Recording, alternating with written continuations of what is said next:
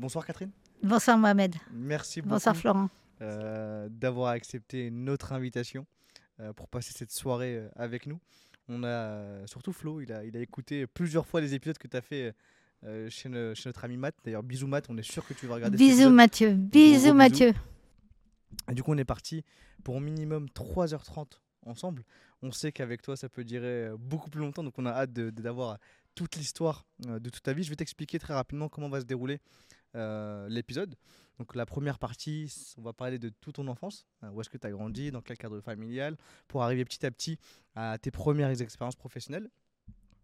Ensuite, on va arriver à la meilleure partie de l'interview, qui est le dîner. va pouvoir dîner et manger ensemble.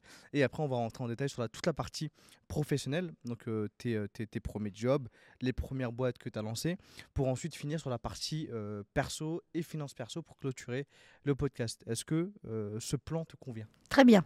Super. Bah, pour commencer, est-ce que tu peux nous dire qui tu es? La question à 100, à 100 euros. Qui je suis? Ben, Je suis. Le truc, je suis sûre, c'est que je suis une mère de famille de cinq enfants. Ça, c'est stable. Ça, c'est concret. Ça n'a pas bougé. Il y a cinq enfants. Il y a 16... Je suis grand-mère de 16 petits-enfants. Je suis arrière-grand-mère de 4. Et euh, depuis ma très petite enfance, j'ai décidé de ne pas avoir de patron. Donc, je me suis constituée dès ma petite enfance le désir d'être patron, d'être une entrepreneuse. Donc, j'ai entrepris. J'ai entrepris. Et la vie n'étant pas un long fleuve tranquille, j'ai entrepris plusieurs fois. Et plusieurs fois, ça s'est arrêté, plusieurs fois, ça a redémarré. Et ça n'est pas fini. Parce que je pense qu'après être passé chez vous, ça va bien redémarrer. Justement, tu, tu nous en parlais un peu en off euh, et on pourra y Donc, je revenir. suis une femme d'affaires, mais surtout, surtout, je pense que je suis aussi une, une artiste. Et euh, je suis quelqu'un qui n'a pas eu le temps d'aller beaucoup à l'école, ça je vous le redirai, mais je suis autant une artiste qu'une femme d'affaires, qu'une maman. Donc c'est une, chi- une alchimie. Ces trois choses ensemble font que je puisse, que je puisse être chez vous ce soir. Parce que les trois, ont- les trois sont très imbriqués. Ok. Et euh, où est-ce que tu es né Alors, je suis née au milieu de, de, nulle part parce que ça n'est ni la Bretagne ni la Normandie. Donc, j'ai toujours considéré que c'était bâtard. Donc, j'ai décidé aussi très très jeune, euh, je me suis engueulée avec mon prof de géographie en lui disant que la géographie, ça me saoulait, mais que je me ferais ma propre géographie. Donc, je suis née à Fougères. Et, euh, et donc, c'est entre la Bretagne et, la Normandie. J'ai vécu à Fougères jusqu'à 17 ans, l'âge à, à laquelle je me suis mariée. T'es né. euh, Déjà, juste pour, pour rappeler. à- Pour rappeler, alors, je suis née dans une. Fougères, c'est une petite ville de, c'est une ville de province. Mes parents étaient des bourgeois avec une jolie maison sur, sur une grande place. On était, euh, on appelle des bourgeois euh, euh, haut, haut de gamme. Mon père avait une compagnie d'assurance. Et maman, qui a un très beau nom qui s'appelle Reine Sercombe d'Aspre, a été adoptée par son oncle d'Aspre. Elle s'appelait Sercombe. Elle avait déjà un beau nom, surtout qu'elle elle s'appelle Reine. Et elle a été adoptée par cet oncle avec son frère, avec un de ses deux frères. Et elle a hérité de sept grands magasins. Donc je pense, je suis sûre, que c'est de la période où j'ai pu pénétrer ces grands magasins. C'est comme si c'était des bons marchés en miniature dans des villes de province. C'était à Fougères, à Rennes, à Vitré, Le- non pas Rennes, Fougères, Laval, Le Mans, Saint-Hilaire. euh, mais c'était quand même des magasins de 1000 mètres carrés par étage sur 7 étages. Et tous avaient la même configuration avec un énorme escalier en bois, avec une des grandes rampes. Et c'était comme si c'était des escaliers de, château, en vérité. Donc tout ça, ça s'est mélangé dans, dans mon univers. Donc j'ai erré dans ces grands magasins, surtout dans celui de Fougères, toute mon enfance. C'est-à-dire que dès que j'ai eu 10 ans, mon père m'emmenait tous les soirs éteindre les lumières, étage par étage. Il y avait un compteur. Et donc je montais ce fameux escalier tous les soirs.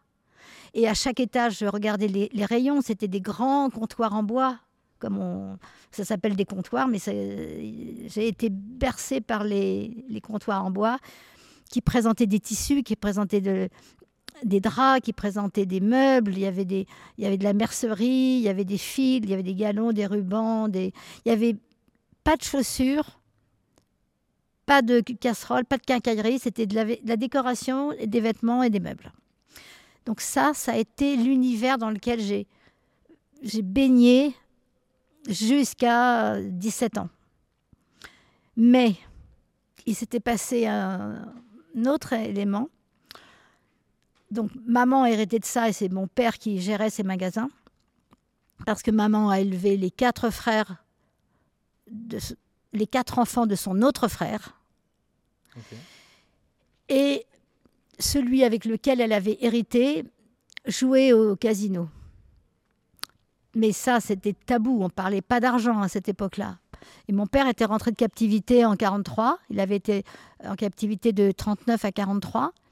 Et quand il est rentré euh, euh, en Allemagne, quand il est rentré de captivité, il avait déjà deux enfants. Ma sœur est née en 36 et mon frère en 38. Donc toi, tu as des frères et sœurs Tu es né quand toi? Moi, je suis née en 47. Mais papa, quand il est rentré de captivité, voulait une fille. Et maman a eu un garçon. Ensuite, il a dit non, mais je veux une fille.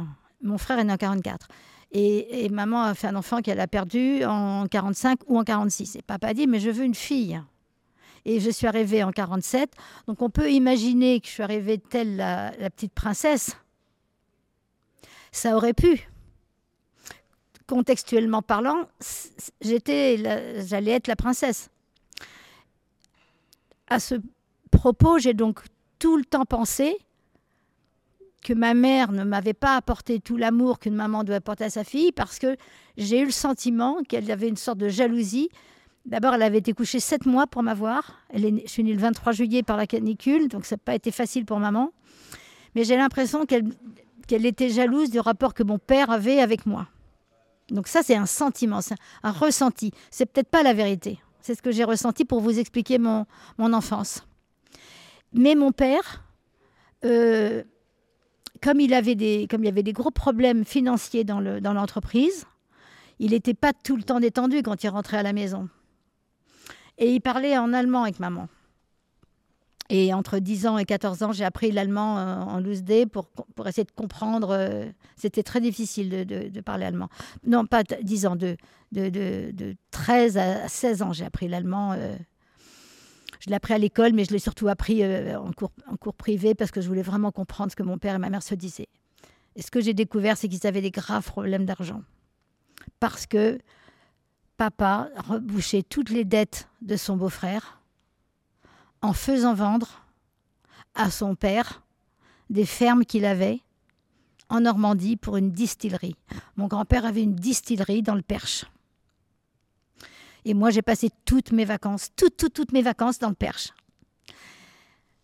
Toutes les vacances scolaires. Et, et, et, je voyais la distillerie, c'était mon oncle qui s'en occupait, ça sentait bon les pommes, il y avait des jardins, il y avait des fraisiers, des groseilliers, des framboisiers, c'était des fleurs, des, des ignas, des hortensias, des dahlias, c'était un jardin magique. Donc je, passais des bonnes vacances, mais j'étais seule. Hein. Tu n'étais jamais avec euh, tes frères euh? Non, non, non, parce que je suis la plus petite. Parce que mon frère a 3 ans de plus, il n'avait pas du tout envie de venir à la campagne, il allait chez des copains. Et mon frère et ma sœur avaient 13 ans et 11 ans de plus que moi, donc ils étaient déjà loin. Ce que je veux vous dire, c'est que dans le Perche, je me suis, avec les magasins de papa et avec les vacances dans le Perche, je me suis fabriqué mon personnage. Ma grand-mère, dans le Perche, était très aimée, et ma tante aussi. Ma tante n'avait pas d'enfant. Et donc, tous les hivers, elle se baladait avec, dans le village et elle rassemblait des boîtes de vides, de pâtes, de thon, de sardines, de, riz, de sucre. Et elle m'en fabriquait une épicerie. Mais très vite, comme chez nous, l'abondance à tous les niveaux et de rigueur, c'était pas une épicerie que j'avais, c'était un supermarché. Et comme dans le jardin, il y avait énormément de fleurs, et que là où je jouais, c'était, ça s'appelait la maison de la grand-mère, c'était un grand bâtiment. J'avais fait mon, supermarché, puis à côté j'avais fait une pâtisserie. Je me prenais déjà pour Pierre Hermé. J'avais des moules en. J'avais avant Pierre Hermé, j'avais des moules en métal, des petits, des petits moules à tarte. Je mettais du sable et de l'eau. Et dessus, je mettais des pétales de dahlia ou des pétales de zinnia qui étaient des petits pétales et je, faisais des déjà le côté artistique se, se, se, se- décidait là. Donc, puisqu'on parle de mon enfance, il y a tous les comptoirs de papa qui me fascinaient, ces grands magasins. L'usine de mon grand-père, là, là, on est dans une usine. Le- ce supermarché que je m'étais fabriqué, simplement, pourquoi je suis bavarde? Mais il y a une explication à tout ça. D'abord, je suis bavarde parce que j'ai fait beaucoup de choses, mais pendant 14 ans, j'ai parlé dans le vide. J'avais pas de clients. Dans mon supermarché dans, mon et dans, ma, et dans, ma, pâtisserie. Tous les jours, je faisais des beaux gâteaux.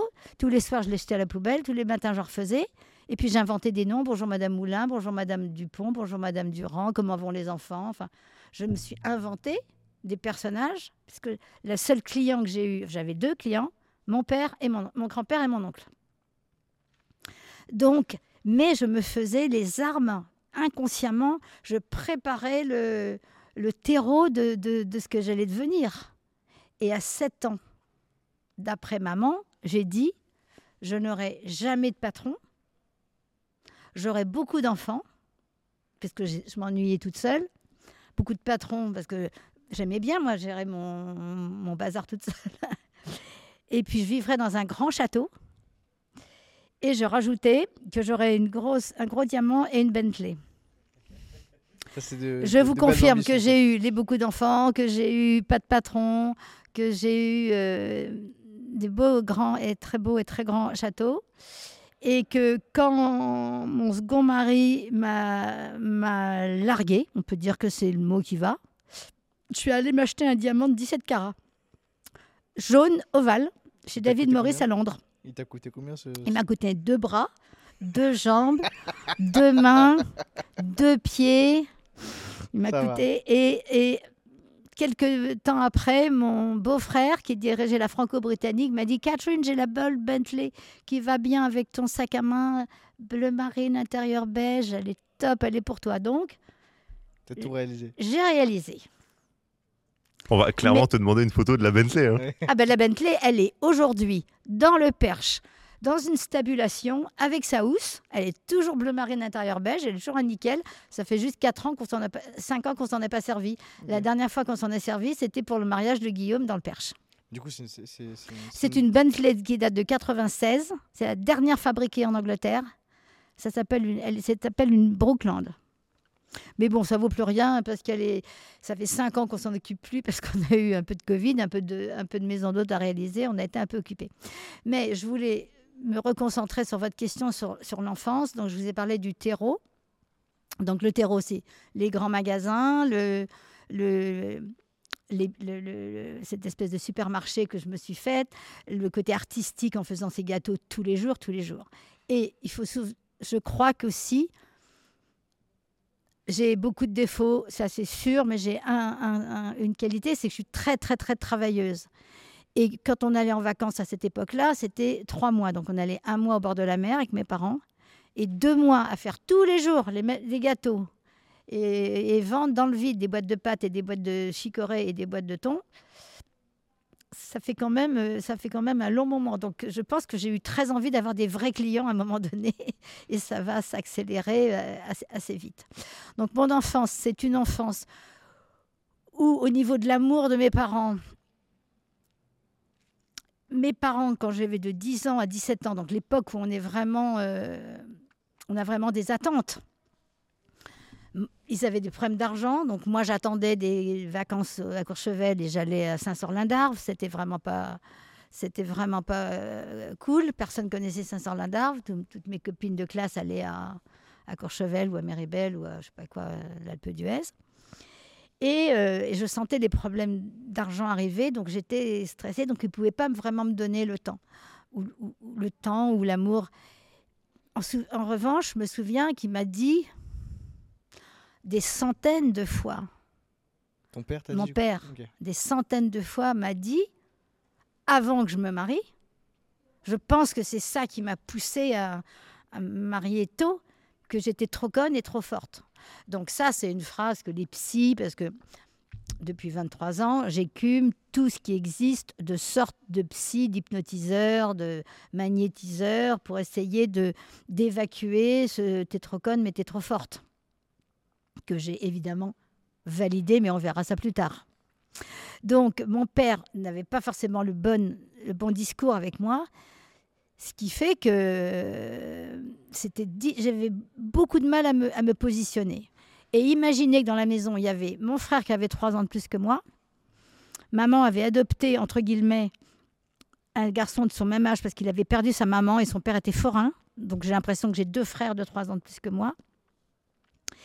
Et elle avait aussi élevé euh, quatre de ses neveux. Donc il y avait six garçons. Et comme j'étais euh, assez artistique, je faisais plein de choses, ils se moquaient tous de moi. J'ai subi ces moqueries, mais je me rappelle que je leur disais que j'avais des goûts de luxe. Je ne sais pas pourquoi, mais puisqu'ils m'offraient des boîtes Chanel avec des crapauds dedans. Donc ça, c'est typique. Les, les, les, chaos que j'ai ressentis, les trucs que j'ai ressentis, pourquoi ces enfoirés, ils m'offrent une boîte Chanel avec un crapaud dedans. Et donc, j'ai l'impression que j'ai toujours eu deux, deux, côtés en moi. Il y a le côté Chanel, le côté crapaud, mais j'ai pas grand-chose du côté crapaud, moi.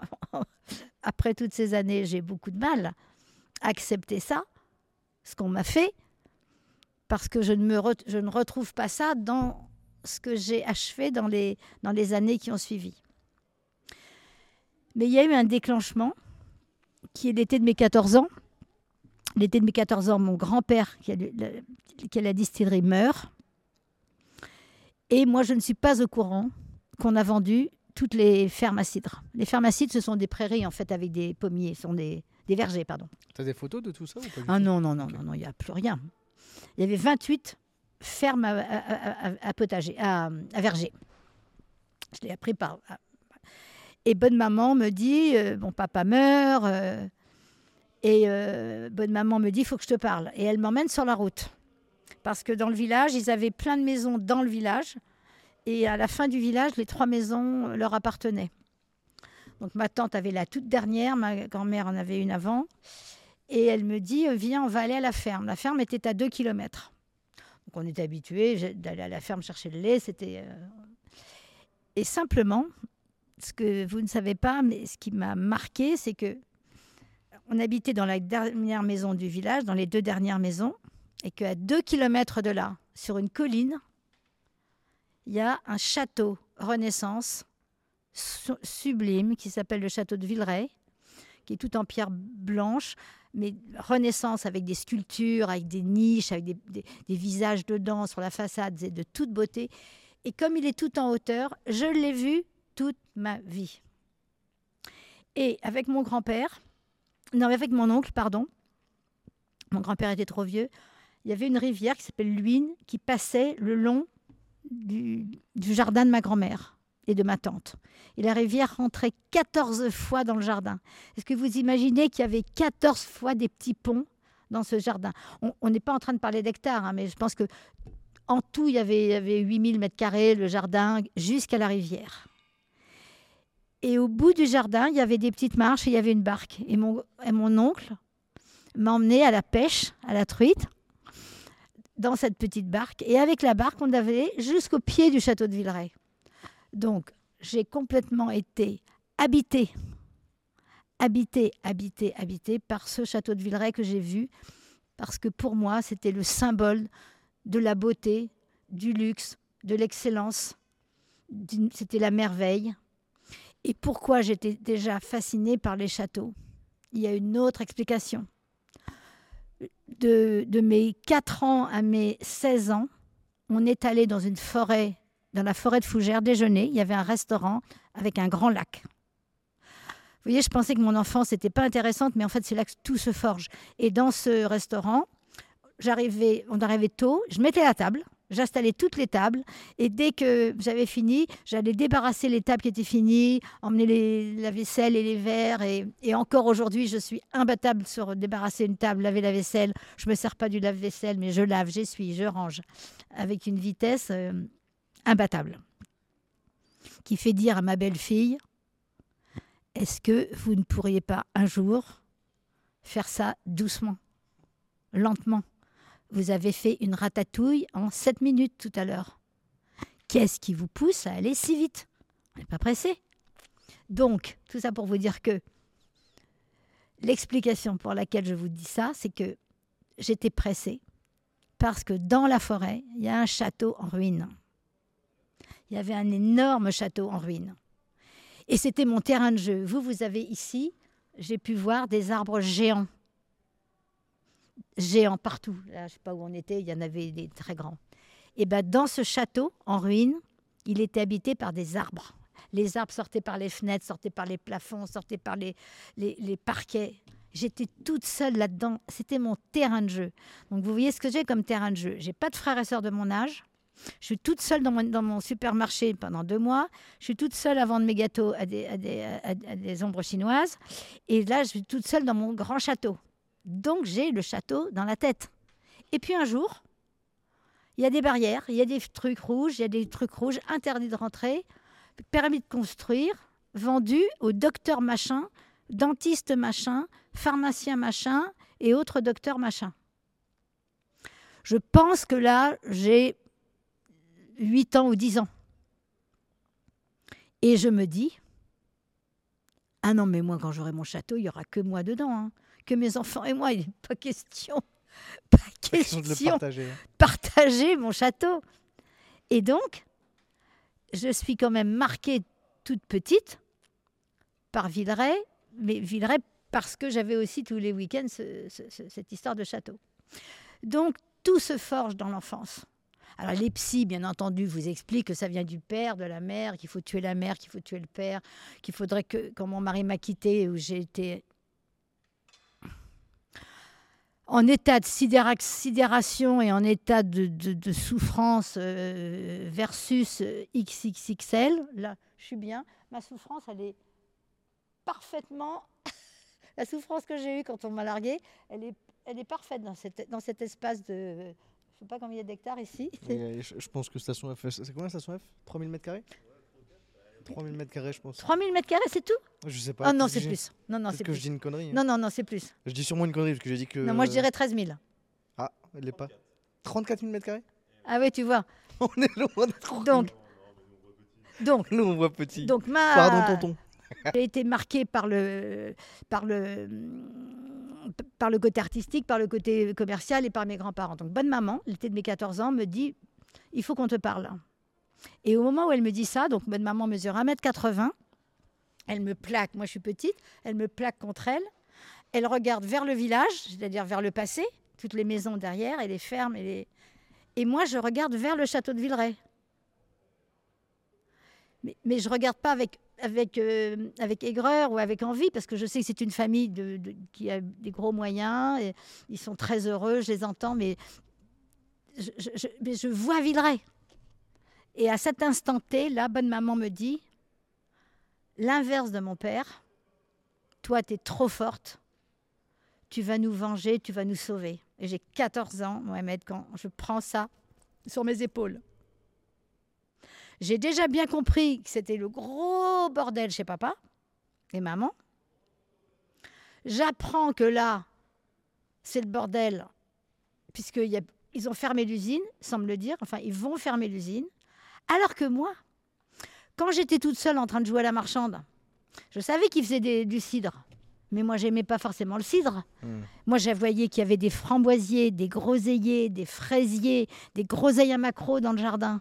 Donc, je m'étais dit, un jour, on va faire des sirops de fraises, des sirops de groseilles, des sirops de framboises, des sirops de groseilles à macro, puis des sirops de je sais pas quoi, et on va, on va concurrencer tes cèdres. Ça existait déjà. J'ai pas rien inventé. Et donc, je raconte à bonne maman, mais non, mais bonne maman, tu peux pas me dire ça. Moi, j'avais prévu ça. Ben non, ma poulette, il n'y a plus rien. Et on n'a plus d'argent et tes parents non plus. Donc, quand vous prenez ça à 14 ans, le temps de, digérer, comme papa avait quand même gardé un peu de sous, l'été d'après, on, on est quand même encore retourné à Lancieux, euh, là où on allait tous les ans en vacances. On allait soit à Lancieux, soit à Saint-Énogat, soit à Dinard. Et là, on est allé à Lancieux l'été de mes, l'été de mes, de mes 15 ans. Et sur la plage, il y avait plein de Parisiens en vacances. Il y avait les Lafonta, il y avait les Girard. Et il y avait deux frères. Et plouf, plouf, euh, un des deux. Ils avaient un an d'écart. Je suis sortie avec un des deux. Je me suis fiancée. Parce que pour moi, c'était. Tout est. Tout, tout est, tout est. C'est pas que c'est calculé. Je suis pas une opportuniste ou une calculatrice. Je me dis non mais il faut que je me marie vite là. Il faut vite que je me marie, que je fasse des enfants parce que bonne maman m'a demandé de sauver la famille. Donc pour moi, ce qui est, ce qui est rentré dans ma tête là, c'est faut vite que je me marie, vite que je fasse des enfants et que j'ai pas fait des enfants par erreur. Vous voyez, c'est, je me suis fiancée. Mon papa m'a donné deux gifles. Il m'a dit que j'étais folle. L'été de mes 16 ans, je devais redoubler ma seconde. J'ai demandé à la, à la redoubler en, en- en pension à Rennes. Comme ça, je pouvais voir Roger qui venait de, qui faisait le pont le week-end. Il venait me voir de temps en temps Roger, ton, ton- mon futur mari. Et, euh, et à un moment donné, je ne savais plus quoi faire. Et l'été de mes 17 ans, bah, j'ai dit bah, je vais me faire faire un bébé parce que je voyais bien que avait aucun soutien du côté de mon père. Il ne comprenait pas que, ce que j'allais faire. Entre-temps, quand j'ai 17 ans, Du coup, les, les études, parce que tu es, parti là-dessus, tu étais, une. bah, en pre- j'ai quitté l'école en première. Ok. Mais sinon, tu as quitté pour aller faire autre chose parce que tu n'aimais pas du tout l'école ou que tu étais une mauvaise élève? Quoi Non, je te dis parce qu'il fallait que je, je démarre dans la vie. Ma bonne, bonne maman m'a dit qu'il fallait que, que je les venge. Mais je du me coup, de- de- dans l'école, tu étais, quand même studieuse euh, Non, j'étais super studieuse. J'étais très bonne en très bonne en français, très très bonne en français, en rédaction, en orthographe, euh, euh, en anglais. J'aimais pas la géo, j'aimais pas l'histoire. J'ai aussi dit à mon prof d'histoire que je ferais la mienne, que j'écrirais ma propre histoire, que ces reines très très très mortes, j'en avais ras le bol de tous ces rois morts et ces reines mortes. euh, C'était vraiment pas facile pour, des jeunes enfants. Que moi j'écrirais ma, propre histoire- donc il m'a foutu dehors. Donc, euh, donc j'ai quitté l'école à, à 17 ans en première. Donc j'étais pas très en avance parce que j'avais redoublé ma seconde. Mais l'école, pour moi, je vous en ai pas parlé parce que c'est un non-événement. J'allais à l'école.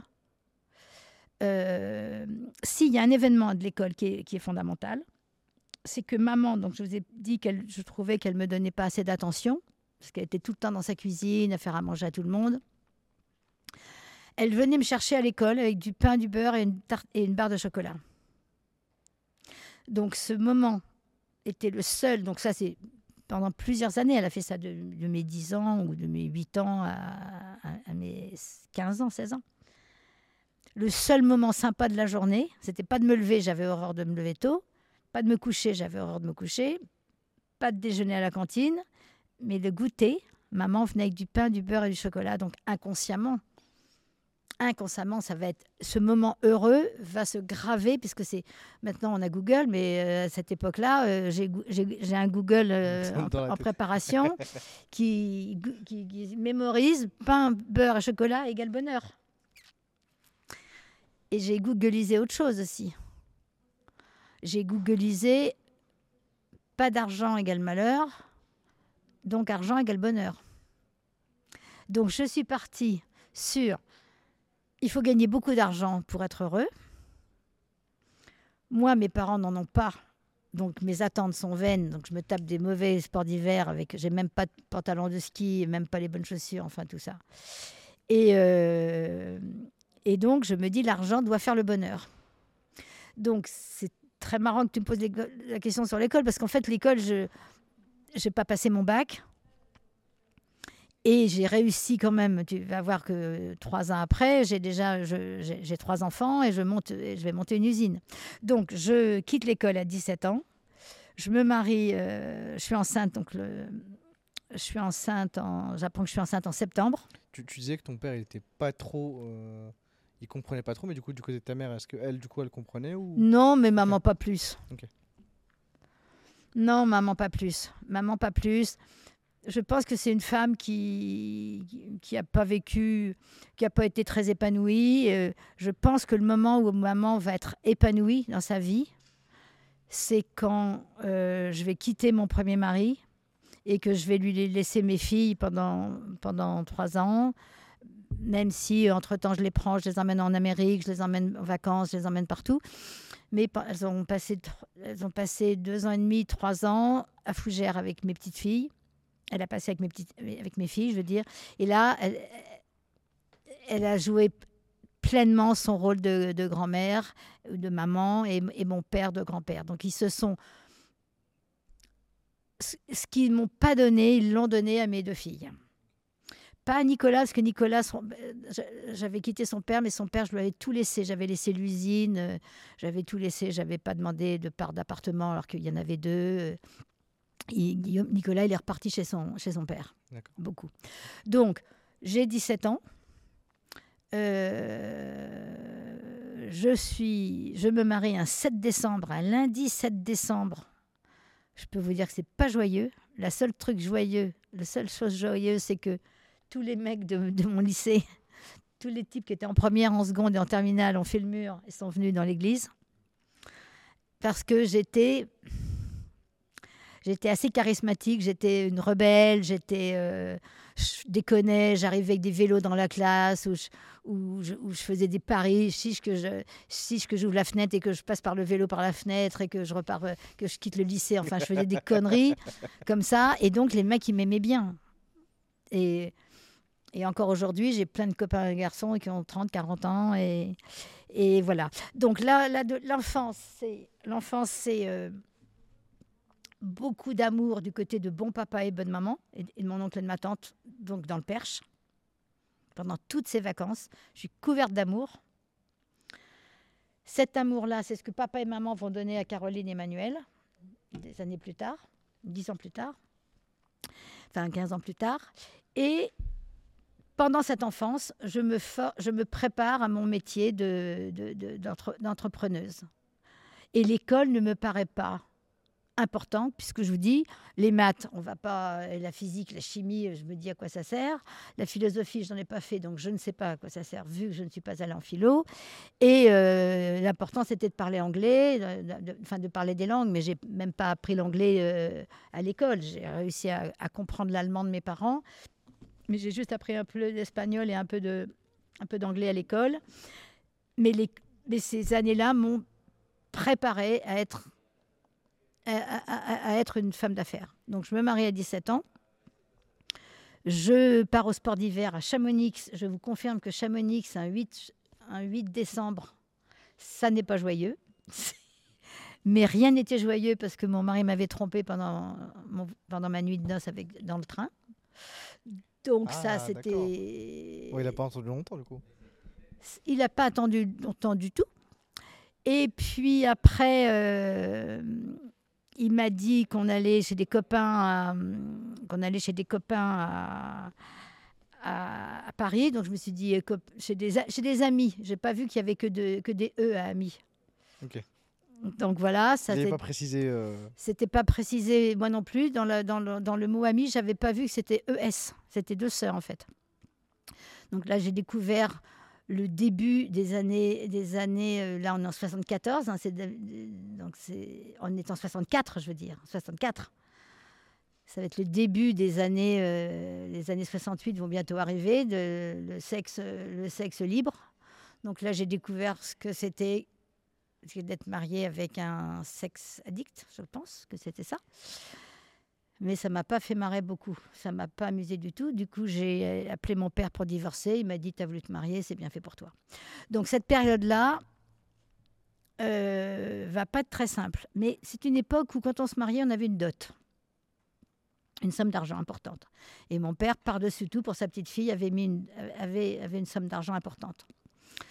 Ce qui correspondrait à 100 000 euros d'aujourd'hui. Et mon mari avait fait des études de chauffage euh, pl- plomberie. Donc, il, a, il, avait, euh, il était dans une, dans une entreprise à Rennes. On, habite, on est allé habiter à Rennes assez vite. Et, euh, et à un moment donné, le type à qui, chez qui il travaillait a voulu vendre son entreprise. Et comme on avait de l'argent par, mon, par ma dot, on a acheté cette entreprise. Donc là, je vais accoucher bientôt de mon deuxième enfant, parce que je ne sais pas comment on ne fait pas les enfants. Moi, je... euh, Nicolas est né le 18 juin, Caroline est née le 17 juin l'année d'après. J'étais partie pour en faire euh, une dizaine. Attends, tu partais pour en avoir plusieurs. Tu t'es dit, ça en beaucoup. part- Bah oui, donc c'était très bien. Quand je vous ai dit que je ne les ai pas fait par erreur, on pourrait penser que mes enfants, ils, ils pouvaient être traumatisés de se dire maman nous a gardés parce qu'elle ne voulait pas se faire avorter, rien. Ah non, pas du tout. C'est des enfants de l'amour, des enfants que je voulais vraiment, vraiment. Et puis après, ben, il y a des chemins de vie qui sont pas tous les mêmes. Mon ex-mari, il n'a pas tellement le même sens du marketing que moi. Il est allé faire des flyers dans les maisons en construction autour de Rennes pendant le mois de juillet et le mois d'août. Donc Caroline était née en juin et Nicolas aussi. Donc j'étais chez mes beaux-parents à Lancieux. Et il a fait venir des copains avec lui pendant le mois d'août. Et ils sont allés mettre des flyers dans les maisons en construction. Mais dans les maisons en construction, il y avait des matériaux. Des, tuyaux, des lavabos, des robinets. Ah, bah monsieur a fait du shopping, son shopping. Il a pris la camionnette de la société. Et puis il a rempli tout ça. Et puis, euh, comment moi je peux savoir au mois quand je rentre au mois de septembre ce qui est acheté ou ce qui n'est pas acheté Et la vie nous rattrape. Le monsieur à qui on avait acheté l'entreprise, il habitait au-dessus. Et il avait sa cave en dessous. Puis un soir, il va à la cave. Et puis il voit des, des trucs entreposés. Et il allait à la pêche avec les flics. Et les flics lui racontaient, il y a un type qui doit se monter en ménage parce que tous les jours, on a des plaintes pour vol de lavabo, de robinet, de tuyaux, euh, de carrelage, de brûleurs à mazout. Donc, il, il ouvre un peu plus la porte et il voit les trucs qui sont là. Il est allé appeler ses copains flics qui sont venus arrêter mon mari. Et je peux vous en parler parce qu'il est très fier de cet épisode euh, prison. Et ils sont venus l'arrêter. Il les a enfermés puis s'est sauvé. Donc il a fait le malin. Il a enfermé les flics en bas. Oui. D'accord. Non, il a enfermé les flics dans notre appartement. Ok. Et puis s'est sauvé. Donc il s'est fait rattraper. Ils n'ont pas aimé les flics. tu m'étonnes. Ils n'ont pas adoré du tout, du tout, du tout. Ils n'ont pas adoré du tout. Du coup, ils l'ont mis en prison en préventive cinq mois. Enfin, trois mois. Et puis, il a été jugé et il a eu cinq mois de prison. Donc, ça nous fait passer cinq mois. Qu'est-ce qu'elle fait, la petite Catherine, pendant cinq mois? Elle a deux enfants. Donc, je suis allée à la prison tous les jours, du 6 octobre au 6 mars, avec mon landau, avec Nicolas dedans, non, euh, Caroline dedans et Nicolas assis dessus. Et je faisais quand même 3 km pour aller à la prison tous les jours. Vous verrez pourquoi je vous parle de cet épisode. Et donc, euh, il va passer cinq mois, il sort de prison à un moment donné. Qu'est-ce qu'il fait? Ben, Il me fait un autre enfant, normal. Et il va me faire Emmanuel. Et puis, euh, et puis là, il disparaît de plus en plus. Et donc, pendant les cinq mois, j'ai essayé de récupérer l'argent de facture chez les clients. Évidemment, je n'ai reçu, je n'ai récupéré rien du tout. Et je me souviens que j'ai récupéré en tout et pour tout 50 000 francs. 50 000 francs, c'est comme 15 000 euros, peut-être. euh, Sur 100 000 euros investis, Oui, entre oui. Guillemets. 50 000 francs. Et donc, euh, avec ça, ben, j'ai honte.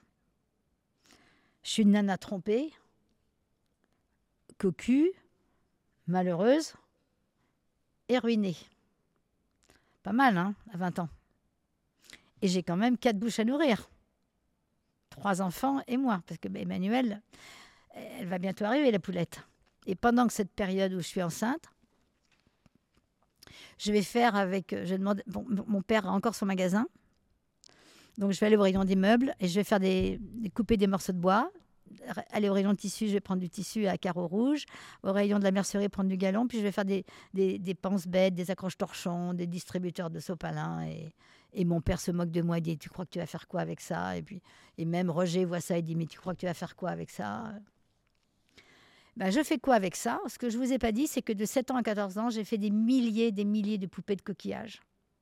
À marée basse, je ramassais les coquillages, à marée haute, je fabriquais. Je vous ai parlé d'abondance tout à l'heure. Je vous ai dit, euh, il y a- il y, a 200 pots en verre, ça, me va bien. Ben, les poupées de coquillages, moi, je les faisais par centaines. Dès qu'il y en avait 100 de finis, j'en recommençais 100 et j'en recommençais 100 jusqu'à ce qu'on...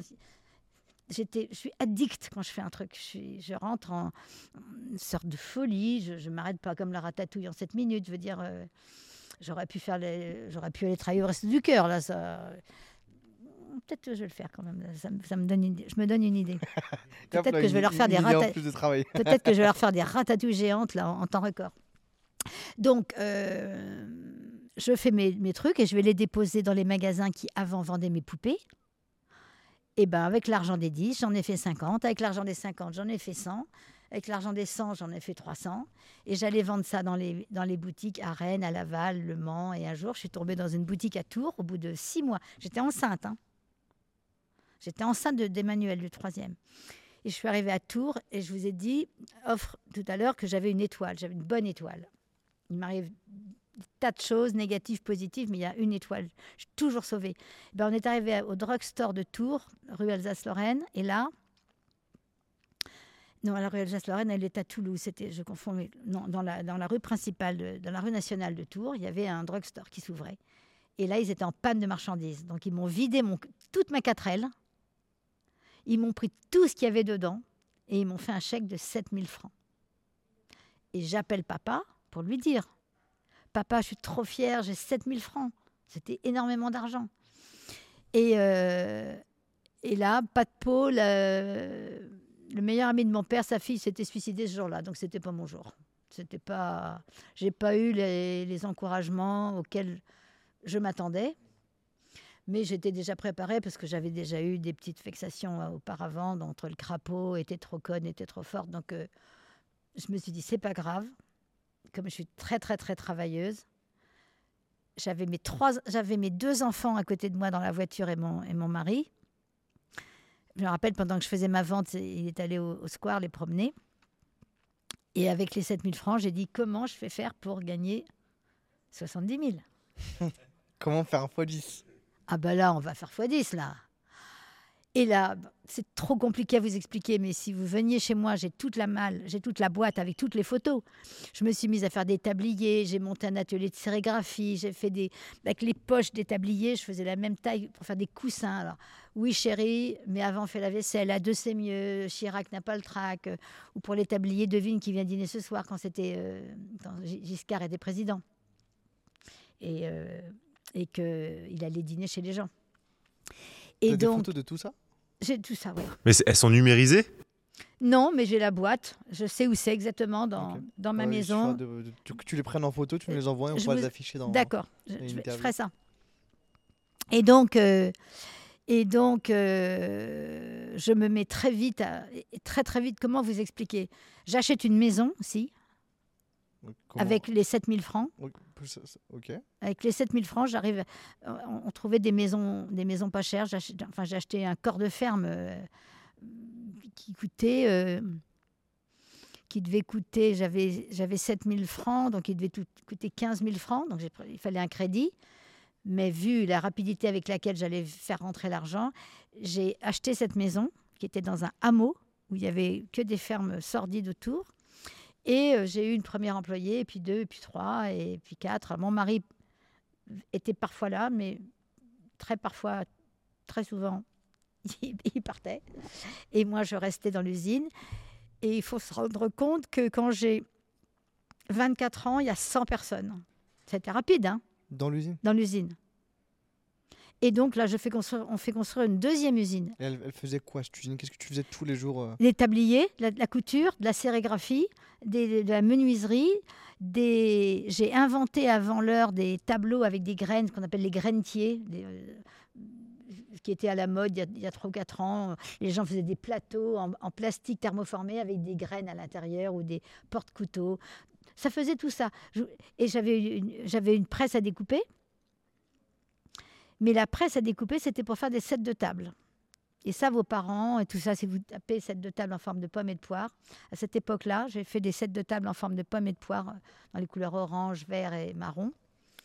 Et il y avait un salon qui s'appelait le salon des ateliers d'art.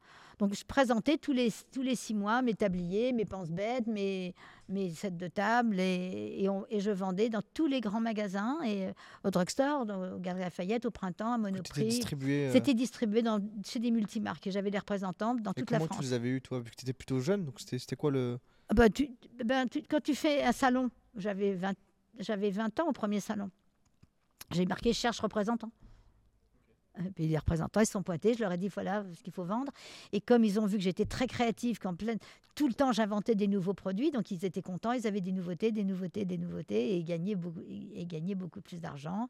Et donc, euh, À 24 ans, on fait construire à 3 km une usine d'un hectare. Donc, vous voyez, là, vous avez 3 hectares. Moi, j'ai construit une usine d'un hectare et qui, qui contenait les 100 personnes. Il y avait aussi 50 personnes à, domicile qui travaillaient, qui avaient des C'était essentiellement des couturières. Mais pour vous donner des exemples de ma cohabitation avec ce mari, un lundi matin de la semaine de Noël, on veut dire que Noël c'est le vendredi 24, donc on est le lundi. Je reçois un coup de fil de drugstore publiciste qui me dit Est-ce qu'on peut avoir 5000 gants? C'est des gants pour attraper les plats chauds, vous voyez, mais en forme de gants, avec vos légumes. Donc il y avait différentes formes de légumes, des anciens, des modernes. Et ils me disent avec, On voudrait 5000 avec les modèles anciens. Donc moi, je sais que dans mes étagères, il y a des rouleaux de tissu blanc, je sais qu'il y a les presses à découper, c'est facile, et je sais que j'ai les machines à coudre.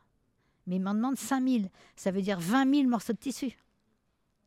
C'est-à-dire 5 000 dessus, 5 000 dessous et 10 10 000 à l'intérieur. Parce que c'est doublé d'un molleton chacun. Il faut couper 20 000 morceaux. Et là, le Roger, qu'est-ce qu'il fait? Il prend une lettre, il écrit Écoute, il me dit d'abord que je suis folle d'avoir accepté cette commande. Et il me dit Je pars, je ne sais pas où ni pour combien de temps. Je prends l'argent disponible, 2000 francs et un chéquier. J'espère m'en souvenir, m'en utiliser le moins possible. Je te laisse l'usine et les enfants. J'essaierai de trouver un, un métier et j'essaierai de te téléphoner. Je t'embrasse, Roger. La lettre, je l'ai toujours. hein. Elle est dans mon téléphone. Je ne sais pas dans quel téléphone je l'ai, mais je l'ai. Je ne peux pas vous inventer un truc pareil. Et il se barre. Et moi, qu'est-ce que je fais? Je pleure, je pleure, je pleure, mais j'ai quand même mes 5000 gants à faire. Donc, il n'y a pas de temps pour pleurer. Donc, en même temps que je pleure, je fais mes 5000 gants et le vendredi à 2 heures, je suis chez maman. Je dépose mes trois enfants qui, donc, euh, qui ont 5 ans, 4 ans et, et 2 ans et demi. Et je vais, avec la 4L, dépo- livrer mes 5000 gants euh, au drugstore publiciste qui me font mon chèque et je rentre. Et ça, ça a été ma vie. Et euh, ça va durer encore euh, quelques années parce que les sets de table, ça va être la chose qui est le plus connue de ce que j'ai fait dans ma, dans ma première usine. Ils sont en forme de pommes et de poires. On n'est que deux en France à faire ça. Mais la presse coûte 400 000 francs, la presse à découper. Vous voyez, par rapport à, aux chiffres que je vous donnais tout à Mhm. l'heure. Mais il y avait une usine, et tout ça s'est lié avec ma vie d'après Mohamed. Il y avait une usine à 40 km qui faisait des ours en peluche, des peluches. Et ils avaient 30, non pas 30, mais je sais pas, j'avais l'impression qu'il y avait une allée de, de- de machines à couper. Hmm. Donc celle qui coûtait 400 000 francs, ils oui, en avaient. il en avait peut-être une douzaine, quinzaine. Et il m'autorisait à venir la nuit. Je lui avais dit, est-ce que je pourrais venir utiliser vos machines la nuit? Je viendrai avec mes rouleaux de plastique. Donc imaginez la scène, je mets les trois enfants en pyjama, je les fais dîner, je les mets en pyjama, je les mets dans la 4L à l'avant. Roger n'est pas là. Je prends mes rouleaux de tissu, je me fais aider par un, un magasinier, et je me mets mes énormes rouleaux de tissu, c'est du jog, c'est du plastique très épais, dans la 4L. Et me voilà partie, en pleurant, évidemment. Et j'arrive, et là, il y a hum, leur neveu, son prénom, je, je m'échappe, mais ça va me revenir, son neveu qui a 14 ans m'attend pour décharger la, les rouleaux, m'aide à, à découper les sets de table, et à 6 heures du matin, une fois que mes sets de table sont tous empilés, là, en général, j'en coupais, j'en coupais 10 000. 8-10 000. Je remplissais la 4L, ça pesait. Je ne sais pas comment j'arrivais à rentrer avec mon mon truc chargé. Je Par voulais- nuit, du coup, t'en t'en faisais 8 000, 10 000. Oui, par nuit. Et qui était vendu dans la semaine. Dans la semaine, j'en vendais 10 000. Après, il y a eu des semaines à 20 000, des semaines à 30 000. Parce qu'après, on est allé acheter la machine. On est allé acheter la machine pour le faire nous-mêmes. Donc, une fois qu'on a eu cette machine, on a été beaucoup plus efficace. On a, on a acheté. euh, elle, elle tournait 24 heures sur 24. Il y avait des équipes aussi qui faisaient, qui pouvaient faire la nuit pour ça. Et on a imprimé des trucs et, et tous mes produits étaient dans tous les journaux, dans les. Après, il y a eu Mitterrand qui est arrivé au pouvoir. euh, euh, mais non, mais il était, déjà, il était déjà au Parti socialiste puisque c'était Gis- c'était Giscard. Giscard, il est arrivé, il est arrivé en 74 jusqu'en 81, c'est ça. Et euh, 74, c'était ma grande année. Moi, c'était l'année où j'ai où Giscard allait dîner chez les gens et où j'ai où j'ai fait ce tablier devine qui vient dîner ce soir qu'on vendait par 5000 par semaine. C'était un truc de dingue. Et comment tu avais l'inspiration de tous ces, tous ces objets? Ça vient tout seul. alors, très bonne question. Merci de la poser. Un jour, je fais une ratatouille. Non, un jour, je fais un pot-au-feu. un jour, je fais un pot-au-feu. Un jour, je fais un pot-au-feu. Toute seule. hein. On attend des copains de Roger. Il va y avoir euh, certainement euh, des nuits agitées. Mais bon, euh, moi, je fais le pot-au-feu. Pour l'instant, je fais le pot-au-feu. Et l'usine, elle est encore dans le jardin. Je découpe des poireaux, des carottes, des navets, des pommes de terre.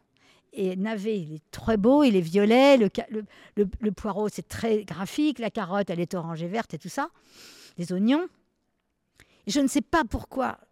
tu me demandes comment ça vient. Je vois une carotte de cette taille-là, un navet de cette taille-là, un poireau de cette taille-là, recto verso, comme des poches que je vais coudre comme ça tout autour. Et on va mettre une serviette dedans. Et ça va être un porte-serviette. J'ai fait le porte-serviette, il faut donc que je fasse le set de table. Donc je vais faire le set de table imprimé avec ça, mais j'avais un imprimeur qui s'appelait Monsieur Dinet, qui venait, qui, était, qui faisait les dessins en vrai. Moi, je ne sais pas dessiner le vrai dessin définitif. Moi, j'ai toutes les idées et j'avais les personnes pour le faire. Donc, monsieur, donc je, passe dans ma soirée à, couper le navet, la carotte et le poireau. Je me dis, non, mais le plus beau, c'est quand même le radis. D'accord, le radis va pas avec le pot-au-feu. On s'en fout. Le radis, c'est quand même le plus esthétique. Rouge et blanc et vert. Le radis va devenir l'emblème. Pendant trois ans, on va vendre que des radis. Des radis en nappe, des radis en pense-bête, des radis en set de table, des radis en pochette, des radis en, en tablier. Enfin. C'était là, c'était découpé. C'était découpé dans du plastique vert, du plastique blanc. Et puis, je- donc, je découpe à la main. Je fais le bon proto toute seule. Et le lendemain matin, les couturières vont le coudre. Et une fois qu'on a le proto du, poireau, par exemple, et de la carotte et du navet, Monsieur Dinet, lui, avec son pinceau, va les dessiner, va les faire en petits pour les imprimer sur des sets de table, ou sur des nappes, ou sur des trucs. Et donc, il y a impression, sérigraphie, couture, tous les ateliers marchaient tout ça, moi. Et tous les matins, à 5 heures du matin, j'allais dans l'usine préparer le travail de tout le monde. Donc l'inspiration me vient mais très, très, très, très, très, très, très vite. Vous allez voir, ça va jamais s'arrêter. Je sais pas combien de temps on en est là. Il est, euh, on a mis une heure. Donc on a mis une heure, mais je suis quand même arrivée à vous expliquer l'enfance, la non-adolescence. On est d'accord, il n'y en a Mm. pas. Il y a eu euh, 15 booms euh, à Dinard ou à Saint-Briac dans le, dans, dans le garage où on s'est roulé Mais des c'est pelles et passé tout très ça. vite. Mais c'est passé très très vite. On est vite passé à faire On du bateau. passé l'ado, On l'école, on hein. On a, on a eu le vaurien. Après, on est passé au corsaire. Évidemment, dans le corsaire, il y a une cabine. Donc, c'est dans le corsaire qu'on a fait le bébé, qu'on a fait Nicolas. Donc, euh, tout ça, euh, tout ça c'était dans une sorte de plan, euh, d'a- d'arrière-plan. tout était bien organisé. Et donc, euh, je vais avoir cette grande usine de 24 ans à, à 27 ans. Et j'ai 150 personnes à qui donner du travail avec Roger, qui est très souvent absent. On peut dire qu'il est. Il était revenu du coup ou pas du Ah, mais il revenait, puis il repartait, mais il revenait, il repartait, il revenait, il repartait. C'est- un homme qui n'a jamais été là pour mes accouchements. C'est quand même euh, difficile. Je sais qu'il va, il va vouloir écouter ce que j'ai dit, mais c'est la vérité. Donc moi, je ne suis pas dans le pathos, je suis dans le factuel. Je ne l'ai jamais vu dans une clinique. J'ai été accouchée par des bonnes sœurs avec des grandes coiffes euh, comme ça. Et, je partais accoucher avec une, avec une raie sur le côté. Maman me mettait une barrette avec une rose et je partais avec mon papa. J'avais un petit manteau bleu ciel, euh, euh, le même manteau que Sylvie Vartan. Qui, elle a eu son, son fils en même temps qu'un de mes enfants. Donc je, m'habillais comme Sylvie Vartan, c'était l'époque. Et, euh, et j'allais accoucher avec mon père. J'allais pas avec ma mère. C'est- très curieux. Tout est un peu à l'envers, vous voyez, dans mes fonctionnements. Et donc, euh, de 24 ans à 27 ans, ça va être l'apothéose de cette usine. Mais je peux vous dire que je vois que ça grossit parce que les bouquets de fleurs envoyés aux maîtresses sont de plus en plus gros aussi. Les bouquets de roses achetés Mhm. par euh, euh, Interflora. Il y a la facture qui arrive à un moment donné. Bah oui, on les voit les factures. Donc c'est là que je voyais que. Et puis, euh, Du coup, il, il en pensait quoi ton père à ce moment-là? Oh, mon père, il pense plus là. Papa, il pense plus. Papa, il pense plus et il est sous terre. Il a vendu, il a vendu le magasin de Fougères à la fin. Il a fait un Pantashop. Et moi, mon avenir, c'était de diriger Pantashop. Non, mais quand je vous dis que les gens ne me connaissent pas, parfois, que ce soit aussi bien mes maris, mes enfants ou mes parents, souvent, je n'ai pas été comprise du tout. Mon père, il me voyait euh, diriger Pantashop. Euh, moi, je ne me voyais pas du tout euh, diriger Pantashop. Moi, j'avais gardé du magasin, les grands magasins, les beaucoup de magasins, l'immensité, l'abondance. Et donc, papa, il ne pensait pas. Et, et donc, maman venait s'occuper beaucoup des, enfants. Quand je devais aller faire des livraisons à Paris, elle, s'occupait des enfants. Ils ont été parfaits, parfaits avec mes enfants. Et ils étaient tellement occupés avec mes enfants quand je, quand je, quand je faisais mes salons euh, qu'ils étaient contents que ça marche bien. Mais, mais papa voyait quand même mon nom dans les journaux et puis les produits, puis il voyait qu'on n'avait pas de problème d'argent. Et puis un jour, on est parti vivre à Paris, dans le, dans le 11e. Pour, euh, il fallait que, il fallait que, il fallait que, je change d'air. Je me suis dit, je vais aller à Paris. Et mon frère m'a trouvé une maison dans le 11e, une grande maison. Et puis de là, euh, donc là, il y a une nouvelle vie qui a commencé, la vie à Paris. Paris, dit boîtes de nuit, dit Castel, dit. Euh, mais là, c'était à quel moment? Tu avais encore l'usine à ce moment-là Oui, j'ai encore l'usine. J'ai l'usine, mais moi, j'habite à Paris, je fais des allers-retours. Et tu as quel âge à peu près? Ben, J'ai 26 ans et 27 ans. Je vais avoir 27 ans. Ok. Et là, on est à Paris, donc les deux dernières années, j'ai 25 ans, puisque j'ai 25 et 26 ans dans le 11e, dans le 20e, 11 rue des Plâtrières.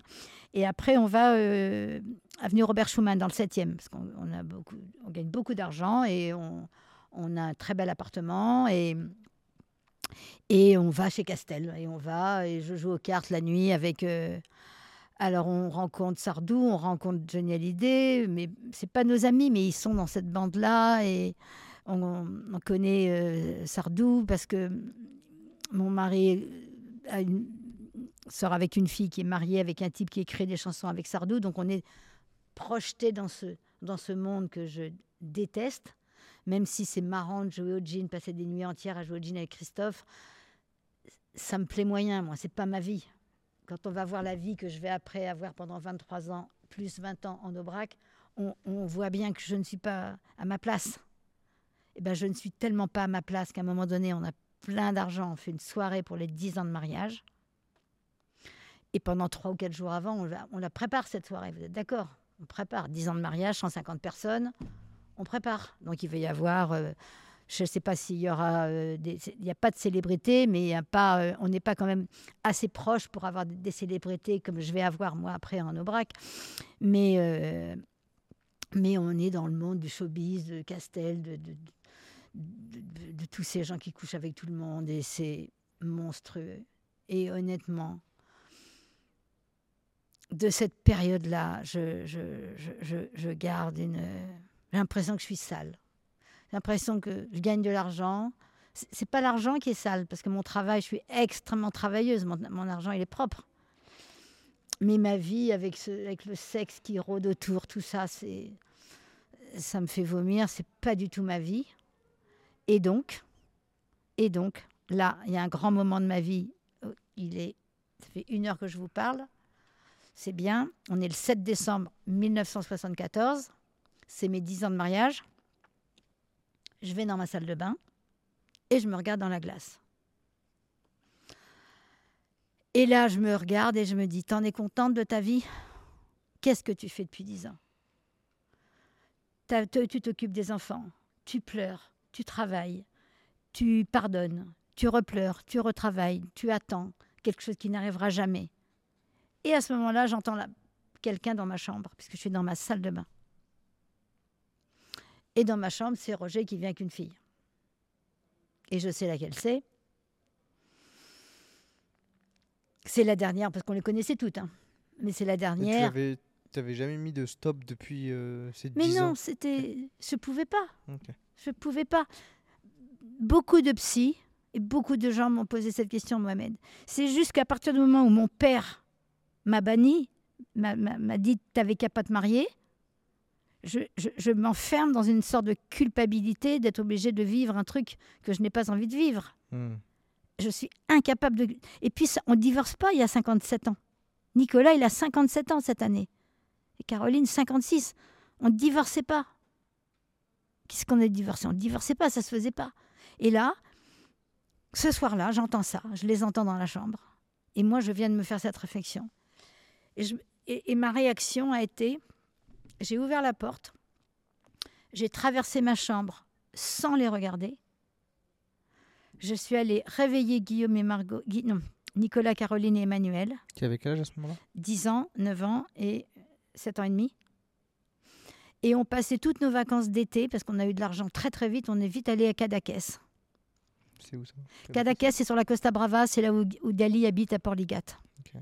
Donc c'était the, place to be, euh, euh, euh, j'ai connu Dali, j'ai connu la période à Mandalire, j'ai connu Dali à l'hostal avec ses, avec ses guépards et, les soirées incroyables. Hum, j'ai pu connaître ça. Mais même Dali, au bout de quatre fois chez Dali, il m'appelait Madame la présidente directrice générale. Je l'impressionnais parce que j'étais jeune avec beaucoup d'enfants. Mais quand j'ai vu ce qui se passait chez Dali, c'est- mon cerveau peut pas voir ça. Je n'ai jamais vu un porno de ma vie entière. Mon cerveau, je ne lui mets que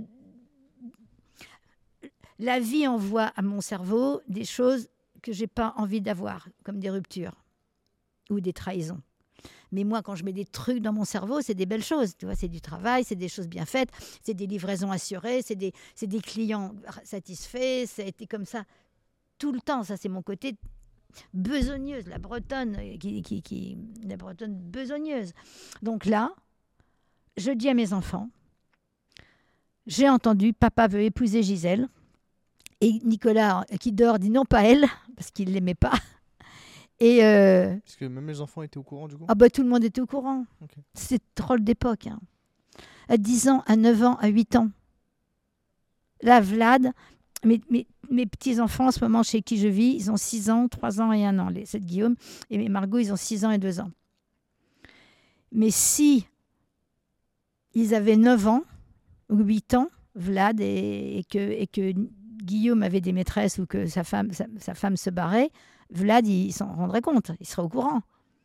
Et puis c'était une époque où les filles, il les amenait à la maison. Il les amenait chez moi. Et ça se passait dans le salon, dans la cuisine. Enfin, j'ai, mais j'ai, tout eu. Et il faut d'abord que je vous raconte un truc, c'est que euh, après Emmanuel, euh, j'ai encore été enceinte, et ça se passait mal, et je me suis fait avorter. Et puis je suis encore enceinte. Je le voyais pas beaucoup, mais enfin, à chaque fois qu'il le voyait, c'était bingo, j'étais enceinte.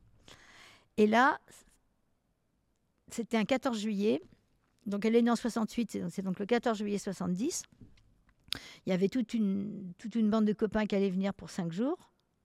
Donc je devais aller faire les courses. Donc je dois faire les courses. Je pars pour faire les courses à Rennes, où, habitait mon frère. Mais j'avais mal au bide, j'avais mal au bide, je me tordais. le- Et puis, et puis je passe par la cuisine, et puis je vois quelque chose que j'aurais pas dû voir, et, et je pars avec des nœuds dans le bide faire mes courses euh, à Rennes, et je, vois mon frère, et je lui dis j'ai mal au ventre, j'ai mal au ventre. C'est le 14 juillet, on peut pas avoir de médecin. Il me dit on va voir un médecin. Je dis mais non, on va voir personne. Et mon frère, c'est un breton, euh, tête de mule comme moi, quand il a un truc dans, la tête, il est, je suis sa petite sœur chérie, et il arrive à faire chier quelqu'un dans une réception d'hôpital. Et je rentre dans un hôpital un 14 juillet à 7 h du soir avec toutes les courses pour le week-end, pour, pour toute la bande qui va s'envoyer en l'air, euh, c'est dans mon coffre. Donc, il- donc je culpabilise. Je me dis, je peux pas. C'est moi qui ai les courses. Vous voyez, vous voyez la scène, c'est Mm. c'est surréaliste. hein. Et on me colle dans une chambre et puis rien, personne ne se passe. Il est 7h, il est 8h, il est 9h, il est 10h, il est 11h, il est minuit, il est 1h. Et à 4h du matin, toute la chambre s'allume. Et euh, on vient me chercher, on me met sur un lit à, à roulettes, on m'embarque dans des, dans des lumières. euh, et je dis Qu'est-ce qui se passe Qu'est-ce qui se passe? On me dit Écoutez, il faut qu'on vous dise euh, on vient d'avoir un accident, il y a une femme de 40 ans qui est morte d'une grossesse extra-utérine, on veut voir si c'est pas ça que vous avez. Et j'étais enceinte de 5 mois d'une grossesse extra-utérine, donc ils m'ont opérée. Et je leur ai dit, s'il vous plaît, fermez-moi tout. Fermez-moi tout. Et euh, ai dit de tout, de tout fermer parce que je voulais plus jamais avoir d'enfant. J'en avais déjà trois, j'avais m'étais fait avorter. Et j'ai dit, je ne veux plus, je veux plus. C'est, j'ai, fait mon, j'ai fait ce que j'avais à faire, c'est, fini. Et donc, ce, ce 14, ce 15 juillet euh, 1970, j'ai trois enfants, mais moi, je, je décide de, de, de plus en avoir. Donc, je vais rester mariée encore quatre ans avec, euh, avec Roger, mais je peux plus avoir d'enfants. Donc, c'est pas tant les fois où je couche avec lui qui sont importantes parce que c'est vraiment, euh, vraiment violent. Il part, j'ai voulu, je me suis ouvert les veines. Enfin, il m'a envoyé une copine pour me chercher à l'hôpital. Enfin, ce qui est terrible, c'est que j'ai écrit ça dans un. J'ai écrit ce que je viens de vous dire dans la présentation d'un livre quand j'ai fait une grande expo aux Galeries Adler. J'ai fait un résumé, mais quand même, c'est quand même écrit. Et euh, trois ans après, il voit ce livre chez ma fille. Il dit, tu sais, ta maman, elle- ta, mè- ta mère, elle ment, c'est pas vrai. Ça, c'était Galerie Adler, c'était en 2009, donc c'est en 2012. On est bien d'accord qu'il y a des mails en 2012. Ah, j'ai pas reçu un mail qui dit que c'est pas vrai. Et pourtant, ça ferait une trace. Mm. Il pourrait m'avoir envoyé une lettre, m'avoir téléphoné, me traiter de salope, me traiter de menteuse, me traiter de tous les noms. Il y a des mails. Et le mail, ça laisse des traces. Copie, aux enfants, copie à, ton nouveau mari, enfin, copie à Bertrand. C'était possible, ça, vous êtes d'accord? J'ai jamais rien eu. Parce que je ne peux pas les inventer, ces trucs-là. Quand je, vous parle de ma souffrance qui peut remplir les 34, les 34 000 mètres carrés de la station F, c'est que quand je souffre, je souffre. Je ne souffre pas un petit peu. C'est tout ça qui remonte. Mais il n'y a, pas que ça, parce qu'il reste deux heures où je vais vous parler que des belles choses, parce que les mauvaises choses, c'est, en fait, c'est, ces années, euh, des années 68. Emmanuelle, elle est née pendant les années 68. Elle est née en, so- en 68. Mais je vais vous raconter une autre histoire qui est l'histoire qui va faire ma vie, qui se passe l'année où va naître Emmanuel. Donc je fais un petit peu un- je pars en arrière. Je pars en arrière. On, s'était arrêté au moment On- où on se devant, devant On est là le 7 décembre 74. Ok, donc là, tu reviens en 68. Je reviens en 68. Et vous allez voir l'importance de pourquoi je reviens en 68. Je viens d'avoir mon troisième enfant. Je suis épuisée. Je suis d'autant plus épuisée que la, la nuit de la naissance d'Emmanuel, j'ai une commande de 1440 boîtes d'allumettes en velours pour le drugstore Publicis, pour le drugstore Publicis de Toulouse, rue Alsace-Lorraine. Ils m'en avaient acheté 12, puis 24, puis 48, puis 96, puis, 100, puis 120, puis 240. Là, la commande, elle est de. Je leur ai dit, je vais accoucher, je ne veux pas être là pendant 15 jours. Ils m'ont dit, ben, on fait un gros stock, on en prend 1440. Donc je fais mes. Je me couche à N'hésite 6 heures. pas, du- excuse-moi, euh, voilà, juste Je- le, le micro ici. Il peut se tourner, voilà, exactement. Comme Comme, ça. ça. au moins, le, le- le- le- de ce que tu vas raconter, ça va être. euh, Comme ça, c'est bien. c'est nickel. Merci. Donc à 6 heures du matin, maman me dit ça y est, tu as fini tes boîtes d'allumettes, tu peux aller te coucher. Et Emmanuel va naître le lendemain à 15h15. Et habi- d'habitude, on a beaucoup de mal à perdre ses kilos après les grossesses. Et moi, je vais me taper une hépatite. euh, une hépatite, je sais pas laquelle. Je vais perdre euh, 20 kilos. Je suis au bout de ma vie, je suis épuisée. Et maman me dit va te reposer à Cadaqués. Donc je vais à Cadaqués. Et Cadaqués, j'y vais, je, vous ai dit, j'y allais tous les étés. Donc, et à Cadaqués, qu'est-ce que je vois là? Des hippies. Mais moi, je m'étais réservé, comme j'avais les moyens, avec ma, ma fameuse commande de 1440 boîtes d'allumettes, j'avais besoin de repos. Je m'étais réservé à l'Hostal, le fameux hôtel mythique de, de Dali. Il y avait des chambres au-dessus. Je m'étais réservé deux chambres côte à côte pour pas avoir de bruit et la grande chambre de l'étage du dessus pour que personne ne me fasse de bruit au-dessus de ma tête. Donc j'ai trois chambres. Et je dois me reposer deux semaines. Parce qu'après, il y a tout le boulot qui m'attend. Et puis là, je descends sur la place et il y a tous les hippies. Et parmi les hippies, il y en a un qui est plus beau d'humeur et les cheveux noirs jusqu'ici, des yeux bleus incroyables. Il a 20 ans. Et euh, il, est juste, euh, il est juste magnifique. Et puis il y a tous les autres. Et je leur demande d'où ils viennent. Ils viennent tous de Boston. C'est tous des hippies de, la région de Boston. Et euh, et je leur dis, mais vous dormez où? Ben, Sur la place. Donc moi, je suis dans la culpabilité, j'ai mes trois chambres. Donc qu'est-ce que je fais? Je leur propose de venir dormir chez moi. Donc c'est des mecs qui fument des pétards, c'est des mecs qui se droguent, mais ils ont, c'est pas les, les sales drogues qu'on voit maintenant avec toutes les dérives. On est en 68, c'est plutôt des pétards et des, des c'est pas de l'air. Je sais- moi, je me suis jamais droguée. J'ai fumé un pétard un jour, ça m'a rien fait, et ils ont dit, euh, on protège, t'es mariée, t'as des enfants et tout ça. J'ai plutôt été la bonne copine qu'ils ont voulu protéger. Et euh, en rigolant, je dis, il y a un beau gosse parmi vous. Et ils me répondent, oui, mais il faut pas le toucher. Je dis, bah, j'ai pas l'intention de le toucher, je suis mariée, cocu, mais mariée. Et ils m'ont dit, il a, la syphilis. Dis, comment ça, il a la syphilis? Qui le soigne bah, Personne ne veut s'y coller. Donc non seulement j'ai mis tous les hippies dans mes trois chambres, j'ai une copine qui avait une petite maison à la sortie, sortie, sortie de Cadaqués, au, au Cayals, qui me dit, à qui je raconte cette histoire, je dis, il faudrait que ce mec se repose. Est-ce que tu peux me prêter ta maison? Là, ils sont 20 à faire du bruit. Elle me prête sa maison. Et moi, toutes les trois heures, pendant deux semaines, je vais soigner Joe. Il s'appelait Joe du coup. Il s'appelle Joe. Joe Skladian. Et il était copain. après, il va être copain avec Michel Pessel, avec d'autres copains ici.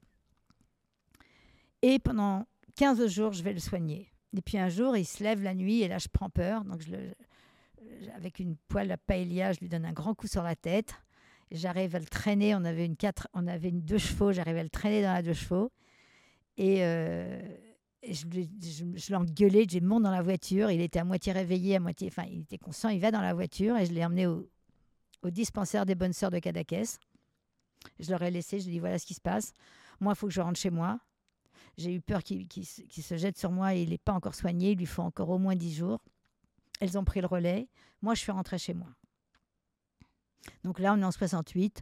Il s'est rien passé avec Joe. Je l'ai soigné. Je me suis fait qua- 400 copains. Et après, donc je repars dans ma vie euh, de, de 69, 70, 71, 72, l'usine, les machines, les sets de table, la, la gloire, les trucs euh, dans les journaux. Et on arrive en 74 et là, je re- reviens à Cadaqués. Et là, on est un 7 décembre. J'ai fait une pause chez ma, chez ma soeur entre-temps dans le Périgord parce qu'on tous été malades sur la route. J'ai laissé la Jaguar, je suis partie avec la Volkswagen. Et 2000 francs, moi aussi, je suis partie avec 2000 francs, mais je suis partie pour toujours. Je suis jamais revenue. Lui, il était parti plusieurs fois avec 2000 francs, mais il revenait tout le temps. Moi, là, je suis partie et je suis jamais revenue. Et j'arrive à Cadaqués parce que dans les 150 personnes qu'il y avait chez moi, il y avait une fille qui s'appelait Marie-Claire Pessel et je, je savais qu'elle avait une maison et, et qu'il n'était pas sorti avec elle. Donc je lui dis, est-ce que tu peux me prêter les clés de ta maison? Ce qu'elle fait. Donc je suis partie avec, un, avec une maison là. J'arrive en janvier dans une maison à Cadaqués. Et on s'installe chez, chez Marie-Claire, Donc, on est toujours en Et- 68. 60 74. 74, pardon. Là, on est, là j'ai mes 10 ans de mariage, on est en janvier 75. Ok. Et là, euh, il se trouve qu'entre-temps, il y a un type dont je peux parler parce que c'est, c'est sans doute, j'ai eu un manque de discernement total. Il y a eu un, enfin, non, c'est pas qu'un manque de discernement. J'avais le pressentiment, enfin, son frère me disait, c'était, il faut savoir qu'on est en 74. Son frère, il avait un frère plus vieux qui me, connaissait bien et qui me disait. euh, Écoute, on, pense qu'il est homo, mais on n'est pas sûr. euh, Tu ne devrais pas sortir un peu avec lui. Il est amoureux de toi, il est amoureux de toi, il est amoureux de toi. Et euh, il va venir me voir à Cadaqués.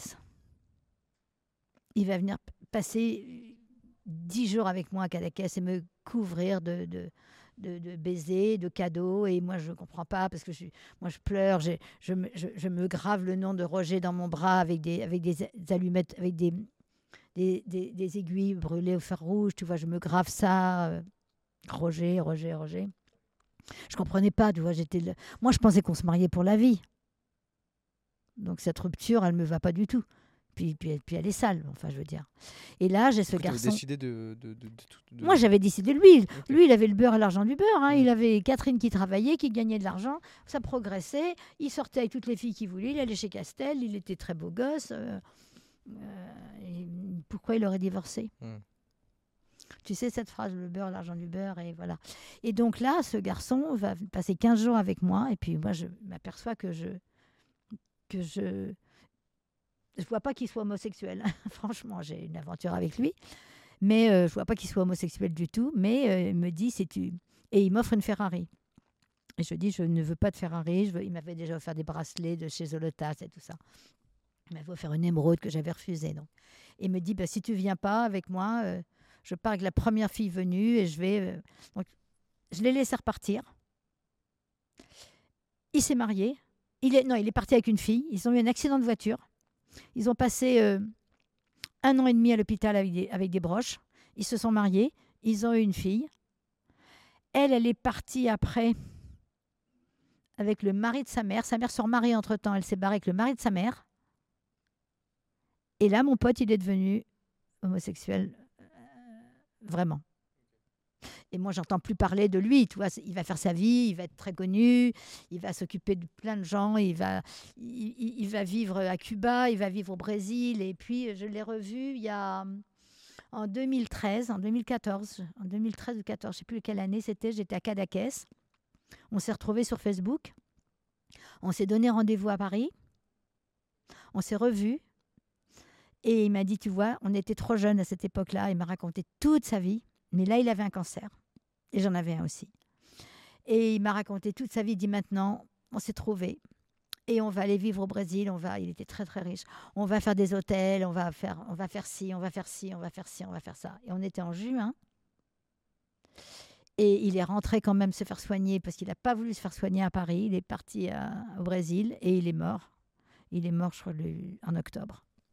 Et donc, ce que je voulais te dire, c'est que pour une fois, il y avait un être sincère qui me gâtait, qui me mentait pas, qui était amoureux, qui voulait, qui voulait vraiment me gâter.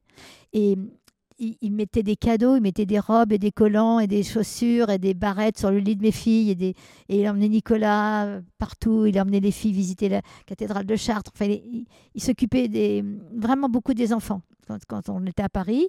Et euh, il venait me voir, mais c'était mon, mon pote, tu vois, c'était encore rien passé. C'est à Cadaqués que j'ai. Et donc, il a eu une vie euh, assez difficile après, donc on, on ne s'est pas fait. C'était pour te raconter qu'il y a eu des moments où il y a des. Je peux pas dire qu'il n'y a pas eu des, des- des hommes amoureux de moi gentils, tu vois. Il y, a- il y en a peut-être eu plusieurs que j'ai pas vus, mais comme j'étais traumatisée par euh, mon mari, ben je ne je, je, voulais pas forcément voir euh, les belles choses. Quand, tu étais parti, ça se passait comment au niveau de l'usine? Quand tu étais parti avec. J'étais tout- partie en laissant tellement de créations qu'il avait des idées pour euh, Mais Ce qui veut dire que tu as tout abandonné. Tout. Tu, tu l'as Ah, laissé absolument tout. tout. Il a dépo- tout, tout, tout. Et je suis partie en 75. Et à un moment donné, en 76, on m'a. Il y a une amie qui m'a dit il faut que je te présente un mec qui veut absolument t'embaucher. Il veut monter une affaire de cadeaux comme la tienne, mais tout faire dans des usines. Vous, vous seriez que grossiste. Et ce type m'a embauché alors que j'étais en Amérique. Je suis rentrée. Du coup, j'ai mis mes deux filles chez maman. Nicolas chez son papa, j'étais à Paris. J'ai travaillé avec ce team dont je, je, je- je de taire le nom parce qu'il est très connu. Et j'étais payée, hon- honnêtement, en valeur, j'étais payée genre 25 000 euros par mois. Et j'étais directeur général. Et ce type-là, c'était un sex addict, à nouveau. Et il organisait. et La seule chose que j'entendais dans les bureaux, c'était les organisations de partous. Bon Qui- retour. euh, Il y a Flo qui vient, qui d'arriver avec directement. Là, on est en. tu gagnes 25 000 euros par mois, donc c'était des, des francs. Et ils organisent les partous. Le mec avec que des mannequins, que des mannequins. Et, là, et c'était le bureau d'à côté où il y avait sa secrétaire. Il y avait son bureau, sa secrétaire et moi. Et donc j'entendais tout. Il C'était compliqué d'organiser euh, des partous tous les vendredis. Fallait pas avoir la même que la semaine dernière qui entre-temps était trop vieille ou qui ceci, qui cela. Ah non, mais c'était un vrai, c'était un full-time job. On dirigeait une boîte euh, qui faisait des millions, mais la partouze du vendredi, alors là, c'était un vrai, vrai, vrai, vrai sujet. C'est un sujet. Et ce type-là avait comme avocat Jean Veil. Le- Jean Veil, si vous tapez son nom, il a mon âge. Le fils de. de- de- Comment elle s'appelait sa maman? Simone Veil. Et donc, Jean Veil, me croise dans l'escalier, je, je- je pars comme une furie, je, je prends la décision de me, de me barrer. On est en 75. euh, 76. non, 76, ok. Donc là, tu.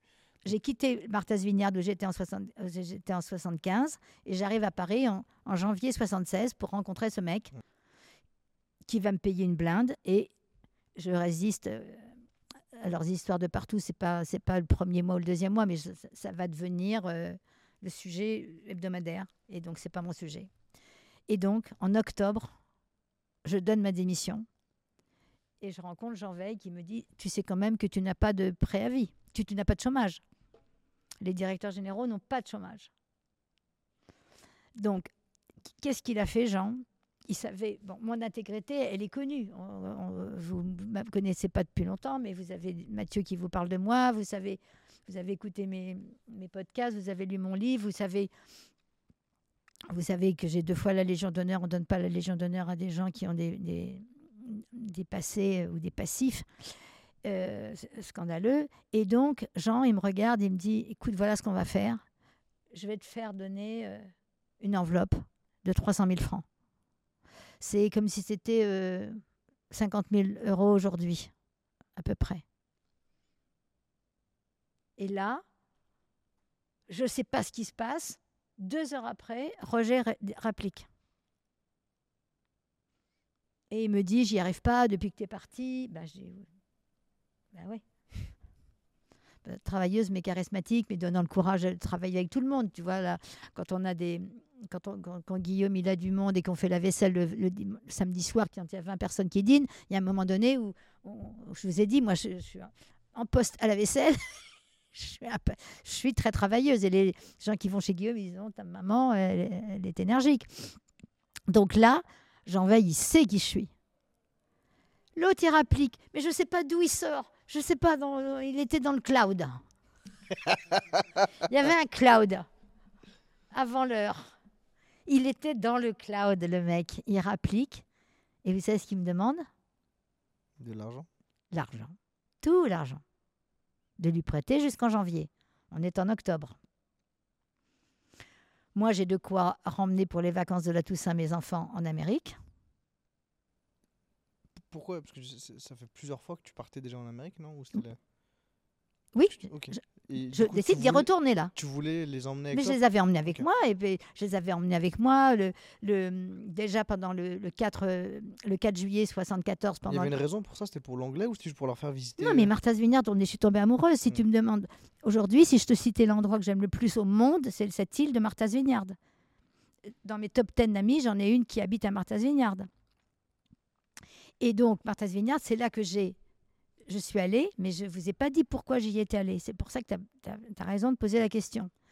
Donc, je quitte mon, mon mari, donc on va revenir en 74. Je vais à Cadaqués. Et là, qu'est-ce que je vois? Plein de hippies. Et je vais, j'habite avec, donc je vous ai raconté, pardon, excusez-moi. Quand j'arrive en 74, il y, a, mon copain Philippe qui me rejoint qui va passer trois semaines avec moi. Puis après, je lui dis de s'en aller. Et puis moi, cette maison, elle me va pas, elle est trop, trop sophistiquée, j'ai pas de fric. On, vole, euh, on vole dans les boutiques pour se nourrir, on, vole du chocolat, on vole du sucre, on vole des trucs avec les enfants, on fait des, on- fait des- on s'organise comme on peut pour, pour bouffer. Enfin, c'est et on va aussi un peu chez Anita, qui a un petit restaurant à 5 francs euh, ou 5 pesettes ou peu importe.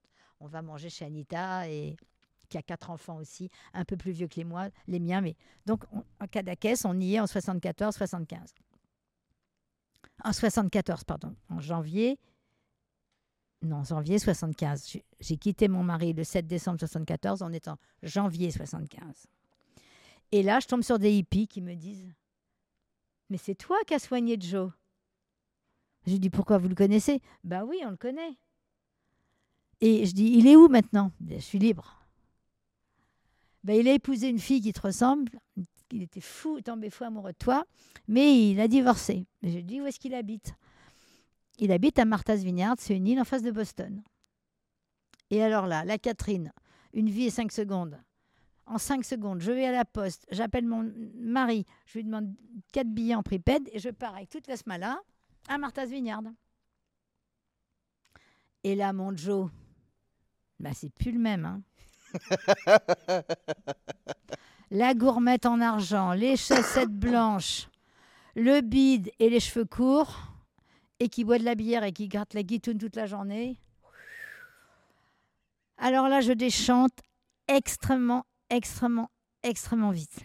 Là, il n'y a plus, moi qui suis dans, dans les beaux gosses, il n'y a plus de beaux gosses qui tiennent du tout. Et en plus, il a créé une chanson pour moi, I'm just a magic woman. Et oh, il me chante ça toute la journée. I'm just a magic woman. Je n'en peux plus de la magic woman. Et en fait, je vais rencontrer d'autres gens à Martha's Vineyard. Je vais rencontrer notamment un couple qui n'a pas d'enfant. Lui, il est, blanc, elle, est noire. Il n'arrive pas à avoir d'enfant. Et Martha's Vineyard, c'est une île incroyable avec des ports, avec des, fermes, avec des collines. Et c'est là que vont tous les présidents des États-Unis.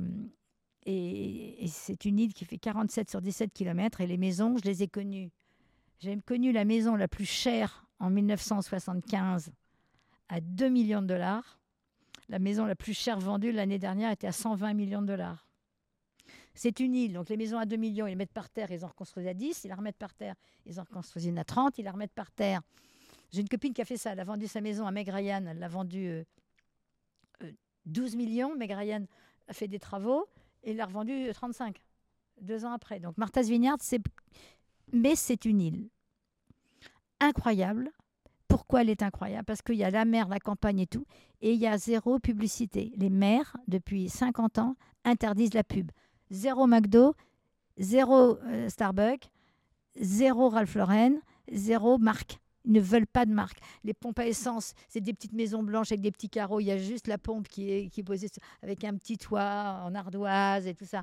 Les gens qui ont des fermes, ils, ils- vendent leurs produits fermiers au bord de la route. Ils, ont des petites, ils font des petites cabanes en bois avec des petits toits aussi en ardoise. Ils mettent, ils mettent une tirelire pour mettre l'argent. Ils mettent leur glaïeul, leurs dahlias, leurs fleurs, leurs, leurs pommes, leurs fraises. Ils mettent le prix, les gens mettent l'argent. En France, euh, ça n'existe pas. Les mecs, ils arrivent, ils prennent la caisse, ils prennent des fleurs, ils prennent des légumes et ils se barrent. Martha's Vineyard, c'est comme un endroit, c'est mon endroit idyllique. Et donc, ce que je voulais vous dire, c'est que je vais aller sur cette île, je vais, et je vais repartir en 76, puisque j'ai ce fameux métier. Et quand je quitte, quand je donne ma démission de, ce, de cet endroit, je prête l'argent à Roger totalement naïvement, je pense. Il m'a dit, je vais te le rendre le 31 janvier. On est en octobre. Moi, j'emmène mes trois enfants euh, pour les vacances de la Toussaint à Martha's Vineyard. Et euh, je les avais déjà emmenés le 4 décembre de 76 parce que je ne sais pas si vous avez lu dans les journaux, il y a eu une, il y a eu une, la chaleur là, comment ça s'appelle, euh, une, une crise de chaleur, Ok, une une crise. sécheresse, Ok, une chasse. Un truc où il y a eu euh, comme, quand on a eu en, en 2003 15 000 morts, ben, en 76 euh, il y avait la sécheresse. Donc j'étais à la Martha's Vineyard euh, en rigolant, là-bas il n'y a pas de sécheresse, on va se baigner, on va. Et c'était le bicentenaire des États-Unis. Donc les enfants adoraient Martha's Vineyard eux aussi. Donc là, je les emmène. Et donc, on en arrive à l'histoire de votre deuxième partie. Le 18 octobre, à 10 h du matin, les enfants sont en train de dormir et moi, je suis sur la plage, dans le brouillard. Et qu'est-ce que je vois Jacqueline Kennedy avec ses deux enfants? Alors, il faut, ga- faut regarder quel âge ils ont en 76. Je pense qu'ils ont 14 et 16 ans, ou 13 et 15 ans, ou quelque chose de cet ordre-là. Et normalement, avec tous les copains que je me suis fait qui la connaissent, parce qu'elle est malheureuse elle aussi, hein, et puis son mari est mort. Elle n'a plus de mari, c'est une femme qui est dans la souffrance. J'aurais pu aller lui parler. Et là, Google, Out- le cloud, Google, Netflix, tout le monde se met au-dessus de ma tête.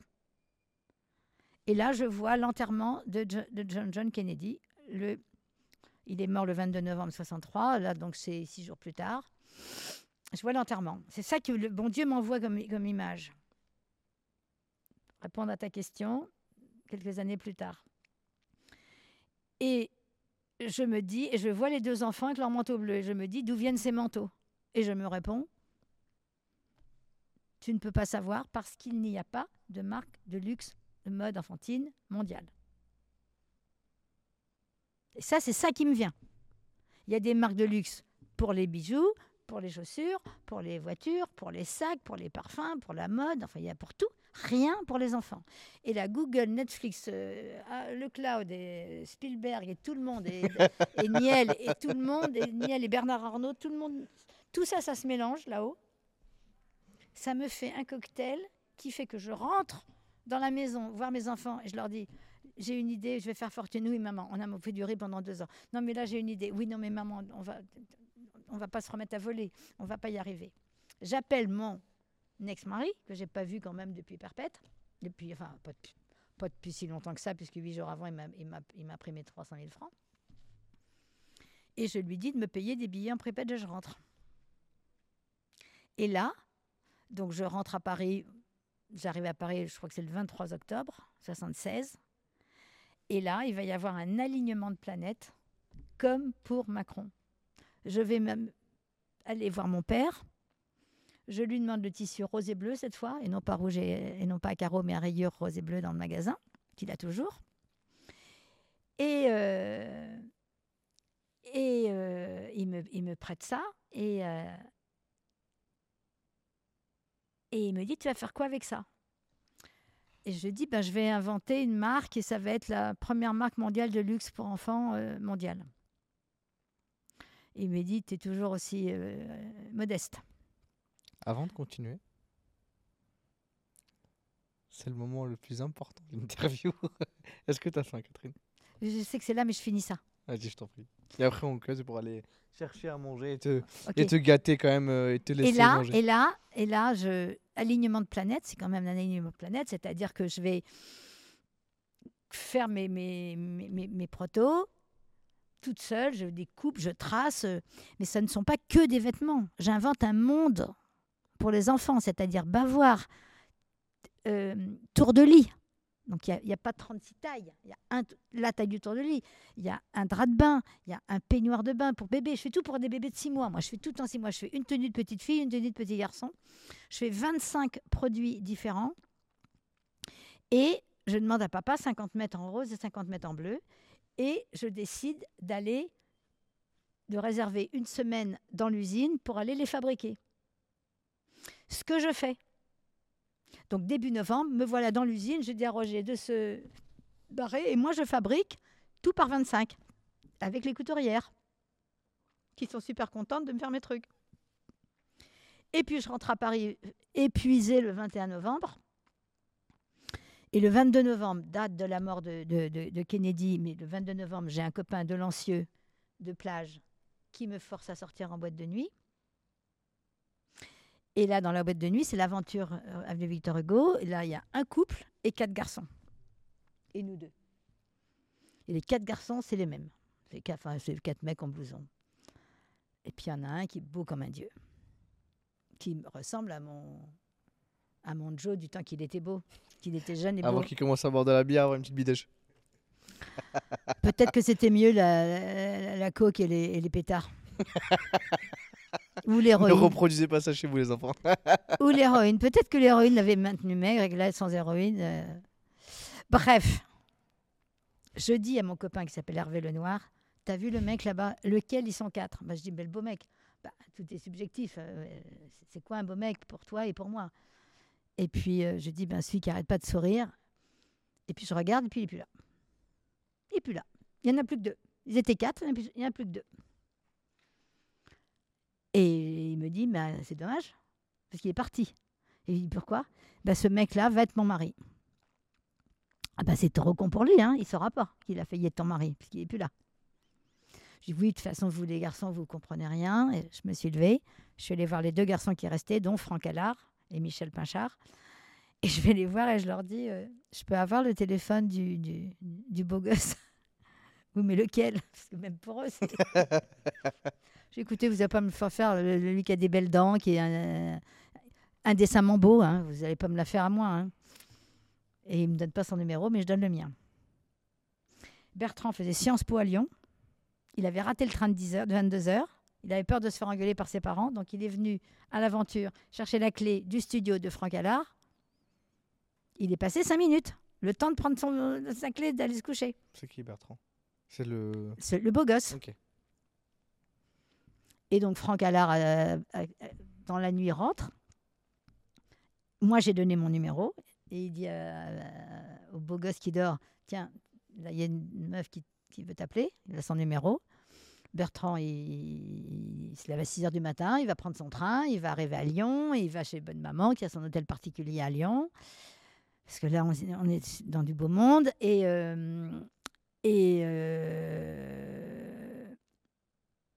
et à 6 h du soir, il sort. Il met sa main dans sa poche, il cherche son paquet de Winston pour prendre sa clope. Il voit le numéro, il m'appelle.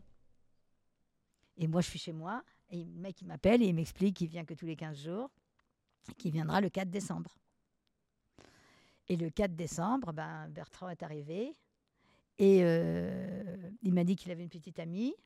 On a déjeuné ensemble, il m'a dit qu'il avait une petite amie et puis il m'a dit qu'il me verrait, mais après minuit, qu'il allait lui expliquer qu'il allait la quitter.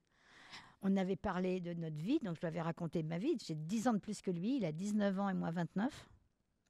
Donc je lui ai quand même raconté ma vie, mais à cette époque-là, je suis extrêmement brune, il est extrêmement brun. On, on ne voit pas du tout notre différence d'âge.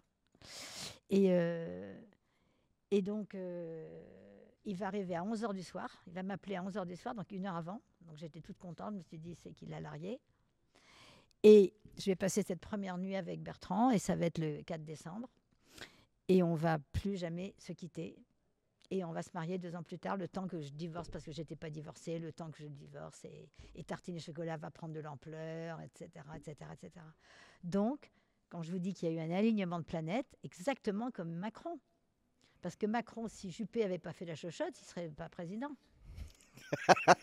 C'est venu tirer à balles réelles sur le podcast. C'est pas, c'est pas vrai? Ok, il est arrivé l'histoire de Fillon, mais on pouvait avoir Juppé derrière. Mais les égaux et les orgueils des gens, quelquefois, font que ils sont butés sur leur truc. Ça pourrait. Je pense pas que j'ai. Comme je suis une artiste, j'ai eu un ego surdimensionné. C'est obli- c'est obligatoire. C'est obligatoire. Ça va avec, euh, ça va avec artiste. Cet ego, il a été en plus cultivé par les récompenses que j'ai eues tout au long des, des affaires euh, après dans ma vie. Mais le jour où l'amour de ta vie te plante, dis-moi juste où va ton ego. Ah bah faut, le- faut aller le chercher, hein, le ramasser. Il est en vrac, version puzzle, version puzzle comme dirait Audiard. Et là, t'as pu, tu t'aperçois que euh, ce qui reste, c'est euh, ton intégrité ou tes, il va falloir que tu te bâtisses au- autrement. Tu vois, il va falloir.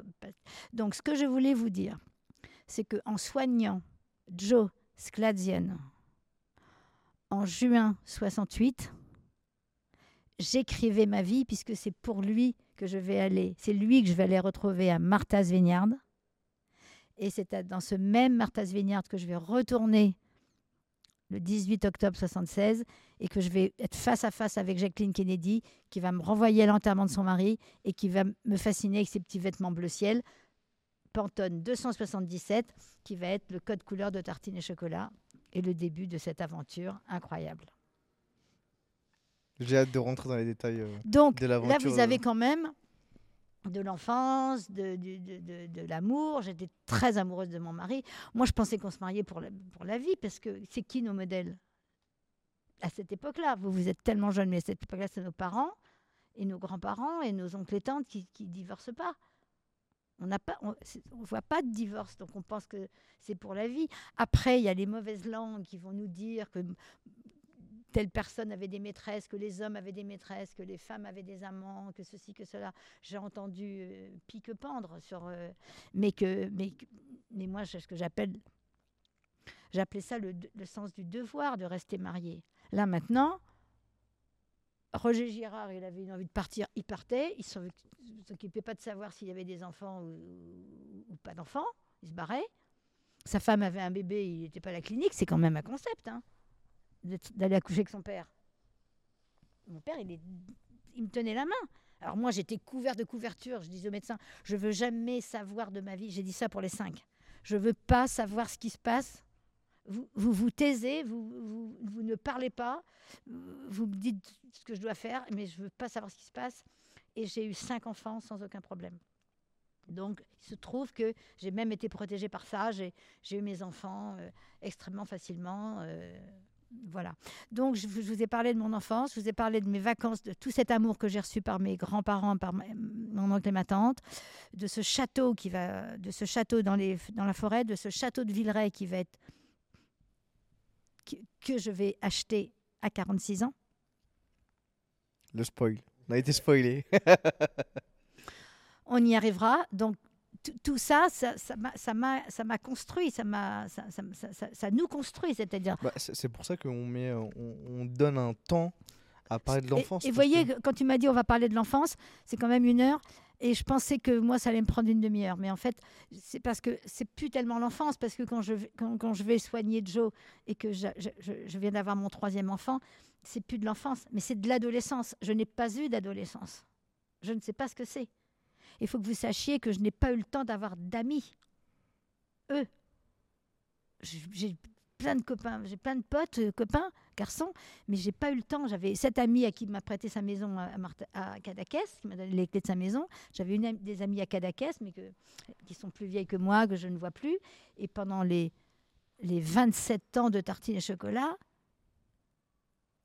je ne vais connaître qu'une. On va aller dîner. Je vais connaître. On Je va vais dîner avoir. pendant l'interview, donc c'est juste le temps de, de manger un petit peu. Oui, oui. Je vais connaître qu'une qu'une copine que je vais amener à la maison et qui va se partir avec mon mari. Donc c'est quand même. euh, Moi, c'est que j'en- j'enquille les concepts. hein. c'est pour ça que tu es là. Justement pour tout- tous ces concepts et toute cette vie que tu as pu avoir. euh, Mais c'est clair, c'est pas confus la façon dont je raconte parce que je vous ai fait un, un flashback parce que c'est. J'étais partie sur la lignée de, de- de ce qui se passait et puis à un moment donné, il fallait revenir à ce 68 où, où j'ai, où je considère, parce que je l'ai créé dans ma vie, quand je soigne Joe de la syphilis, alors que je suis venue pour avoir la paix, pour m'occuper de moi.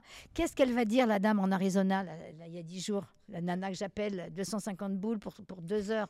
En fait, trois heures pour ne toujours pas aller tellement mieux. Elle m'a dit, vous vous êtes toujours sacrifié ou oublié, en fait. Vous avez fait passer avant vos parents, vos enfants, vos maris, vos, vos maris, les autres, les hommes, de manière générale. Le Roger, comment il méritait que je lui prête 300 000 Vous croyez qu'il me les a rendus? Il a fait faillite le 30. Le 30 janvier, il a fait faillite. Donc zéro balle. Donc l'usine là que, Tout, s'est effondré. euh. Zéro franc. Donc, papa avait raison. T'es trop forte, mais t'es trop conne. Je fallais pas. Le Roger, il m'avait trompé pendant 10 ans. Qu'est-ce que j'ai eu besoin d'aller lui prêter 30 000 300 000 balles? Qu'est-ce que j'ai eu besoin de lui donner mes 300 000 francs? Je vous rassure, j'ai fait pareil avec les autres. hein. On va y venir juste après. À tout de suite. De, de base, euh, on devait manger tous les deux. Mais Catherine a tout mangé là-bas. Ça m'a crevé de faim. Là, on reprend l'épisode. Avant ça, euh, je tenais à remercier évidemment notre partenaire euh, Shine qui, euh, qui, qui nous suit euh, sur le média. Donc Shine, c'est le compte pro pour l'entrepreneur. Donc merci à Juliette et toute la team de nous faire confiance. On vous a quand même négocié, évidemment, vu qu'on est des doers, un deal assez sympa avec Shine. Donc il y a trois mois offerts pour la création du compte professionnel. Donc n'hésitez pas à aller cliquer sur le lien qui est en description. Merci Shine, bisous Shine, et on peut reprendre l'épisode. Est-ce que tu te souviens où est-ce qu'on en était? J'en étais au début de, de, Tartines et Chocolat, c'est-à-dire que j'ai hum, rencontré Bertrand. J'ai rencontré Bertrand et euh, on va se marier. Je dis qu'il a 10 ans de moins que moi. Et euh, j'ai fait mes 25 premiers protos par euh, 20 chacun, 10, euh, 10 en- euh, 20 en rose et 20 en bleu. Et euh, hum, je m'apprête à monter ma première marque mondiale de luxe pour enfants. Je ne sais pas comment, mais c'est pas grave puisqu'il y a Google, Netflix, le cloud qui sont là-haut, qui sont qui veillent. Les, les gens disent qu'ils ont des étoiles. Moi, je dis que j'ai j'ai Google euh, Spirit en, en- en permanence. Et, et donc, euh, on, on arrive à la, aux vacances de, de Noël de 1976. J'ai dans mes poches, enfin dans tous mes produits par 25, par 50, en tout cas, euh, 20, euh, non, par 40, 20 en bleu, 20 en rose. Donc pour rappel, les produits que tu avais fait, c'était. les produits que j'avais fait, c'est des- donc pour- comme j'avais des enfants, je savais ce qu'il faut quand on a un enfant. J'avais une tenue fille, une tenue garçon, euh, deux tailles de bavoir, un tour de lit, un nid d'ange, un drap de bain, un peignoir de bain, une housse à biberon, une housse à carnet de santé, une housse album de photos. Donc c'est vraiment déjà l'univers, le, tour de lit aussi, un drap et, un, oreiller. Donc c'est l'environnement du, bébé. Il n'y a pas encore les, il n'y a pas encore la maille, c'est tout, ça est fait en tissu à rayures roses et, blanc et bleu et blanc. Il n'y a pas encore les, les bodys, les, cardigans, tout- toute la suite. Ça, ça va être, euh, ça, ça va se construire petit, petit à petit. Mais t'avais déjà... déjà- le nom ou pas ou c'était pas... Là, j'ai pas encore le nom. Je passe les vacances de Noël euh, dans ma maison, dans ma maison à côté de l'usine, la maison qu'on a encore gardée euh, à côté de l'usine. Et, euh, et Bertrand vient avec plein de copains. Donc là, mes enfants ont l'habitude de m'appeler Tartine parce que je, je mange du pain et du beurre euh, tous les jours avec du chocolat. Et, euh, et les enfants se mettent à donner des noms à tous les copains de Bertrand. Donc Bertrand est venu avec les, fameux euh, témoins de la, boîte de nuit. Donc Michel, euh, Franck et, et je ne sais plus qui il y a, mais enfin bon, il y en a cinq. Et les enfants vont donner des noms à tout le monde et vont donner comme nom bonne soupe, mauvaise soupe, spaghetti, ketchup. Et Bertrand va se retrouver appelé chocolat. Et Bertrand fait toujours ses études de, de Sciences Po à Lyon. Donc il va repartir le 4 janvier, il s'en va et il va repartir à Lyon. Et, euh, et puis je pense même que je l'accompagne, j'ai une Austin à ce moment-là, et je pense que je l'accompagne à Lyon en Austin, je suis capable de faire l'aller-retour aller-retour dans la nuit. euh. Et je, reste, je crois même que je vais rester trois jours chez, dans l'hôtel particulier de sa grand-mère, qui est tellement grand qu'elle ne sait pas que je suis au deuxième étage pendant trois jours Ça, c'est sympa ça. Elle- elle-même ne sachant pas où est sa cuisine. et elle-même non à un bout de la table et Bertrand à l'autre. En tout cas, ça c'est pour, la, pour la petite histoire, c'est pour vous dire que Bertrand est d'une famille euh, relativement aisée, puisque son, son grand-père qui a fondé Danone. Ok. Et Antoine Ribou était le cousin de sa mère qui a pris le relais. Quand le grand-père de Bertrand est mort, c'est la... Antoine Ribou était un cousin de, de- de ma belle-mère. Et c'est lui qui a repris, euh, qui a repris l'affaire et qui l'a amené là où, on la connaît. Ça s'appelait pas Danone à l'époque. Ce que je veux vous dire, c'est que dans, ma vie, j'ai rencontré souvent Antoine Ribou et souvent le Baron Bic. Et je vous en parle maintenant parce que ces deux personnes-là que j'ai connues très tôt m'ont dit dès le début, si tu veux réussir quelque chose, si tu veux entreprendre dans la vie, tu dois entreprendre en ayant comme but d'être la meilleure au monde. Donc les deux m'ont mis, ce, m'ont mis, c'est pas la pression parce que j'étais tout à fait d'accord, à- tout à fait d'accord avec ça parce que je voulais créer une marque de luxe mondiale. Donc, mais non seulement je voulais, mais je voulais être la première. Ce que je ne savais pas, c'est qu'en même temps que je montais cette boîte, Bon Point a monté également la même affaire, mais différemment. Bon Point ouvrait des boutiques. Donc c'était de- Dominique Swildens et sa sœur Marie-France Cohen et, euh, Christian Baudou pour la puriculture. Mais elles, les deux filles, elles étaient. Christian Baudou s'occupait que de la partie puriculture. Il avait une boutique à part. Et elles, elles avaient des boutiques de vêtements. Ça n'était que des vêtements. Et elles ne vendaient que dans leur boutique. Moi, c'était pas ça mon but. Mon but, c'était d'avoir des boutiques, mais de faire des franchises et d'ouvrir des et de vendre à des clients partout dans le monde. Alors, pour se développer, pour se développer, il y a euh, plusieurs méthodes. Donc, je fais appel à Google là-haut. Parce que le, le vrai n'était pas encore là. Le vrai n'étant pas encore là, mais le, prêt, il était vraiment top. Euh, il me dit si tu veux être la meilleure au monde, déjà sois dans la meilleure, sois la meilleure à, à Paris. Et qui est-ce qui a la plus la meilleure boutique à Paris? C'était la petite gaminerie euh, rue, euh, 36 rue du Four. Donc je vais prendre un rendez-vous avec la petite gaminerie et euh, avec mes, mes, mes 25 produits en rose et, un- et un bleu, enfin 24 en rose et un bleu, et une liste de prix. J'avais déjà trouvé euh, un bureau, un- bureau dans le 16e. Je m'étais installée rue du Capitaine Olchanski, dans le bas de l'avenue Mozart. J'avais eu. euh, je ne sais plus comment j'avais eu cet argent. Ah ben si, je sais très bien comment j'ai eu cet argent. Je sais très bien comment j'ai cet argent. Je trouve le nom, je fais le rapport entre tartine et chocolat le 17 janvier à 7 h du matin, quand Bertrand, partait, euh, Bertrand repartait de, de Paris. Et euh, 7 h du matin, je fais le rapprochement entre tartine et chocolat et je me dis, ça c'est la marque. J'appelle mon père qui me rembarre à nouveau. Il est 7 h du matin, tu ferais mieux de te reposer. Bref, je n'ai pas le, soutien que j'attendais, mais je pars à l'INPI, dans le 9e arrondissement.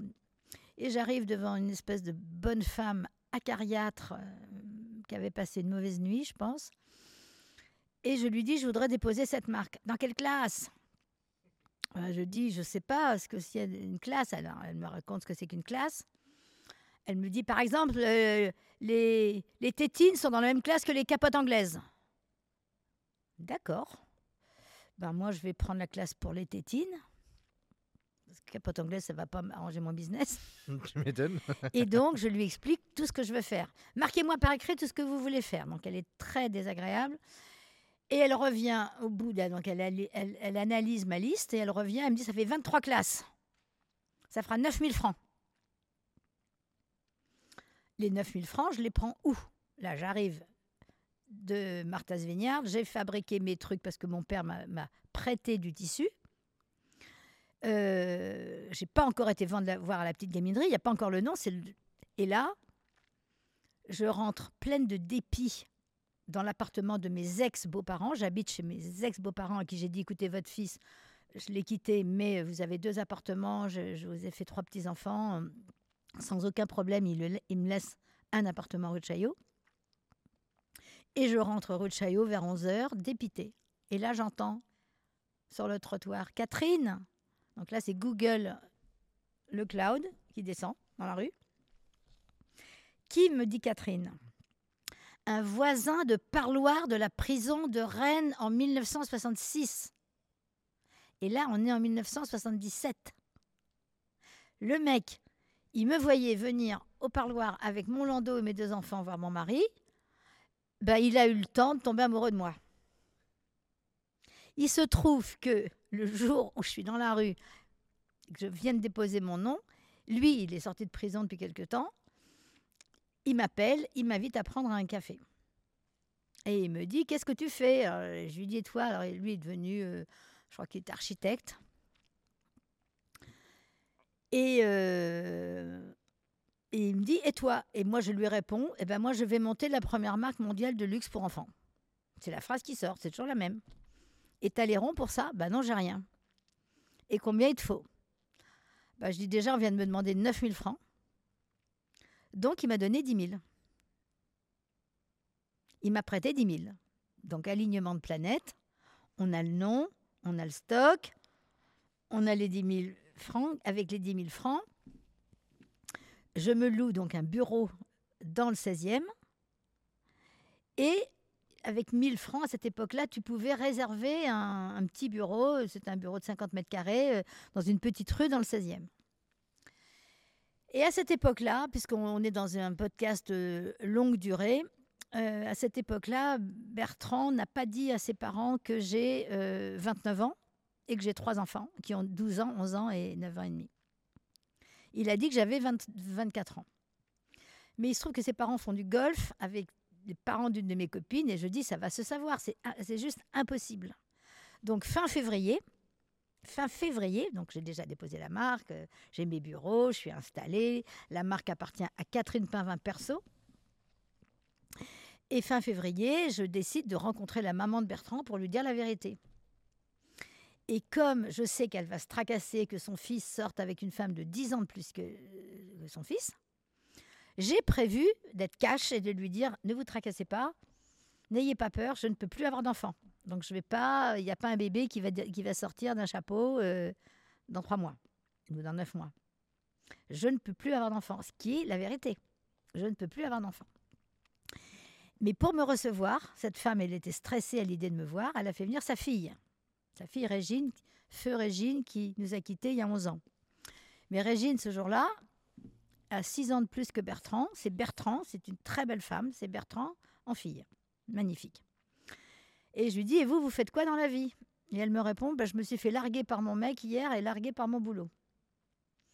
Et vous, vous faites quoi? Donc moi, je ressors ma phrase magique. Ben moi, je, vais monter la première boîte mondiale de, de luxe de mode enfantine. Ah bon? Je lui dis, vous voulez partager l'aventure avec moi? Je suis quand même spéciale, hein Je la connais pas, la fille. Ça fait un quart d'heure que je lui parle. Et elle me dit, il faut quoi? Ben, Je dis, il faut le capital social d'une société, d'une SA, c'est 20 000 francs. J'ai 10 000. Si vous voulez, il faut mettre 10 000 francs. Et elle me dit, écoutez, je réfléchis, mais euh, ça me tente. Et voilà ce qui se passe. On s'associe. Et on s'associe. Et moi, je suis partie pour... moi, je vois loin. hein. Je sais tout ce que je veux faire. Régine, moi, si j'ai 29 ans, elle a, elle a 3 ans de moins que moi, 3 ans de plus que moi, elle a 32 ans. Et elle est 32 ans, célibataire, puisque son mari, son mec l'a quittée, ou son mari, je crois qu'elle était mariée.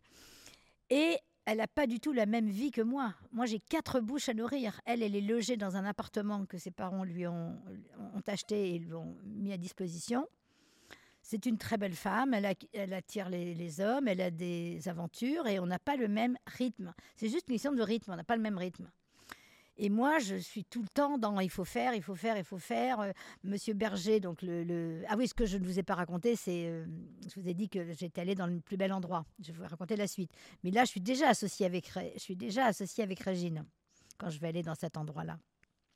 Et donc, je m'associe avec Régine, et puis elle vient dans le bureau, et puis euh, je, je lui raconte l'état de la situation. Donc, la marque m'appartient, que ce que je voudrais, c'est que pas prendre de salaire, mais prendre un pourcentage sur les ventes au, au titre de la marque. Jusque-là, pour Régine, c'est clair, c'est ce qui est convenu. Je vais toucher euh, 6% sur, le, sur les ventes. Et Régine et moi, on va voir si on peut se prendre un salaire et à quel moment on va pouvoir se prendre un salaire. Donc ça, ça fonctionne très bien comme ça. Je vais chez Monsieur Berger, je prends mon rendez-vous, Euh, Monsieur Berger, c'est la gaminerie? la petite gaminerie. Et là, Monsieur Berger me snob, me parle pas. Il a rendez-vous avec moi, mais il est en train de parler. Il, il me, il me calcule pas du tout. Il parle avec une autre femme. Et puis euh, les vendeuses me disent non, non, on peut rien faire. C'est lui que vous devez voir. Et puis il se passe un quart d'heure, une demi-heure, et au bout d'une heure, moi j'ai une patience extrêmement limitée. Puisque je suis faste, euh, je n'ai pas de patience. Ça, ça va, ça va pas, ça va pas ensemble. Mais là, il y a plusieurs plusieurs façons d'aborder le sujet. Soit tu te barres en te disant euh, fais chier, euh, crétin, moi je me, je me casse. Euh, soit tu laisses en dépôt. Et moi j'ai fait un autre truc. J'ai dit voilà à la jeune fille, à la vendeuse écoutez, je vous offre tout ça. C'est une nouvelle marque que je lance. J'ai l'intention de faire la première marque mondiale de luxe.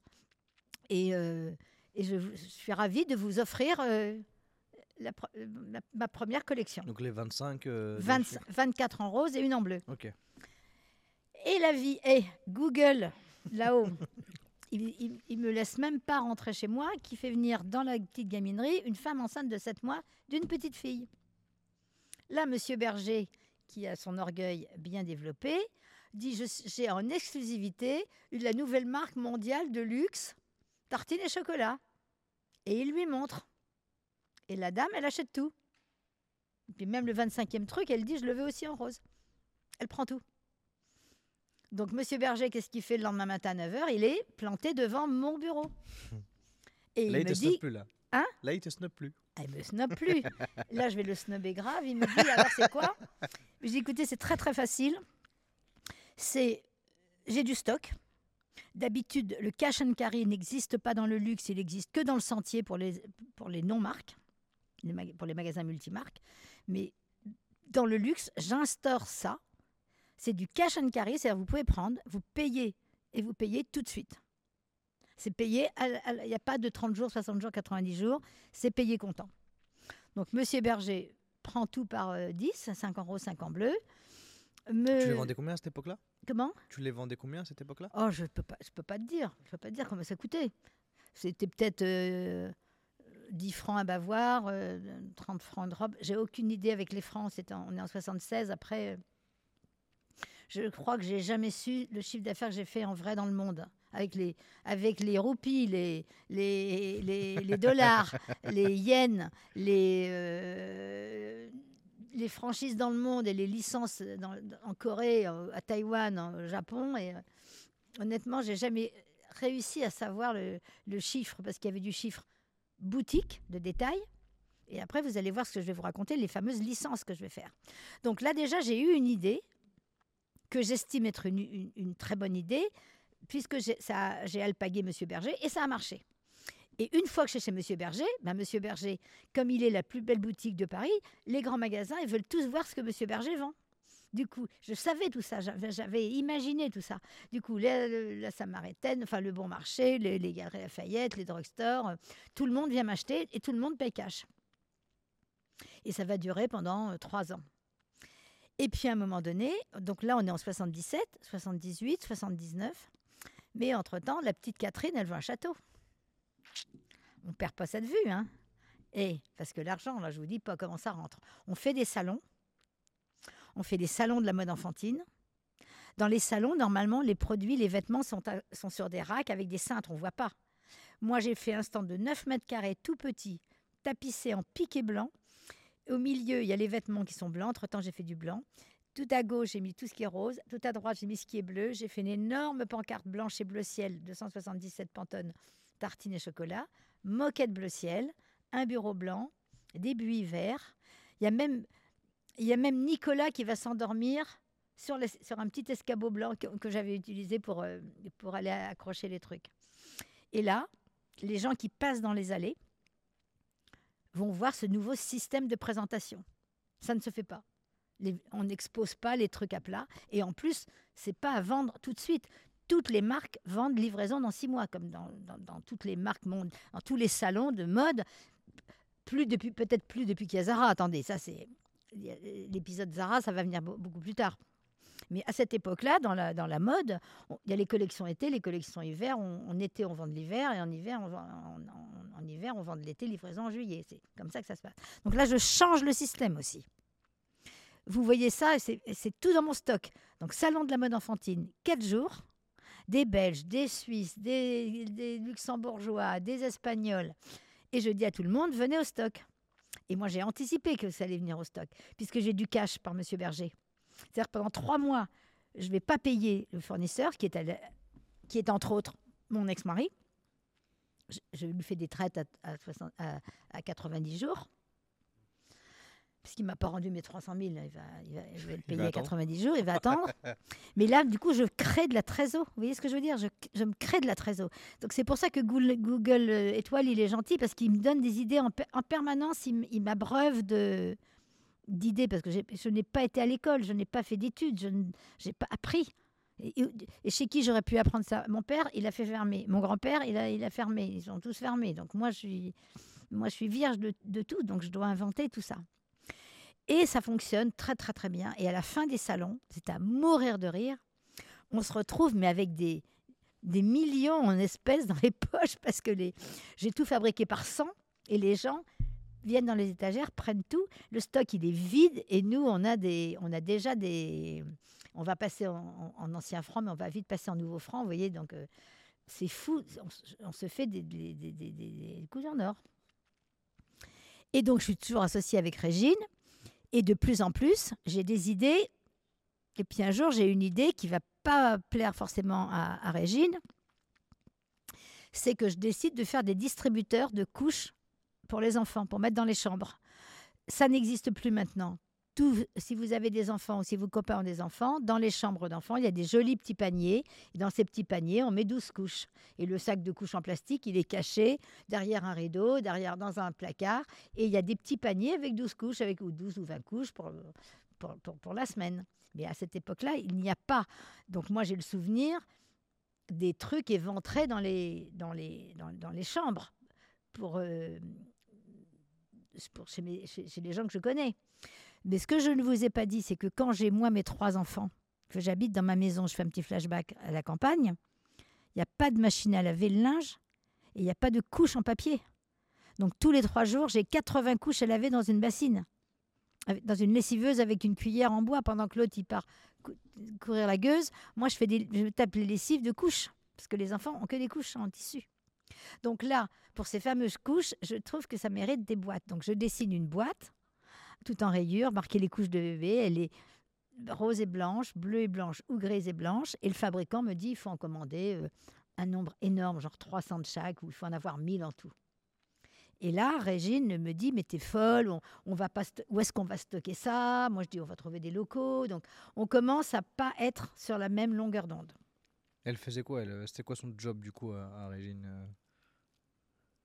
Alors Régine, elle s'occupait des clients qui venaient, elle servait les clients, elle s'occupait des, elle cousait des boutons avec moi, elle, euh, mais on- n'avait pas le même rythme parce que elle, elle pas, euh, elle n'arrivait pas aux mêmes heures que moi. Moi, la nuit, je travaillais parce qu'il fallait que je nourrisse Be- Bertrand qui faisait Sciences Po, mais qui venait chez moi avec des copains et 40 copains tous les week-ends et les trois enfants. Donc il y avait, euh, moi, il fallait que je m'agite vraiment. Donc on n'avait pas le- le même rythme. Et donc Régine, elle s'occupait d'aller voir les clients ou de faire des livraisons. Et, et elle était surtout pas forcément d'accord avec tous les produits nouveaux que je voulais lancer. Ça a été le début de... Pour moi, j'ai pensé que ça n'allait pas, que je n'étais pas associable. Et donc un jour, Donc tu pensais que c'était toi du coup euh Je ne savais pas, mais je me suis dit. euh, Et entre-temps, j'étais avec son frère. hein. J'étais, je vivais avec son frère, même s'il faisait Sciences Po Lyon. euh, il, revenait, on vivait ensemble, on allait se marier, on- enfin, on projetait de se marier et tout ça.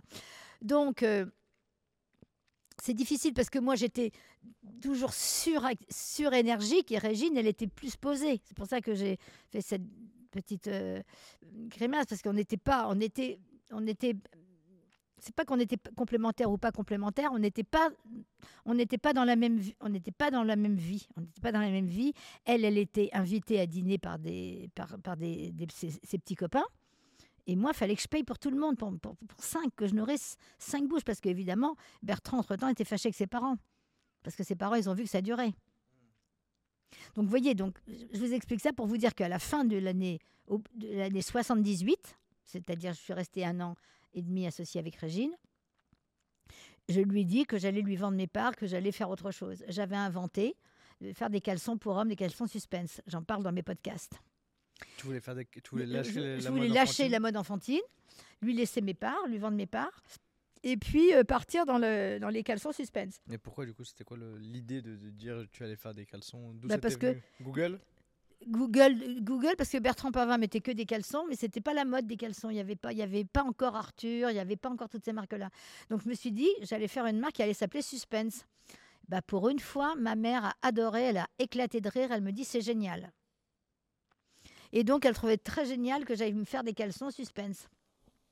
Donc l'histoire, c'est que la, la véritable histoire, c'est que j'ai dit à Régine que j'allais lui vendre mes parts.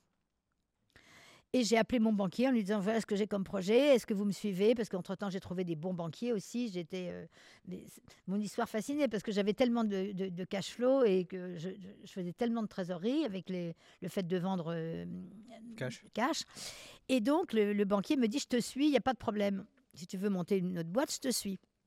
Et puis, il se trouve que Régine envisage de m'acheter, me, me dit pas non, me dit qu'elle va peut-être m'acheter ma marque. Et on se met d'accord sur un. Je lui ai dit, moi, je voudrais te la vendre tel prix. Donc, j'a- j'avoue que j'avais mis un prix très élevé, mais c'est parce que je voyais loin. Moi, je voyais tartine chocolat comme ça allait être. Et Régine n'avait pas forcément la même vision que, que moi. Et il se trouve que je lui ai dit ça, on va dire, un mardi. Et le mardi soir, elle va dans un restaurant.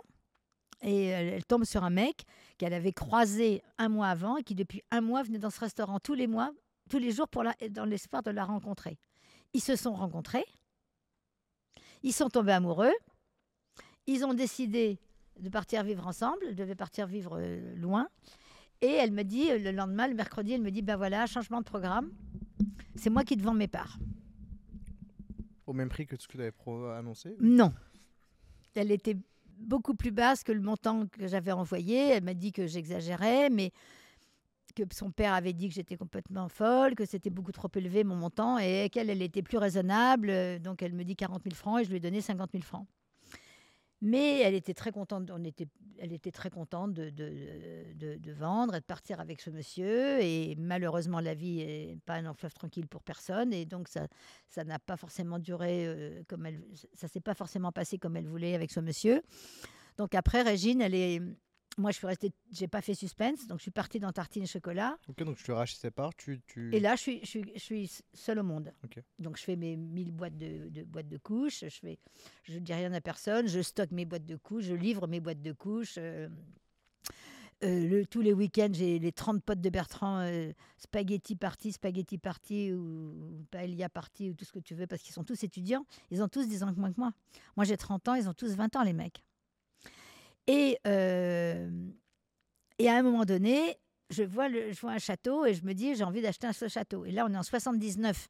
Tartine chocolat, c'est pas vieux, vous êtes d'accord hein, C'est c'est 17 janvier 77. c'est- Et là, on est le 19 novembre 79. Et Bertrand me dit, bah, je vais aller le visiter. Et il visite ça. euh, il, me dit, euh, je suis pas sûre que ça va te plaire, que ça va te plaire parce qu'il n'y a pas le grand escalier. Moi, je voulais un grand escalier.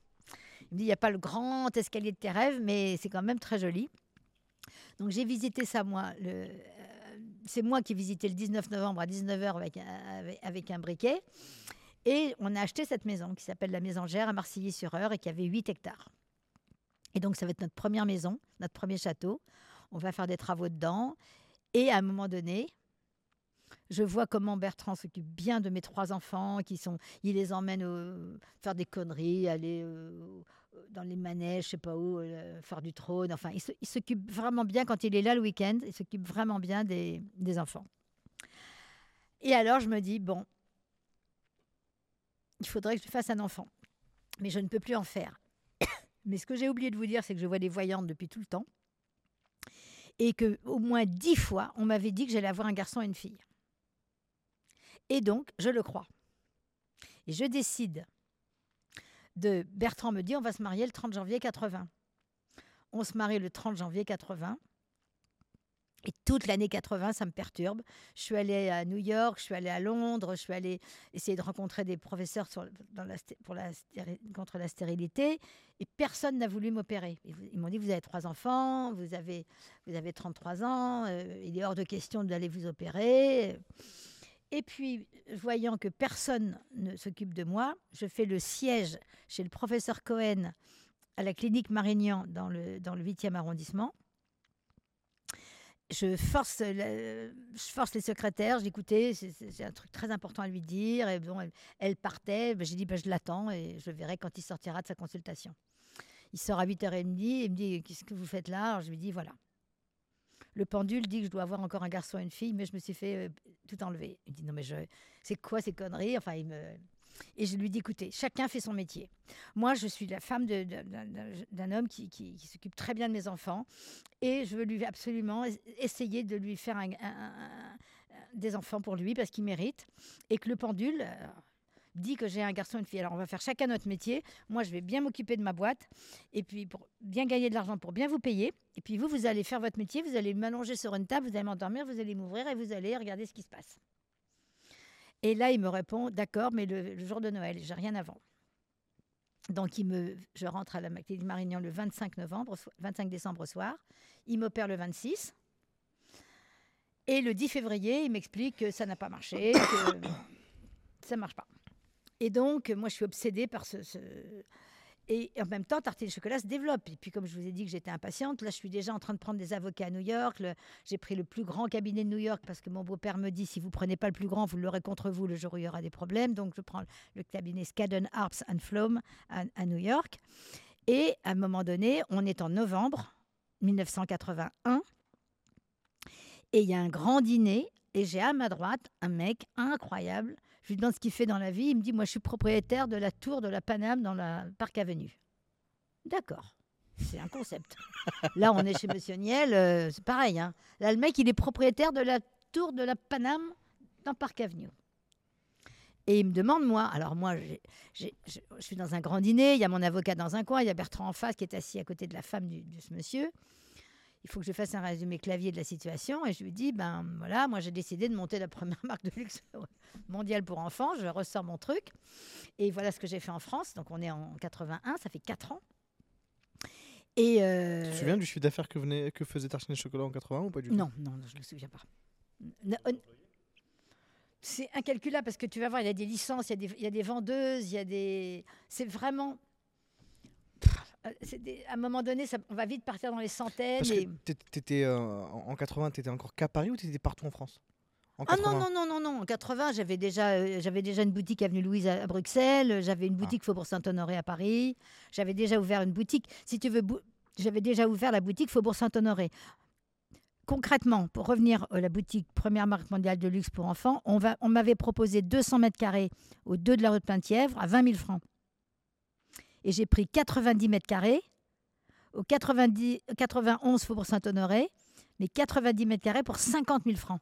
Mais j'étais Faubourg Saint-Honoré. Et j'ai pris, et j'ai écrit Paris, Tokyo, New York. On est en 80, en juin 80 là. Et là, la première cliente qui rentre, c'est une japonaise. Vous êtes où à Tokyo? J'ai dit, je ne suis pas à Tokyo. Mais vous, vous êtes où à Tokyo? Moi, je suis acheteuse pour les grands magasins Seibu. Ah, maintenant, je suis à Tokyo. Google, Google, c'est elle hein, que tu m'envoies là, c'est elle, c'est elle hein, dans le cloud, là, dans ton cloud magique là. Donc, je pense que ça n'a pas pris deux mois pour avoir signé un contrat de licence avec les Japonais.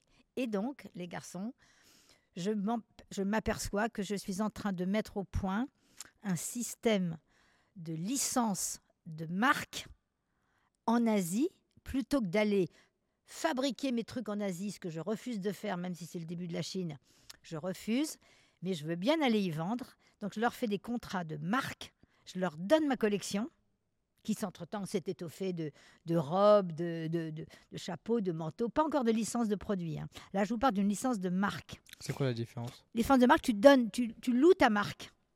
Tu loues ta marque à, la- à- à un Coréen pour une durée limitée dans le temps, avec un montant fixe. Le mec, comme il n'a pas de pourcentage, il peut ouvrir 10 ou 20 ou 30 boutiques qui s'en fout. Tu t'es mis d'accord sur un montant. Moi, je me suis mis d'accord sur un montant. Et, donc, avec, avec, Tokyo, et donc l'argent, et eux, ils sont, ils sont dit d'accord. Donc, je sais que j'ai cet argent frais qui va arriver. Avec cet argent frais qui va arriver, je vais pouvoir acheter du tissu et je vais pouvoir ouvrir des boutiques. Donc, je m'ouvre une boutique à Lyon, une boutique à Bordeaux, une boutique à Lille. Enfin, je commence à d'autres boutiques dans Paris, tu vois. Et là, en 81, donc c'est déjà l'expansion a déjà commencé. Mais j'ai aussi fait autre chose avant, avant euh, dans l'année 80, dans l'année 80, quand je loue cette boutique Faubourg Saint-Honoré, je me dis je veux des landaux et des poussettes et des lits. Enfin, en tout cas, des landaux et des poussettes Par euh, Tartine et Chocolat. évidemment, en, en bleu et blanc. Je me suis souvenu d'un type qui m'avait demandé 1000 petits sacs. Il, avait une usine de landaux et de poussettes à Dijon. Il s'appelait euh, Michel Monod. Il avait une usine euh, à Dijon et il m'avait demandé un jour, quand j'avais mon usine avant, la première usine, il m'avait- il m'avait demandé 1000 sacs en plastique avec écrit je ne sais plus quoi dessus. Et je les lui avais fabriqués dans un temps record. Donc je me dis, je vais aller voir Monsieur Monod. Et je vais voir Monsieur Monod et je lui dis, voilà, j'ai un truc à vous proposer. Vos landaux, ils sont bordeaux, ou gris, ou noir, ou bleu, marine, ou, je sais pas quoi. Moi, les miens, ils vont être à rayures bleu et blanche. Combien vendez-vous les autres Les vôtres? Alors, il va me dire 120 francs. Je me dis, les miens, on va les vendre 180 francs. Le tissu vaut le même prix, et vous allez me donner 6%. Donc, 6% de 180, vous allez me donner euh, 54, euh, 54 francs. Euh, et vous allez gagner 120 et euh, 120 plus euh, 60 euh, 64 francs. Non, il allait les vendre, il allait gagner 160 francs au lieu de 120. Tu vois ce que je veux dire? Mhm. Il m'a payé, il m'a payé mes 6% sur 180 et lui, il, vend sa- il va vendre mon landau beaucoup plus cher, donc il est, il est gagnant. Et je lui demande un minimum garanti par mois, parce que là, la femme d'affaires se réveille. Et je me souviens que le château, il fallait donner 1500 francs par mois de crédit. Donc je signe un contrat à 1500 francs par mois de crédit pour payer le. Alors c'était peut-être 15 000 hein, parce que je me souviens plus dans les zéros, mais enfin c'était. En tout cas, il fallait donner. S'il fallait donner 1500, je signe un contrat à 1500 avec m- avec Monsieur Monod. Et donc pour l'ouverture de ma boutique, il y a des transats, il y a des poussettes, il y a des landaux. Et, quand tu te balades à la Baule, euh, j'ai une boutique à la Baule, sur le Remblai, tu vois les poussettes et les landaux tartines chocolat et, qui arrivent de loin. Donc ça me fait de la super pub, t'es d'accord? Donc j'ai mis au point un système de produits avec les poussettes et les landaux. C'était le plus dur quand même. hein. Du coup, après, qu'est-ce que j'ai été voir? Ben, J'ai été voir Monsieur Peluche, qui me prêtait sa machine toutes les nuits, dix ans auparavant. Et je lui dis Bonjour, Monsieur Dubois. Toc, toc, toc, c'est moi. Vos petits, vos petits animaux, vos lapins, vos hérissons, vos ours en peluche, ils sont marrons. Tout, le monde, tout, tout ça, c'est marrant. Et si on les faisait en bleu et blanc et en rose et blanc, vous les vendez 20 francs, ben on va les vendre 35 francs. Vous allez me donner 6%, puis vous, vous allez gagner euh, encore 10 francs de plus. Monsieur Dubois, pendant tous les, les, les v- 25 ans qu'a duré ce contrat, 25 ans j'entends, hein, il pouvait m'embrasser sur la bouche et m'envoyer des plus grands vins de la terre, tellement il a gagné d'argent avec moi. Tellement il avait, une il avait de la marge. Mon beau-père m'avait appris cette phrase marge ou crève. Pas tout de suite, un peu plus tard dans ma vie, mais en tout cas, le marge ou crève, moi je Ça, c'est bien retenir, ça. Marge ou crève. Marge ou crève. Et donc moi, j'avais que ce truc-là dans la tête. Il faut gagner de l'argent. Ça, ça- on est. C'est pas parce que je suis opportuniste, c'est que je fais des belles choses. Mes choses sont uniques. Tout est fabriqué en France, et ça mérite de coûter plus cher que les trucs fabriqués en Asie ou à Pétaouchnok euh, en très grosse quantité. Quand on dit marque de luxe, c'est quand même un mini. C'est quand même réduit les quantités. C'est des, c'est des. On n'a jamais fabriqué plus de. Dans les dix premières années, on fabriquait pas plus de 500 fois la même robe. C'était très très limité. Comme, il y avait 30 boutiques, euh, ça leur en faisait 15 par boutique. Tu vois, c'était, vite écoulé. Après, on est passé peut-être à 1000, 1200, mais ça a toujours resté une, consonance euh, luxe parce que les boutiques, elles étaient au bout du monde. Donc, euh, les boutiques n'avaient toujours pas plus que 15 robes par boutique. Vous comprenez ce que je veux dire? C'est toujours resté quelque chose de rare. Donc là, on a en même temps le Japon qui balance du cash. Pour ouais. Là, on a Monsieur Monod qui balance du cash. Donc, le loyer, il est payé. Donc, le banquier, il est super content. Et après, Monsieur Dubois qui fait ses pluches, qui est super content. Donc, après, je vais voir Monsieur Chapeau, Monsieur Bonnet, Monsieur Chaussure, Monsieur. on- Je ne sais plus dans quel ordre, mais à un moment donné, les... je vous avais parlé de 23 classes de produits. J'ai eu mes 23 licences. J'ai eu mes 23 putains de licences. J'avais la licence papeterie, confiserie, euh, papier peint, rideau, moquette, euh, tapis avec euh, tout le monde Beauchard. Euh, T'as rentabilisé toutes tes classes. ah, j'ai rempli mes, toutes mes classes. Et, les- et quand soudain, je passe à la télévision en prime time euh, dans une émission, euh, pas prime time, mais 9 heures sur la une en 80. Donc je, je- je suis connue assez vite. Et puis vraiment, je suis dans tous les journaux parce que je- c'était dans, dans les plus belles boutiques. Donc les journaux, ils sont friands de tout ça. Donc nous revoilà en 81 au dîner de New York, à côté de monsieur propriétaire de la tour de la Paname. Dans Park Avenue. Park Avenue, de, dans Park Avenue. Et je lui explique donc euh, marque mondiale de luxe pour enfants. Il me dit mais moi ça m'intéresserait beaucoup d'investir et que vous veniez en Amérique. Je dis ah oui mais je peux pas parce que j'ai encore une petite opération à faire. Et je lui raconte le coût du bébé. Alors là il comprend pas. Il comprend pas tout de suite. Il dit voyez ma femme qui est assise à côté de votre mari là-bas. Ben, ma femme par exemple elle veut pas d'enfant parce que ça va lui abîmer le ventre. Visiblement on n'est pas dans le même schéma avec vous. J'ai non, moi je veux, j'ai le pendule qui dit que je vais avoir un garçon et une fille. Le, le professeur Cohen, il m'a dit qu'il restait 3 mm. Donc, il me dit parce que si vous, voulez vraiment que j'investisse, je dis- et il m'a dit qu'est-ce que vous voulez faire à New York? Je dis ben, je sais exactement ce que je veux dans la dans la dans Madison Avenue, il y a avec la 53e rue, il y a une boutique qui fait 7 étages qui s'appelle Pumpkins and Monkeys et moi je veux faire coiffeur, bibliothèque, vêtements, nurserie, euh, parfum. Enfin, je n'avais pas encore le parfum, hein, mais je dis, je veux, je veux faire sur cet étage, je veux faire des étages séparés. Il me dit, ça me va. Je lui dis non. Je vais d'abord voir Monsieur Cohen. Ah, Il me dit, c'est pas possible. Je pensais, j'ai jamais entendu qu'un- quelqu'un qui refuse mon investissement. Il voulait me donner 51% et je garde la majorité. Enfin, il payait tout et il voulait que je vienne deux ans avec mon mari et mes enfants, mais il payait tout. Et c'est ça le deal qu'il me propose.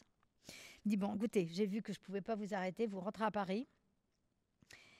Et, euh, et si ça marche pas, je, je- vous venez simplement, je vous demande de, de passer deux ans à New York. Vous aurez l'appartement que vous voulez, vos enfants ils seront à l'école française. Et il faut, visiblement, vous êtes extrêmement amoureuse du monsieur, qui- du, du bel homme qui est là-bas. Donc, euh, il faut qu'il vienne ici. Ça tombait bien. Il était étudiant. Encore. Mais dans l'agriculture maintenant. Et, euh, et donc, je rentre à Paris. Je retourne voir Cohen qui dit Non, mais c'est pas possible. Parce que je suis très déterminée, pour pas dire euh, autre chose. Euh, et là, euh, il me dit Bon, ben encore Noël. Donc, je retourne le 25 décembre.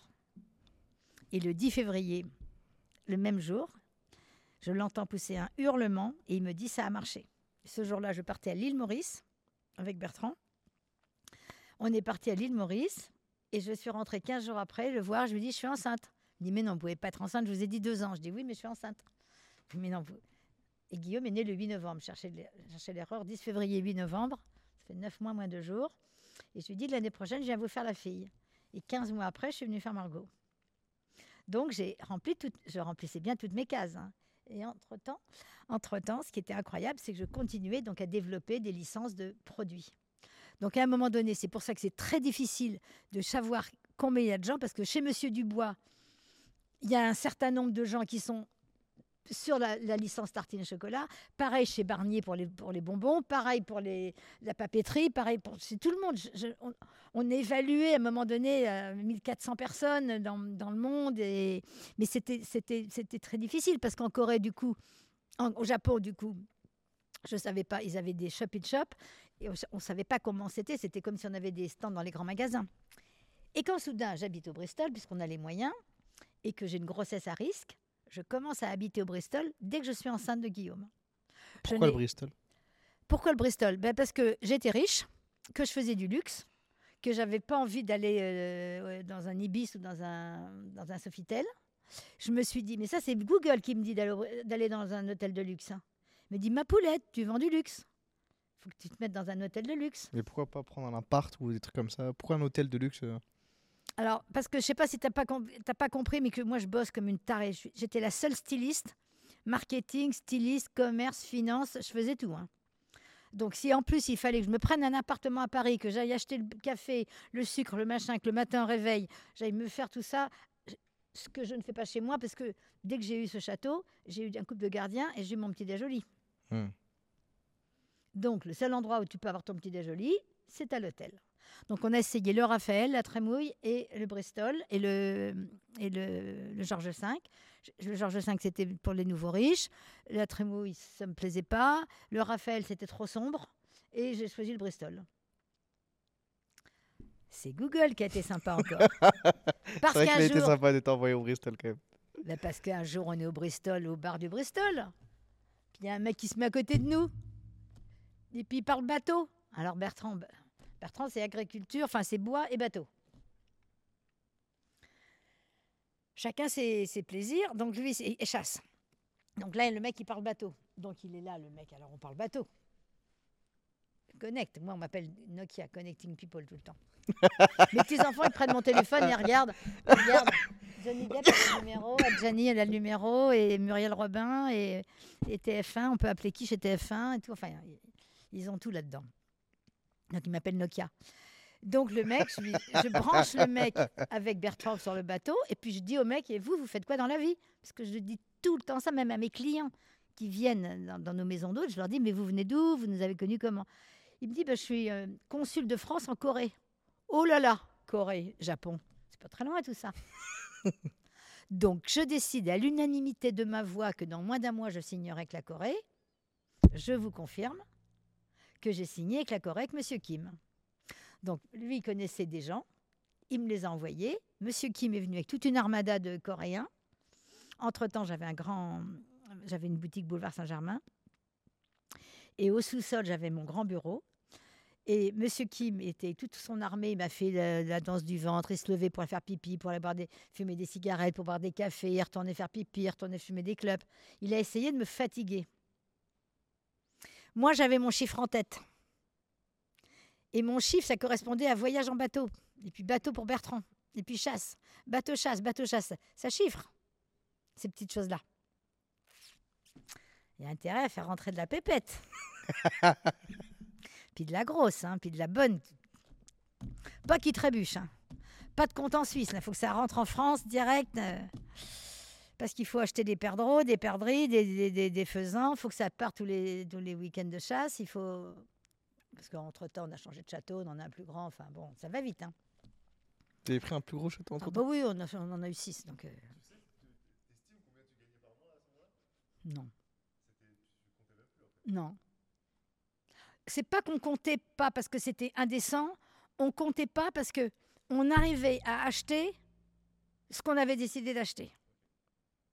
On arrivait à payer les vacances, à payer les billets de Concorde, à payer les trucs, à payer les, les, les- chasses, à payer les, les, les- domestiques. On avait des, on avait des- du coup, j'ai eu Guillaume et Margot, donc j'ai eu des, une nurse, et puis j'avais deux nurses, et puis j'avais des jardiniers, et puis y avait, en tout cas, on avait six personnes à la maison, donc ça se paye. On avait six personnes dans les châteaux, euh, ça chiffre, et, et puis on habitait au Bristol. Mais alors le Bristol, faut pas croire non plus, je veux relativiser, il faut pas croire que je payais. Euh, écoutez, la chambre la plus chère, j'ai toujours payé 4000 francs, ma chambre au Bristol, entre 80, entre, le- euh, 82 quand je suis enceinte de Guillaume, euh, 82 et, et quand je vais m'arrêter en 2004, je paye entre 4 000 et 6 000 francs ma- ma- maximum, mais je suis que dans des suites. Je suis tout le temps surclassée. Et donc, le Bristol, c'est là que j'ai touché la Corée. Puis la Corée, c'est plus des. On est, on- là, on est carrément en millions de dollars. hein. C'est tout de suite. euh, on commence à un million de dollars, un million cinq la deuxième année, donc ça paye les factures. Ça, ça, parce que c'est, ça va tout sur le compte de Catherine Pinvin, Marc. Ça, ça, ça peut, ça peut nous, ça peut nous. C'est pour ça que je te dis, la société, elle, elle vend ses vêtements dans des boutiques. Elle fonctionne parce qu'elle elle vend des vêtements aux boutiques. Mais la marque, c'est moi qui la détiens en propre. Ah oui, Ça n'est qu'en oui. 96 que je vais la mettre en société. Toutes ces années-là, c'est Catherine Pavin qui reçoit du machin et qui ça se transforme en bateau, ça se transforme en, en chasse, ça se transforme en vacances, ça se transforme en lac de Côme, en, en Venise, Porto- Portofino, enfin. Donc, pour pas frimer, je crois que la réponse elle est claire, ça payait ce qu'on avait envie de faire. Et on n'a jamais été des sales gosses nouveaux riches. euh, L'argent, je le respecte, je l'honore. J'ai trop de mal à le gagner. Je l'ai gagné vraiment en travaillant comme une malade mentale parce que j'étais la seule styliste. Donc la nuit, je, je, créais mes collections et le cloud, il fonctionnait. Je me mettais au lit à 10 heures du soir, je lisais une demi-heure et, et le cloud travaillait toute la nuit et le matin à 9 heures, en même temps que le petit déjeuner arrivait sur mon lit, papier, crayon, ça sortait, ça sortait, ça sortait. J'avais dessiné mes. co- Je créais la nuit. Et comme j'avais. Bon, je crois que mon. C'est pour ça que je dis toujours le, cloud. Je pense que j'avais 3000 numéros de téléphone dans ma tête. Je ne prenais pas un annuaire, je ne prenais pas un, agenda. J'appelais Monsieur Dubois, j'appelais machin, j'appelais machin. Je créais, je créais à toute allure euh, par téléphone. euh, J'appelais la papeterie, je me disais on va faire ça comme ça. Les gens, ils me comprenaient. Ils me comprenaient parce qu'ils J'allais tout le temps faire les collections avec mes deux filles. On allait dans les usines, on adorait aller dans les usines. Et on, crée la première collection par thème. Tous les six mois, il y avait 12 thèmes. Donc une fois que ces thèmes sont faits, que tu sais que tu vas faire euh, euh, des, hum, des, petits euh, personnages, des, petits esquimaux, que tu vas faire des, des lapins et que tu vas faire des je sais pas quoi, tu as tes 12 thèmes. Puis la rayure aussi, et puis les, les, les uniroses et, les écossais. Donc une fois que tu as tes 12 thèmes, c'est extrêmement facile. Caroline faisait toutes les broderies. C'est très facile d'aller après dans les usines chez Monsieur Chaussure ou chez Monsieur Bonnet. Tu choisis leur bonnet à eux, tu changes les couleurs, tu mets trop. Mais ça nous prenait pas tellement de temps parce qu'on était super rodés. On partait toutes les trois, Caroline, Emmanuel et moi, et on, on- on- les gens nous invitaient au restaurant. On, on expédiait le, le déjeuner parce qu'on voulait finir ça dans la journée. Donc on avait la Corée qui envoyait du pognon le Taïwan ensuite dans la, dans la foulée, le, Japon, tout ça dans la foulée. Et puis, euh, et puis euh, à un moment donné, je me mets à avoir des prix. Je- en 85, donc c'est pas très longtemps après. Donc les années évoluent, si tu veux, on, avance. On fait de plus en plus de, jolies robes, de jolies chemises, de jolis chemisiers, de bavoirs, de, de, de body, de petits pulls, de t-shirts, enfin des sweatshirts. On fait tout très bien. Comme j'ai des petits enfants bébés, ben, je sais ce qu'il leur faut. Donc, ce sont, ils vont commencer à être mannequins. Mes petits, ma fille va se marier, va, avoir un enfant. Mon fils va se marier, va avoir des filles. Donc, tout ça, ça avance et nous voilà en 85, prix de, de Veuve Clicquot de la meilleure femme d'affaires de l'année. Je m'étais présentée en 84, j'avais une attachée de presse qui m'avait fait un dossier de merde. Et j'étais tellement vénère de ne pas l'avoir eu, le prix, que j'ai dit, bon, la prochaine fois, on a le droit de se présenter deux fois, je me fais mon dossier moi-même. Je me suis fait un dossier comme ça, comme ça, avec mon ego surdimensionné. J'ai fait le dossier qui va avec l'ego. Là, avec la photo de Guillaume Pinvin avec son bonnet sur la tête, bleu marine, même pas ciel rose. La photo de Guillaume, à ses six mois, pris par son père au- à l'hôtel du Palais, la photo avec ce bonnet. Honnêtement, je pense qu'on a vendu 100 000 fois le- bonnet en, en 10 ans. On, en a vendu 100 000. En bleu marine, en ciel, en rose, en blanc. Et en... C'était les, les- les principales couleurs. On avait après fait les, des petites chaussons, des petits, des petits panchos qu'il y avait avec. On avait l'écharpe, on avait les moufles. Enfin bon, c'était, c'était vraiment des gros volumes, tu vois, qu'on faisait. Et, euh, et à un moment donné, donc j'ai le prix femme d'affaires Veuve Clicquot. Ce que je vous ai pas dit, c'est que dans le château qu'on a acheté le 19 novembre 79, il était nettoyé, mais au cordeau, il n'y avait, pas- avait pas un objet qui traînait dans un placard. On dirait que les gens avaient, passé ça au karcher, tellement il n'y avait plus rien. Et nous, comme on démarrait dans la vie, on n'avait rien à monter dans le grenier. Vous me suivez là, il n'y a rien à mettre dans le grenier. Et un jour, je monte dans le grenier et je vois trois flacons en verre arrondi avec un bouchon en argent gravé, petit sambon gravé sur le premier, grand sambon sur le second et fait dodo sur le troisième. Et là, on est en 1981 quand je trouve ça. Donc là, mon ego se recentre, dit bah, bah vieille, tu vas faire des autres, tu vas faire des cosmétiques. Impossible de faire des cosmétiques, c'était trop compliqué. Des quantités astronomiques, des coûts astronomiques. Mais j'ai un parent du côté de mon père qui est patron de 800 pharmacies. Et il me dit, tu devrais faire la concurrence de Chlorane, Mustela, toutes ces marques-là. Et donc, je sors une crème, un talc, un savon, un lait de bébé et je sais pas quoi, cinq trucs. Et qui s'appelle Tartine et chocolat et c'est à rayures euh, bleues et blanches.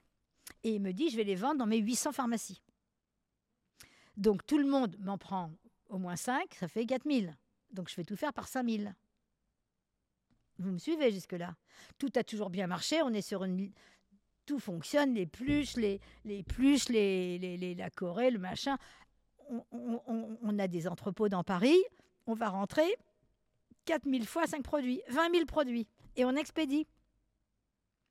Et là, Google, il n'est pas sympa, il n'est pas cool. Il est copain avec euh, et Mustela et Nivea, qui disent à tonton, le patron des 800 pharmacies, si vous, si vous prenez ce produit-là, on ne vous livre plus. Donc, je me suis repris, comment ils disent les jeunes dans l'achetron mes 4000 fois 20, mes 4000 fois 5, c'est-à-dire mes 20 000 produits. Et ben c'est pér- ça se périme ces trucs-là. Donc ça, c'était un bid énorme, premier bid. Donc c'est pas que des trucs qui marchent. Premier bid, ça aurait pu marcher. Là, c'est une histoire de. Oui, c'est pas un bid, c'est pas un bid, c'est la concurrence qui a la fait que. concurrence qui a fait ça. Donc, je me prends ça dans les dents en 83, 84 et 85, prix de la femme d'affaires Veuve Clicquot, puisque grâce à mon grand dossier, j'ai le prix. Mais entre-temps, je suis passée le 11 avril sur TF1 dans L'homme du mois est une femme, avec François de Closet, Alain Veller et le troisième m'échappe, excusez-moi. Et L'homme du mois est une femme, et donc c'était moi qui était annoncé. euh, et on a fait une audience genre. En T- TF1 en 85, il n'y a, pas toutes les- a pas toutes les chaînes. Donc on a fait une audience genre 20 millions, enfin un truc euh, gigantesque. Ils m'ont refait faire deux fois l'émission, une fois avec Leclerc et une fois avec Giscard d'Estaing après, tellement euh, j'avais fait un carton. Et donc, je passe à cette émission. Et le 11 avril, et après, avec, avec cette émission, ben, tous les journaux veulent, me, veulent me, donner des interviews. Et je vais passer toute la fin du mois d'avril et tout le début du mois de mai à faire des interviews. Et le 19 mai, c'est les vacances de la- de l'Ascension. et enfin, c'est le lundi 19, donc les vacances de l'Ascension, c'est le, le 15. Et le 15, on fait le pont, je suis à la campagne. Et là, je reçois un coup de fil d'un mec qui me dit voilà, je, voudrais savoir quand vous serez à votre, à votre bureau. Je dis lundi, 19 mai, vers, euh, vers 6 heures, parce que j'ai le Herald Tribune. Il dit moi, moi, je suis. Il me donne un nom d'un autre euh, numéro américain, un journal américain. Je lui dis vous parlez très bien le français. Il dit oui, oui, parce que je vis en France. C'était le New York Times et le Herald Tribune, je vois les deux. Mais je dis mais pourquoi vous m'appelez chez moi? Qui vous a donné mon numéro? Et il raccroche. 19 mai, 7 heures du matin, je suis pas encore partie à Paris. Le mec me rappelle. Quand est-ce que vous êtes à Paris? Je dis bah, ce soir, je vous ai dit à 7 heures. Mais pourquoi vous me rappelez? Il me dit c'était très important pour moi de savoir. Et il raccroche. J'arrive à mon bureau à 6 heures. Il y a deux personnes. Il y a ma secrétaire et, euh, et un, un copain qui, qui dirige la boîte, un directeur général. Et je lui dis, euh, et elle me dit écoutez, madame. euh, elle m'appelait madame. Elle me dit il y a quelqu'un qui arrête pas de vous appeler, qui dit qu'il y a une lettre dans la boîte aux lettres. Je écoutez, je peux pas. Là, j'ai le Herald, Tribune. euh, c'est tout en anglais, ça va être un peu compliqué. Il faut pas que je sois dérangée. Je lui dis est-ce que vous pouvez aller chercher la, lettre euh, et me la remonter? Donc le Herald Tribune arrive, je fais mon truc et ils s'en vont. Et entre-temps, elle m'a déposé la lettre. Et j'ouvre la lettre que j'ai chez moi. Et la lettre, c'est signé pas du djihad islamique, mais c'est quelque chose comme ça. Ça, dit islam et ça dit euh, djihad aussi dans les mots. Et ça me dit que ça me demande 500 000 francs. Sans ça, ça menace de mort mes, trois, mes cinq enfants et mon mari. Et ça me dit d'aller voir Mitterrand pour faire un embargo sur les ventes d'armes à l'Iran. Sympa la lettre. Donc je me dis, si je la montre à Versini, mon avocat, il va me dire arrête tes conneries, fous ça à la poubelle. Bertrand, il est je sais pas où, avec ses potes. Les enfants, les deux bébés, sont à la campagne. Nicolas, il est à l'armée, à Troyes. Et Caroline et Emmanuel sont à l'école euh, aux Roches à ce moment-là, mais elles sont, à la campagne. Elles ne sont pas pensionnaires. J'appelle mon avocat, je lui lis la lettre, il me dit Bouge pas, ma poulette. À partir de maintenant, tu ne réponds plus. Tu ne réponds plus, tu n'es plus là. Qui est avec toi? Je dis bah, C'est. c'est, euh, ah, on va me revenir. Euh, il me dit ben, C'est Bernard Agnan. Il me dit Bon, bah, tu dis à Bernard, c'est que lui qui répond. Donc le téléphone ressonne cinq minutes après, c'est Bernard qui répond. Et, Versini lui dit voilà, il y a une estafette de l'Élysée qui vient chercher la lettre. Et là, je suis enceinte de trois mois, moi. Moi, j'ai continué dans la foulée, là. Et euh, mais je travaille tellement que mes filles aujourd'hui me disent mais maman, tu nous l'as pas dit. Bon, ça c'est un autre sujet, c'est pas pour ce soir, mais vous verrez pourquoi je vous en parle parce que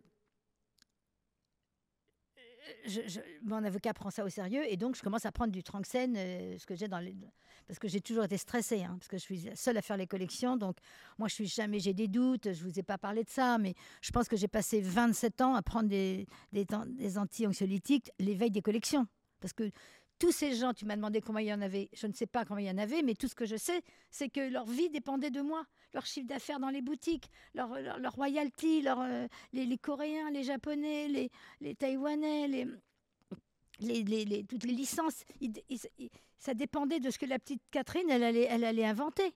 Il fallait la réinventer, la robe chasuble, tous les six mois. Tous les six mois, il fallait quand même une chasuble par thème. Une chasuble, c'est quand même un trou là, deux trous là, puis ouvert ici. On ne peut pas faire plus simple. Eh ben, il fallait que j'arri- j'arrivais à... moi, mon, mon, défi, c'était que ma chasuble de l'année soit meilleure que les chasubes, que toutes les meilleures chasubes des années d'avant. Tout le temps, je, voulais être la meilleure. Donc j'étais en stress total. Donc j'ai le nombre de perfusions, j'ai des perfusions de chimio maintenant, mais les perfusions que je me suis tapé d'atropine parce que je m'évanouissais tellement j'avais la peur de présenter mes collections à ma chef de prod, à ma chef de, aux gens qui allaient, ou à ma fille qui allait présenter ça aux franchises. J'étais nouée. Mon père a, pris du Tranxène toute sa vie. J'étais au Tranxène. Donc là, je me mets à avaler du Tranxène. Et puis à un moment donné, la brigade de répression du banditisme m'appelle en disant Vous devez rendre chez nous. Où est votre mari? Je dis Je ne sais pas où il est. On avait peut-être des portables, on ne le trouve pas. Bref, on trouve Bertrand. Et euh, Versini, l'avocat, l'appelle et lui dit Tu vas chez toi, à la campagne, 150 km. Il y a le préfet qui arrive avec euh, 53 gendarmes. Ça fout les jetons. Les, Hmm. les- les- les- les jetons. Je veux dire, euh, le préfet avec 53 gendarmes autour de notre maison, vous êtes d'accord que, que moi, je commence à. Donc, je, je me- m'enfile des tas de trucs. et je passe la nuit à la brigade de répression du banditisme rue, qui donnait dans la rue d'Aru. Ça n'existe plus, ce bâtiment maintenant.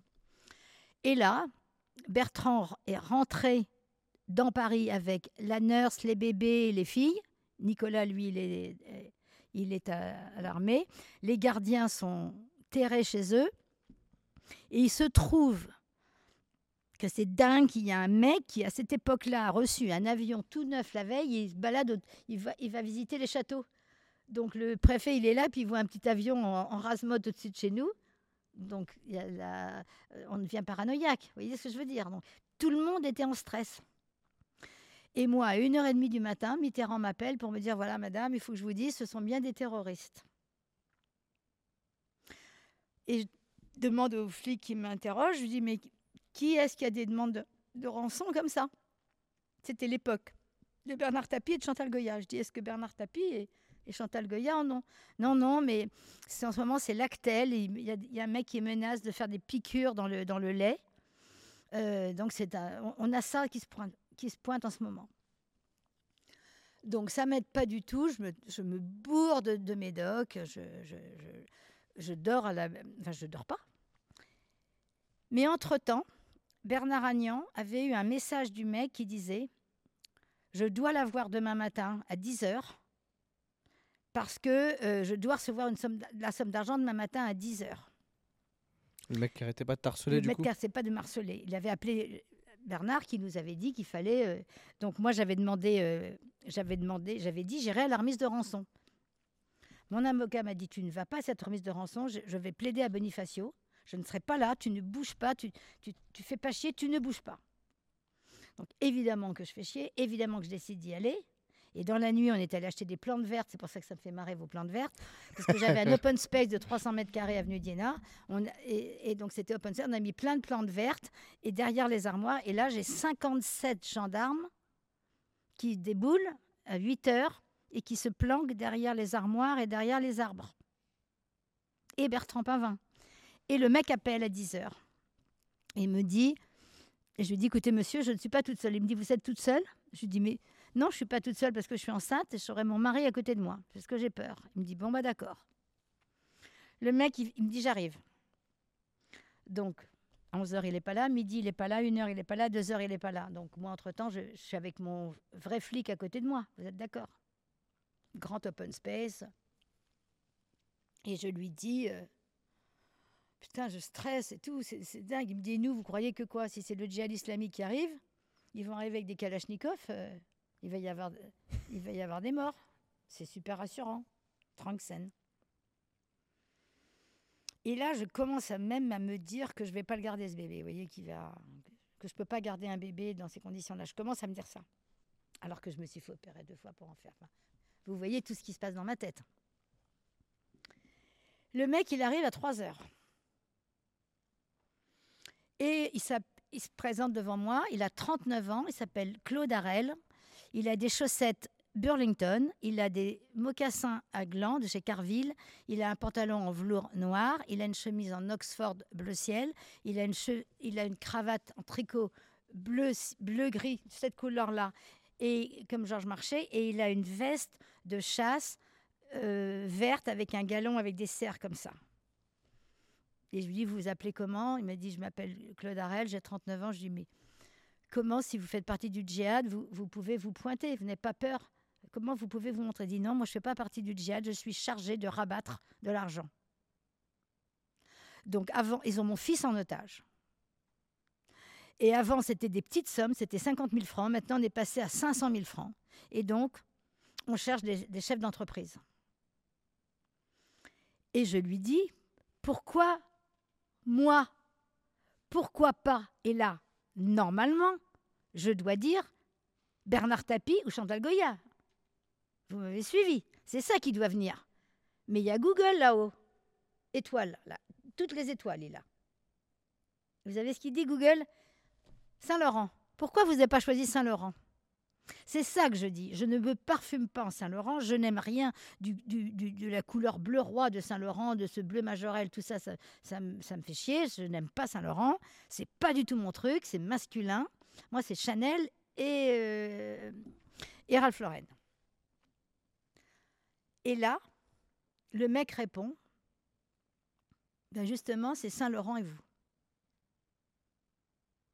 Et mon faux mari, vrai flic, a entendu, se lève, genre, il prend une clope, mais c'est pas une clope qu'il prend. Il prend son 357 Magnum, il se jette sur le mec et il hurle. Et, et les 57 flics qui sont là-bas derrière, dans les 300 mètres carrés qui restent, en fait, dans les 280 mètres carrés, tout le monde arrive, se jette sur ce mec. Moi, je me barre dans les, vrais de mon- dans les bras de mon vrai mec, qui est sorti de son armoire. J'ai le cœur qui. Enfin, je ne peux pas vous dire dans quel état je suis. Mais j'entends le chef qui appelle chez Saint-Laurent qui demande à parler à Pierre Berger. Mon père m'a dit que j'étais trop conne, mais là, je suis pas conne du tout. hein. J'ai bien compris ce qu'ils ont fait. Mitterrand, il a comme préfet, comme ministre de la Justice, Badinter. Badinter, c'est un copain de Pierre Berger. Le 15, le jeudi 15 mai, la même lettre était arrivée au siège social de Saint-Laurent, avenue Marceau. Saint-Laurent était en Chine. Berger voit la lettre, qu'est-ce qu'il fait? Il appelle Badinter, qui appelle Mitterrand. Et ils se disent, il y a qui comme autre chef d'entreprise dans, le coin Ben, Il y a Kléber Colombe, Sanofi, enfin... il-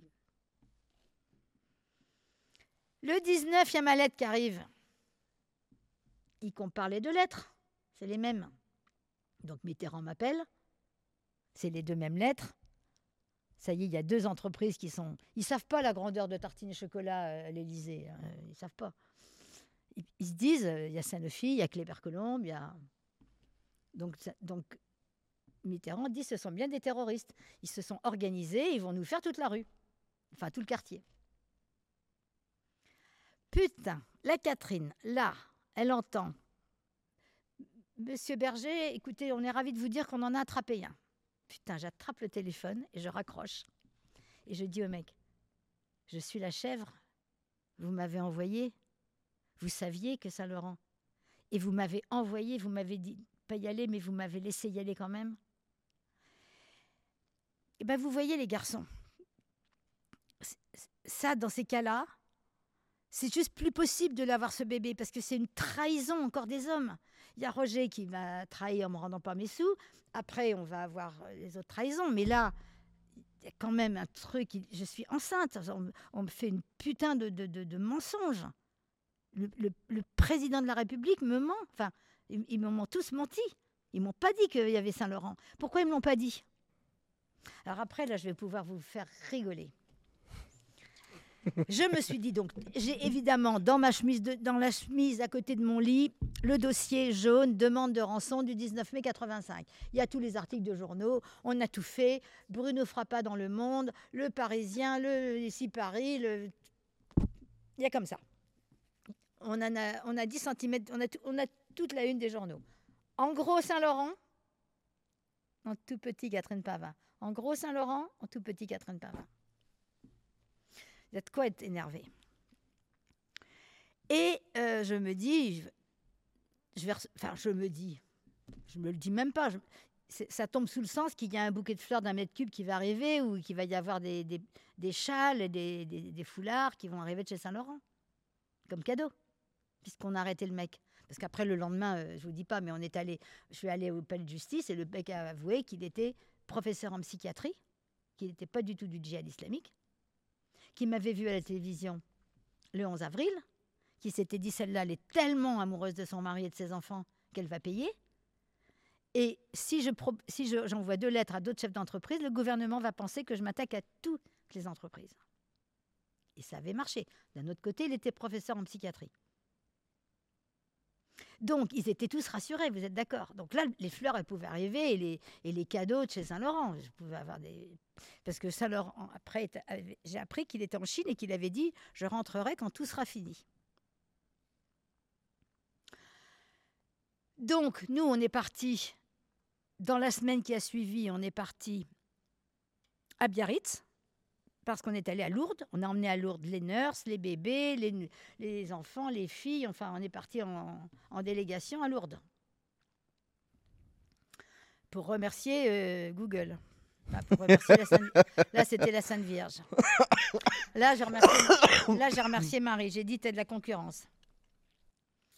J'ai remercié Marie et quand je suis rentrée, j'ai fait un truc absolument horrible. Je ne l'ai pas dit à personne.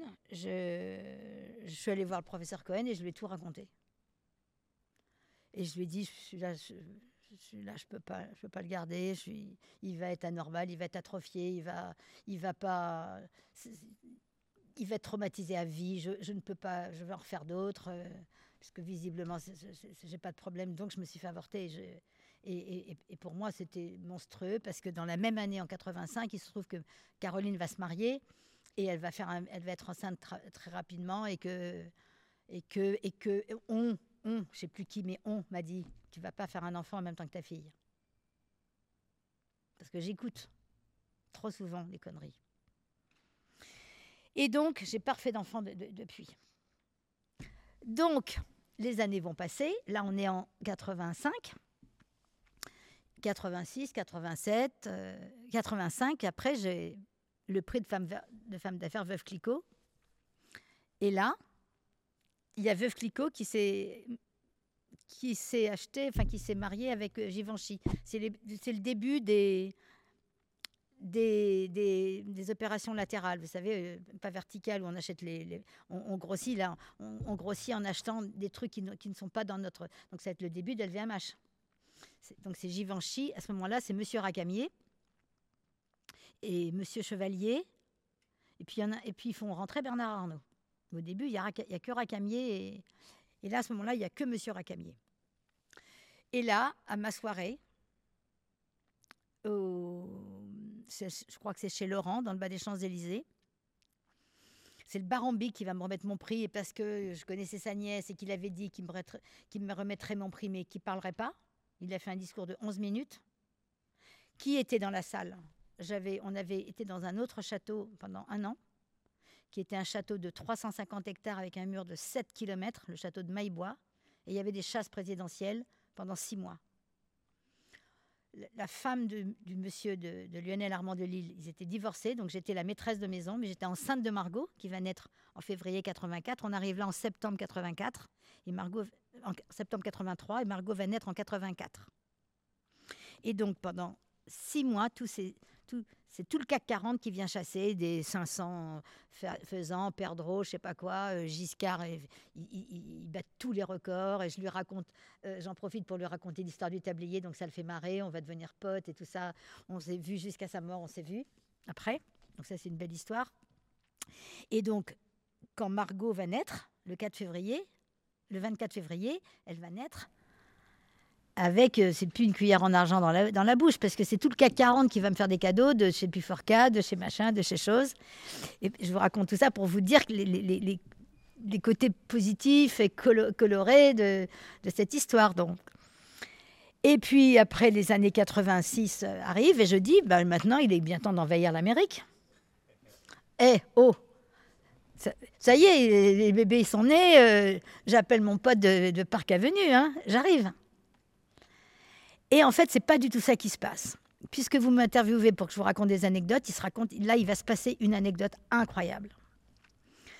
Chez Givenchy, euh, donc le lendemain de mon, le lendemain de mon, de mon prix, enfin le soir de mon prix, il y a le président des parfums Givenchy qui est là. Et moi, ni une ni deux, je manque pas d'air, je lui dis j'ai un truc pour vous, monsieur. Il me dit ah bon, mais qu'est-ce que vous avez? Ah, je peux pas vous dire, faut que vous veniez à mon bureau demain. Et donc Jean Courtière vient à mon bureau le lendemain matin, donc le fameux bureau euh, paysager de 300 mètres carrés, blanc et bleu ciel euh, 277 Pantone.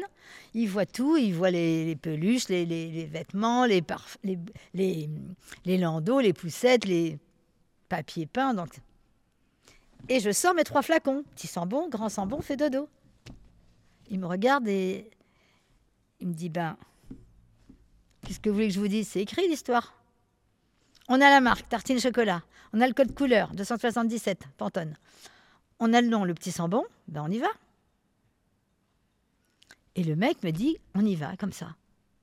Et donc, vous imaginez l'adrénaline qui monte là. Là, je- là, ça grimpe, je vous dis pas jusqu'où ça va. L'ego, l'orgueil, le machin. Je rejoins le cloud, direct là. Je dis à Google, Ah, t'es trop, t'es trop sympa comme mec là-haut. Ah là là, t'es trop sympa. Et donc, on est parti. Et puis, au bout d'un mois, il me dit, écoutez, il y a un problème.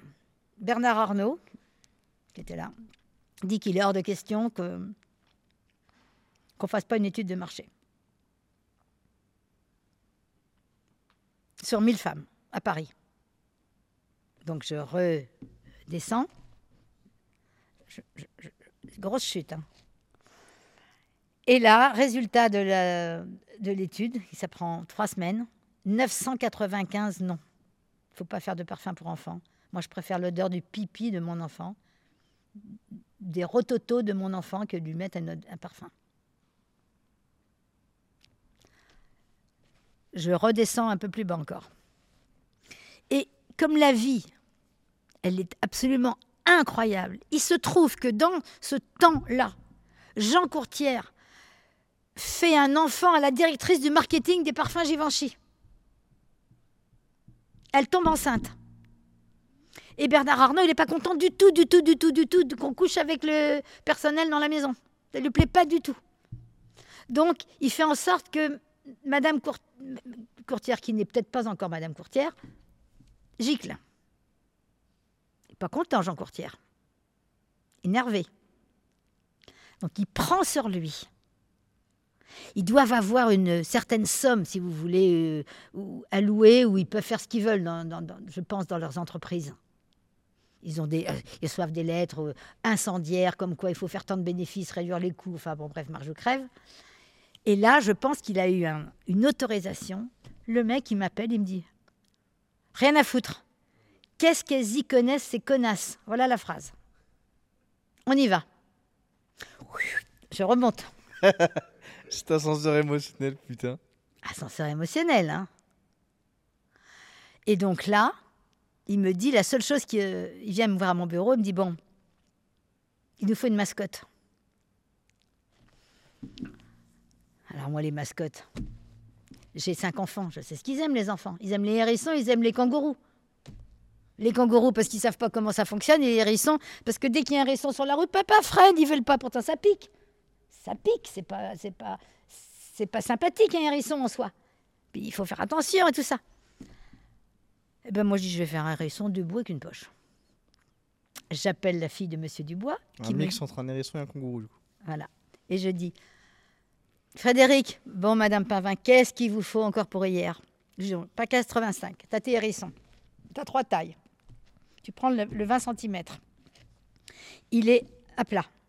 S'il te plaît. Te faisait par téléphone devant le patron de Givenchy. hein. Tu me le mets debout. Il est marron, tu fais toute la fourrure bleu ciel, le dos, et tout autour blanc. Donc tu as le dos qui est, bleu, avec la fourrure blanche tout autour. Oui. Le- les oreilles et le museau, tu me les fais dans le tissu rayé tartine. Le museau, tu me le fais blanc. Et puis sur le ventre, tu vas lui mettre une poche en tissu rayé. Parce qu'entre-temps, j'ai créé ma propre rayure. Quelle taille la poche? Euh, 14 par 12 Et le, patron de Givenchy, il est devant moi. hein. Il me dit, OK, vous l'aurez dans deux jours. Deux jours après, il y a mon hérisson qui arrive. Entre-temps, Givenchy m'avait dit, pour qu'on dépense moins d'argent, on va prendre Givenchy pour homme, le flacon, la forme, qui est transparente, mais on va le faire en, en dépoli. Donc il, revient avec cette taille de parfum. Et moi, je ne sais pas, j'ai pas pris de centimètres. Je me dis 14 par 12, ça doit, ça doit, ça doit aller. Et donc je, il m'a laissé son, son Dior homme, ça son Givenchy pour homme. Je le mets dans la poche, impeccable. Deux jours après, je l'appelle, je lui dis bon écoutez, il faut qu'on se voit, tout marche bien. Et on va lancer le truc. Et on va lancer, je commande 1500 hérissons à monsieur, à monsieur Dubois pour le lancement qui est dans le bas des Champs-Élysées. On fait une énorme fête. Parce que les budgets dans le parfum, c'est du délire. hein. Les budgets qu'ils ont dans le parfum, c'est- juste incroyable. Je ne sais pas comment Jean Courtière a convaincu Bernard Arnault, mais vu que c'est un succès immédiat, on a fait 1500 hérissons, il a fallu qu'on en fabrique 5000 dans la semaine pour, pour faire plaisir à toutes les journalistes qui avaient des enfants, qui avaient des copines qui le voulaient, qui n'en avaient pas eu. Donc, on va faire un carton. Ça, c'est 85-86. Ça sort en 86. En 87, on va au Japon le lancer. Et qu'est-ce qui se passe au Japon? Même histoire que le numéro 5 de Chanel. La fille du président dit qu'elle dort avec le petit sambon. Et là, on ne sait plus, en millions, en millions de dollars, on ne sait plus quel chiffre on fait là. Parce qu'il faut balancer les, cosmétiques, les hérissons, les cosmétiques, les hérissons, faire les produits d'appel, faire les PLV. Enfin, c'est une usine à gaz. Je suis allée sept fois au Japon. Et j'ai un article dans mon, dans mon salon, euh, dans le Perche, qui dit qu'en 87, Tartine et Chocolat vend plus de, en Japon en volume que Dior et Chanel réunis. Et, autre anecdote, mais la prochaine, vous allez bien l'aimer, je, euh, décide donc, je vous ai dit, d'envahir l'Amérique. Et, euh, il se passe un truc absolument incroyable. Entre le moment où je décide d'envahir l'Amérique, il se passe un truc. Le papa de la femme du président des parfums, il est patron de Dior en Amérique, de toutes les licences de Dior. Il y a des liens, en fait. Maintenant, on appelle ça le net, le web, le je sais pas quoi. Mais en fait, je l'ai déjà, tout ça. Donc, Madame Courtière... Qui déjà ton réseau LinkedIn avant LinkedIn. Donc, Madame Courtière, qui a, qui a, eu sa fille, et puis du coup, quand on a fait une autre, elle travaille plus. Mais son père, il est patron des licences, des 23 licences de Dior en Amérique. Et il travaille avec un mec qui travaille 360 jours par an et il en a marre de travailler. Il tellement le ça lui prend la tête. Le mec, il respire plus. Il se prend une année sabbatique en 86. Il n'en peut plus. Il n'en peut plus. Il arrête. Il décide d'aller visiter l'Europe. Il part au Portugal, en Espagne, en Italie, et puis il arrive à Paris. Il est dans quel hôtel à Paris? Le Bristol le Bristol. Et pendant qu'il est au Bristol, alors qu'il n'a pas encore été voir la Finlande, la Suède et la Norvège, sa fille va avoir un bébé. Donc il, appelle, il va voir les concierges. Et ils disent au concierge, où est-ce que je peux trouver des vêtements de bébé? Bah là, au 91, Faubourg Saint-Honoré. Là, on est au 112. Bah, au 91, chez Tartine et Chocolat. Donc ce monsieur va donc dévaliser la boutique pour sa fille. Et puis après, il continue sa route. La Hollande, la Suède, le machin. Et puis au bout d'un certain temps, il reçoit un, un, appel des États-Unis. On lui propose une place en or de diriger Carter enfant aux États-Unis. Carter, c'est petit bateau par mille, ou par dix mille.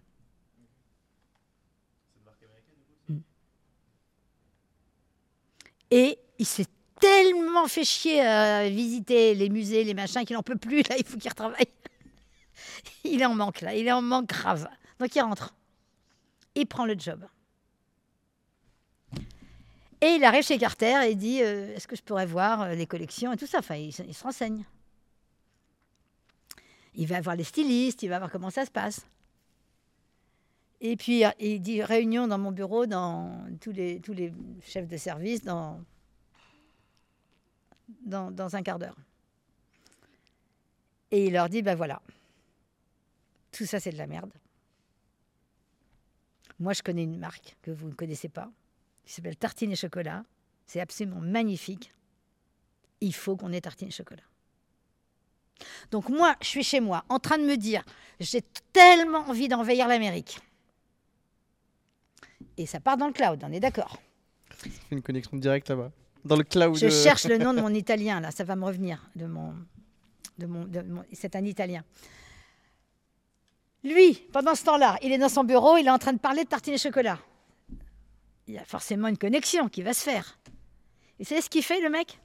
Il prend son téléphone, il a demandé à sa secrétaire de, trouver, de me trouver mon numéro, c'est facile, hein, il y avait les pages jaunes à cette époque-là.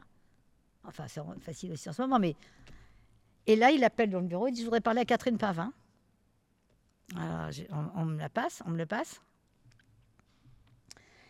Et, euh, et il dit voilà, madame, je voudrais absolument vous rencontrer. Euh, j'ai un peu appris sur vous. Je sais que vous ne voyagez pas toute seule, que vous voyagez avec toujours un de vos enfants. Donc il y aura deux billets de Concorde, ils sont prêts à votre convenance pour que vous veniez me rencontrer. Je voudrais prendre la licence Tartine Chocolat chez Carter. Je regrimpe l'ego, l'orgueil, la machin, le, bûcher des vanités, là, tout ça, ça remonte. Alors là, je vous dis pas. Je pars avec Emmanuel. Nous voilà. Alors on arrive. C'est pas une Bentley, mais c'est une Rolls bleu marine quand même qui nous attend. Ok, c'est pour les nouveaux riches, c'est ce que j'avais dit quand j'étais petite. Les Rolls, c'est pour les nouveaux riches, les Bentley, c'est pour les gens distingués. Il paraît que ça avait dit ça à 7 ans. Donc, ok, on n'est on n'est pas, on n'est pas, euh, on va pas cracher dans la soupe. On va monter dans la Rolls qui est sur le tarmac. Évidemment. Et nous voilà partis manger italien avec Monsieur Italien. Et ma fille me donne des coups de pied dans les jambes tellement elle, elle sent que c'est facile. Elle me, elle me balance sous la table des coups de pied. euh, Genre, c'est gagné. Donc euh, là, on, on décolle plus du cloud. Nous, nous on est là-haut. On a le, la suite qui va bien au Carlisle. On a la limousine qui va nous emmener, etc. On a le co- co- Concorde en retour, tout ça. Et simplement, il dit, il y a un truc qu'il faut. Bah, il faut que la marque soit déposée dans tous les États des États-Unis. Il y en a 52, je crois. Dans les 23 classes. Alors là, on redescend du cloud. On va chez le cabinet de marque, parce qu'entre-temps, on, a pris un vrai cabinet qui va commencer à faire des devis. Parce que nous, on a la tétine qui va avec la capote anglaise. Mais eux, ils n'ont pas forcément le biberon qui va avec la tétine non plus. Faut pas croire que ce soit plus simple. Et puis on a Hawaï, et puis on a le Texas, et puis on a le Canada, et puis on a je sais pas quoi. Enfin, et là va commencer, vous êtes d'accord, une dépense d'argent inimaginable en dépôt de marque, en avocat, en aller-retour. J'y suis allée sept fois en Concorde voir Mattei, son nom va me revenir. Tu pourrais estimer combien ça va te coûter le dépôt de marque mondial comme ça? Ah ben, pff, on l'a jamais, on n'a jamais su non plus parce que c'est pareil, ça, tu, tu payes déjà euh, 12 pays et puis 12 États et puis 6 États, enfin, c'était un million de dollars, mais enfin, on allait, j'allais toucher, j'allais toucher 10 millions de dollars par mois. en royalty, si ça marchait. Et pourtant en plus, pas pour la boîte. C'est la, de la marque. Ah bah oui, la marque est toujours à moi. Là, Oui. c'est que c'est pour moi. Donc là, Oui. j'allais payer. Bon, c'est- c'est c'est- c'est Bercy qui allait être content, mais euh, Bercy allait être content, mais mais je veux dire, il n'y a pas de compte en Suisse toujours. Il n'y a, Mm. a pas de. c'est- très compliqué. Donc il faut quand même que je, je me souviens que on a dépensé euh, envi- environ, en tout cas euh, sur un million en un an. Ça a pris un an avant d'avoir tout rassemblé, tous les dépôts de marque partout, partout, partout, partout. Ça a pris un an. Et au bout d'un an, tout est rassemblé. C'est le septième voyage. Et on est le 8 novembre, je m'en souviens par cœur, parce que c'est le marathon de New York. Et que le Bertrand, il fait le marathon de New York avec Versini, mon avocat. Et monsieur, oh putain, comment il s'appelle, ça va me revenir. Pas Mattei, ça va me revenir. Me dit, m'appelle en me disant voilà, on va signer jeudi. Je lui dis écoutez, non, c'est con qu'on signe jeudi parce que j'arrive vendredi, puisque Bertrand fait le marathon dimanche. Bon, bah d'accord, on signe lundi alors. Il est où le problème? Il n'y a pas vraiment de problème. hein. On va signer lundi au lieu de jeudi. Bah, Carter faisait partie d'un trust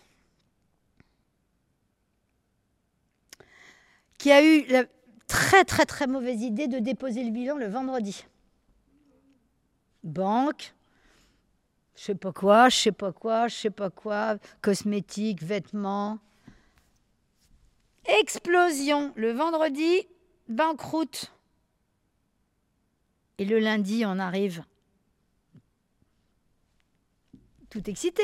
Il y a Versini avec sa femme, moi avec Bertrand. On rentre dans le bureau. Et, euh, et comment il s'appelle déjà C'est chiant de pas se souvenir de son nom.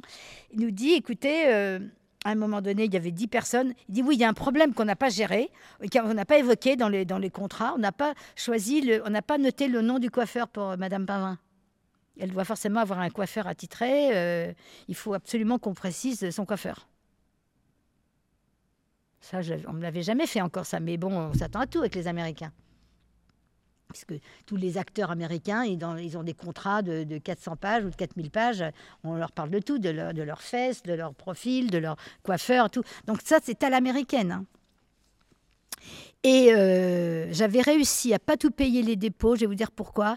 Parce que comme on avait le projet de, royalty qui était absolument énorme, euh, nous- obtenu des, on avait obtenu des, délais pour payer les trucs, les dépôts.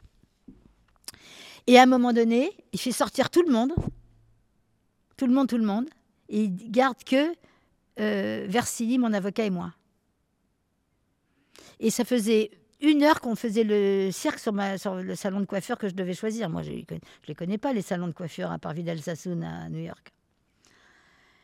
Et là, il nous dit, bon voilà, il y a une mauvaise nouvelle. Et il nous raconte ce qui s'est passé le vendredi, donc on ne peut pas signer. Et je lui dis, c'est quoi ce cirque qu'on a eu là?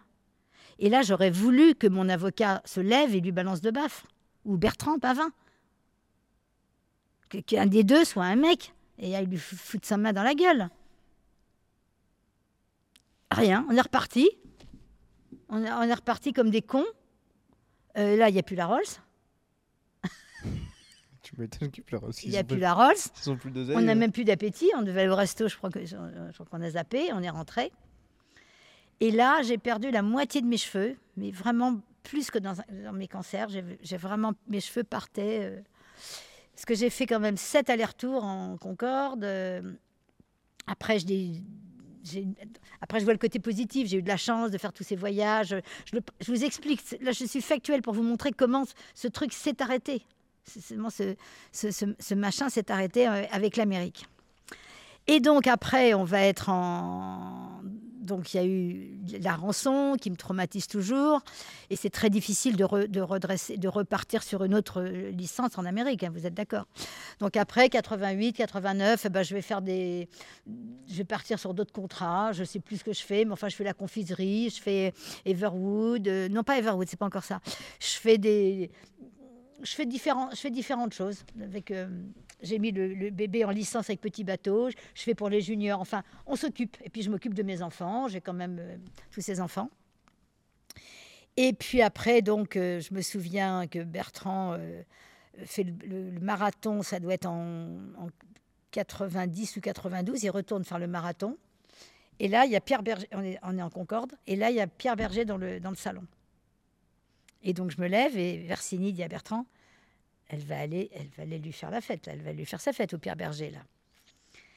Et je m'arrive, je me pointe devant Pierre Berger et il me dit mais qui êtes-vous? Et donc il commence à frétiller, il pensait que j'allais lui demander un autographe.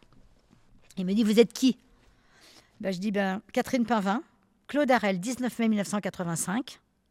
Et vous, vous êtes un tout petit trou du cul. Et la prochaine fois que je vous verrai, je vous donnerai une gifle. Mais pourquoi je lui donne pas la gifle là?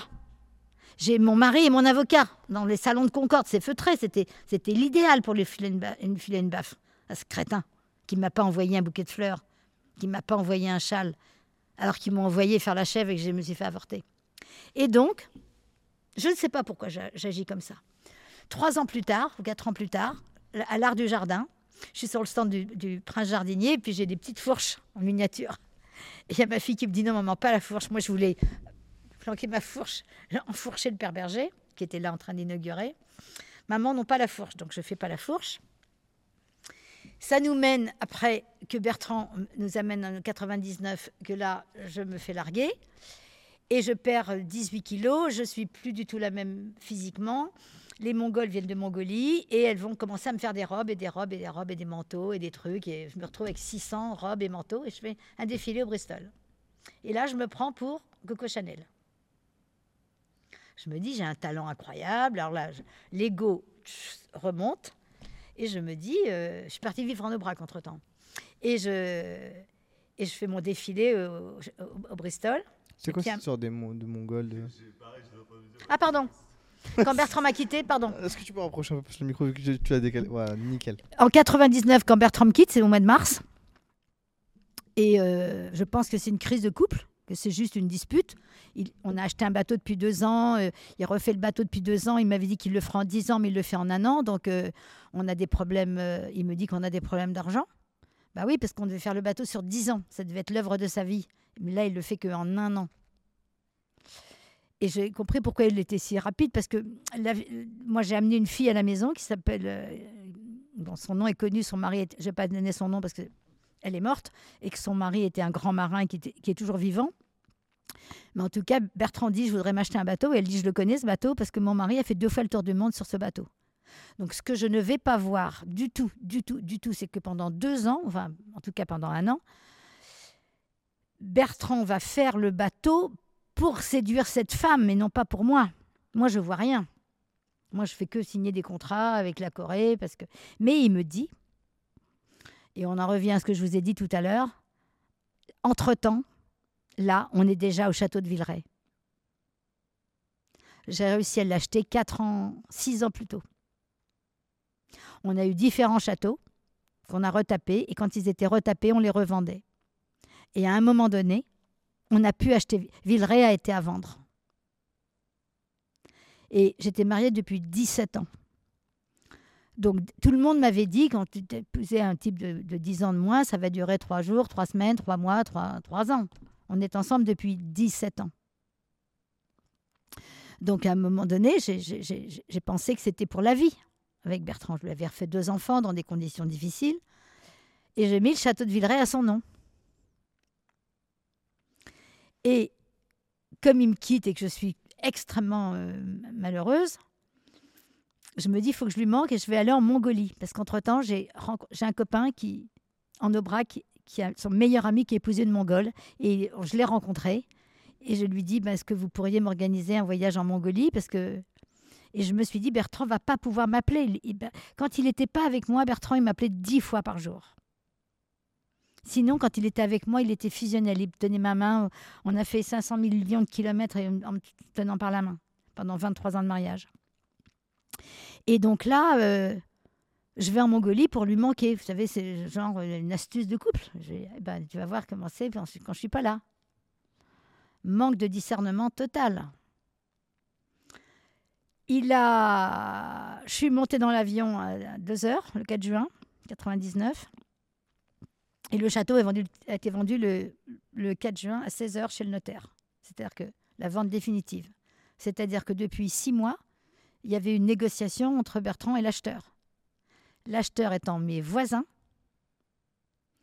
qui ont un fils de l'âge de Guillaume, blond aux yeux bleus, avec une tignasse blonde, qui était comme mon enfant. Et quand on a de l'argent, qu'on soit cinq ou qu'on soit six euh, en voyage, c'est pareil. Donc César, depuis six ans, passait ses vacances avec nous au lac de Caume, à Portofino, en bateau, euh, au château, partout on allait, on, était avec César. Et là, quand Bertrand m'avait dit on a des problèmes d'argent, il va falloir qu'on vende Villeray, j'ai dit si tu vends Villeray, je vais mourir. Donc tout le monde était au courant qu- qu'il voulait vendre Villeray. Mes enfants m'ont dit arrête pas de me dire mais maman, t'étais au courant, t'étais au courant. J'ai dit ok, ok, j'étais au courant qu'il voulait le vendre, mais je lui ai dit si on vend Villeray, je vais mourir. Parce que j'ai mes parents enterrés au pied. J'ai mon père enterré au pied, mes grands-parents, mon oncle et ma tante. C'est le château de toute mon enfance. Et donc là, je vous confirme que je rentre de Mongolie. J'ai plus de mari. Parce que la fille euh, que j'ai hébergée parce qu'elle cherchait un château dans le Perche, elle a trouvé un château dans le Perche. Donc il est parti habiter dans le château de la fille dans le Perche. Donc il n'avait plus besoin de notre château. Et comme j'avais dit que je mourrais s'il le vendait, euh, il n'avait pas envie de me voir. quoi. Donc je vais tomber malade. Et euh, je vais passer toute une année dans, l'appartement dans lequel Bertrand m'avait installé, qui faisait 400 mètres carrés Square Bergson. Et euh, donc ça, c'est de mars 99 à septembre 2000, je suis, j'ai 400 mètres carrés que je loue Square Bergson. Et dans le mois de juin, je ne suis pas là, je suis en Mongolie. Donc Guillaume, il part habiter chez un copain. Et Margot va habiter euh, chez sa cousine. Mais qu'est-ce qu'ils font aussi dans 400 mètres carrés? Des fêtes. Des fêtes. Avec tous les potes. C'est facile dans 400 mètres carrés. hein. Maman n'est pas là, papa n'est pas là, papa est cool et maman est en Mongolie. Donc, ils ont 15 ans et 16 ans, hein, ou 14 et 15. Non, ils ont 15 et 16. Donc, papa Roucoule, maman Mongolie, Ils sont au max. ils sont au max. Là, le ticket de caisse de Viveco de la, du- de la place du Square Bergson, il traversait la place, le ticket de caisse. Là, je sais pas combien il y avait en euros. hein. Mais il y avait en, en, mètre- en- en- en- en mètres linéaires, il faisait 10 mètres le ticket de caisse. De tout ce qu'ils avaient acheté pour, euh, pour leur soirée. quoi. Et Louisa, la femme de ménage, m'a dit ben, c'est bien simple, le matin, quand je rentrais, j'enjambais les corps. Donc, je ne les ai pas vraiment trop fait chier, les enfants. Ils ont eu une vie, ils ont eu un mois de juin relativement euh, peinard. Quand je rentre, Bertrand avait vendu la moitié des meubles, donc je devais aller chercher l'autre moitié. Donc, j'aurais pu casser la vente parce qu'il avait vendu le château qui était à son nom, je pouvais rien faire.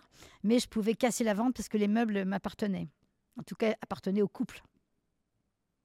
Mais il y a César qui apparaît, avec sa tête blonde. Et, je commence à m'énerver, enfin à, pleurer. Enfin, et Bertrand me dit oui, pour une fois que j'avais un truc à moi, tu me laisses jamais faire. C'est la, seule- c'est la première fois que j'ai un truc à moi. euh, parce que tous les autres châteaux, on, les achetait avec l'argent du premier, voyez. Donc euh, le premier avait été à, le premier avait été à moi, euh, c'est moi qui l'avais acheté avec le, le premier. Le deuxième, on l'avait que loué. Le troisième, on l'avait acheté. Et à un moment donné, son papa lui avait donné un peu d'argent, donc il avait racheté des terres. Mais tous les châteaux ont toujours été à, à mon nom. Donc là, je l'avais mis euh, exprès à son nom. C'est volontaire, par amour. Qu'est-ce qu'on fait comme connerie Par amour. Oh, on dit l'amour rend aveugle, mais aussi sourd et, euh, et euh, incontinent et euh, stupide. Enfin, y a, on peut se faire une, une liste de- de- d'adjectifs quand on veut pas voir. Alors, vraisemblablement, il y a eu en 23 ans de mariage des moments où Bertrand, où j'ai dû voir qu'il n'était pas bien dans sa peau, sans doute. Parce que on peut pas faire un truc pareil si on peut pas. Moi, ce qui m'épate, c'est qu'on fait l'amour pendant 23 ans, puis un jour, la personne avec qui on a fait l'amour 23 ans, c'est pas. Et puis c'est pas comme s'il y avait des problèmes, il y en a jamais eu. Subitement un jour, là, c'est euh, on raye. Alors, celui qui quitte, c'est facile pour celui qui quitte. Moi, j'ai quitté après euh, deux, fois des hommes. Je, je sais comment, je sais ce que ça représente puisque j'ai quitté deux fois. Mais quand on est quitté, et puis qu'on nous fait croire que qu'il faut être patient, que ça va revenir, parce que ça, tout le monde s'y mettait. hein. Dans sa famille, tout le monde me disait, il n'a pas eu d'adolescence, il s'est marié trop tôt, il avait 19 ans. Je comprenais tout, je comprenais tout, je comprenais tout.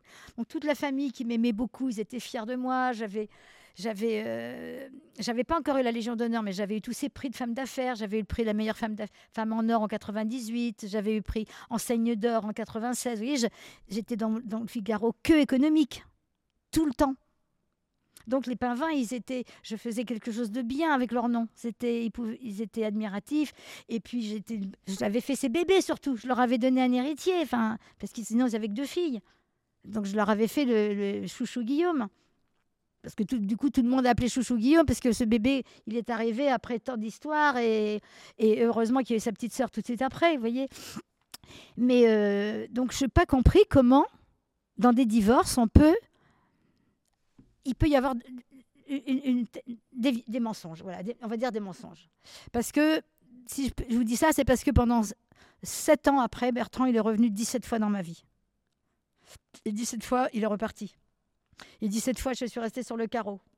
Donc, qu'est-ce qui s'est passé Euh, Quand j'étais Square Bergson et que je rentre de, de- je rentre de Mongolie, je vais être une sorte d'épave, moi. Tout le mois de septembre, octobre, novembre, décembre, janvier, février. Et puis en mars, je, n'y tiens plus. Je pleure euh, 18 heures par jour.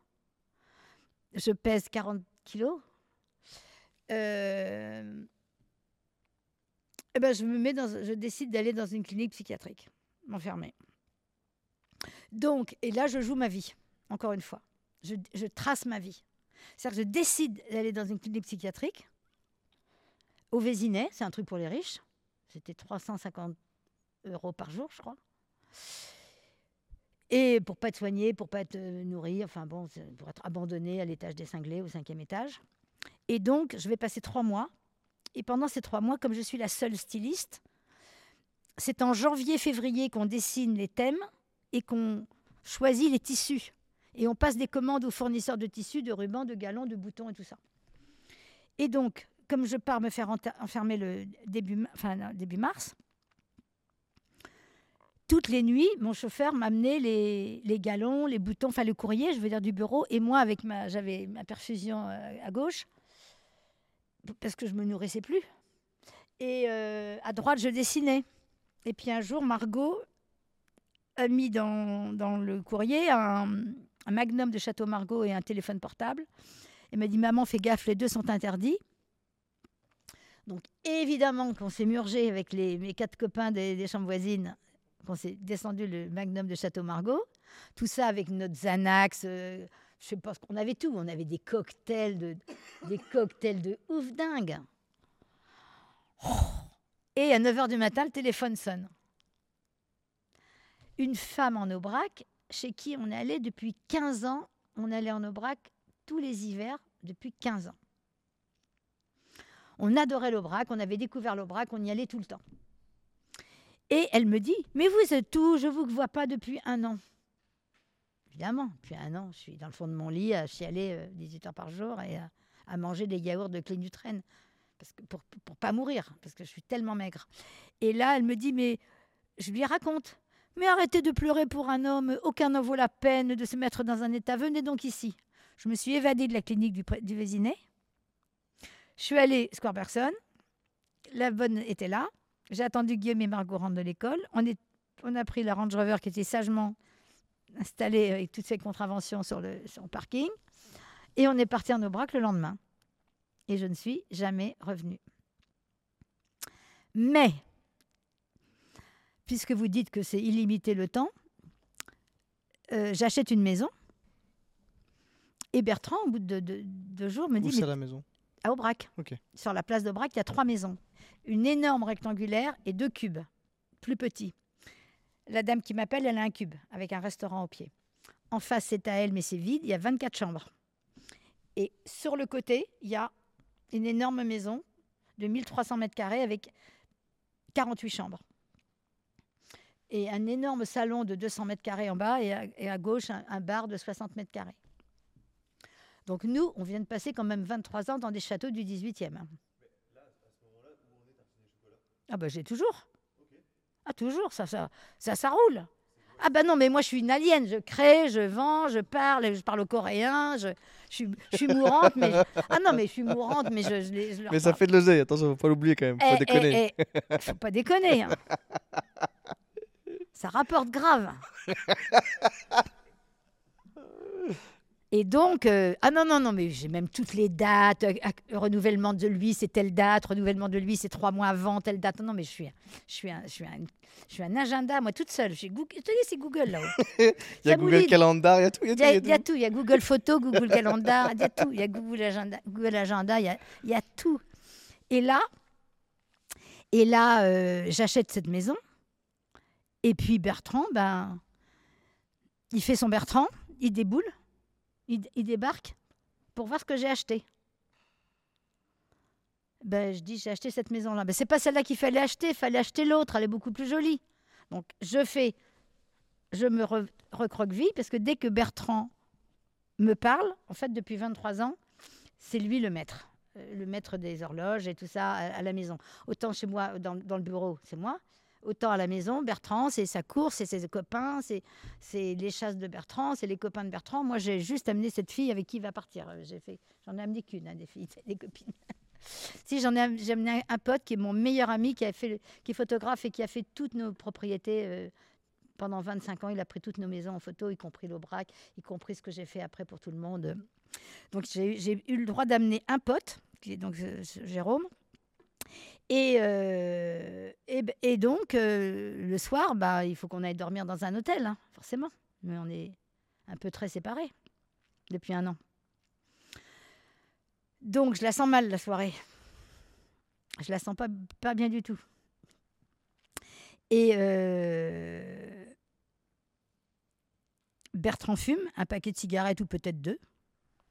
Il va bien, hein, il, est, il est détendu.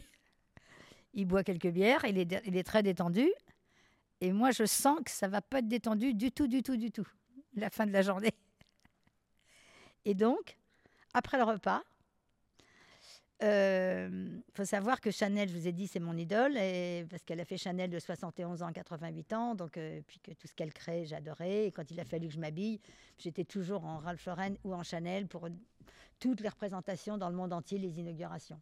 Et je n'ai que des ballerines Chanel, voilà. Donc après le repas, avec mes petites ballerines Chanel, je fais un tour dans le village. Le village est à 14 km d'Aubrac, où j'ai acheté cette maison. Mais ce que je ne vous ai pas dit, c'est que des années auparavant, j'avais acheté ma place au cimetière d'Aubrac. On s'en fout pourquoi, mais j'avais acheté ma place au cimetière. Il m'avait dit pourquoi vous venez pas vivre ici avec nous, madame? Et j'avais dit je veux pas vivre chez, avec vous parce que je viens de m'acheter. Filerait. À défaut de vivre ici, je veux bien y mourir. Mais pourquoi on sort des conneries comme ça? Donc, il m'a dit c'est très facile, il faut acheter une concession 1293 francs. Donc, j'ai acheté ma concession en 1993. 1293 francs 20.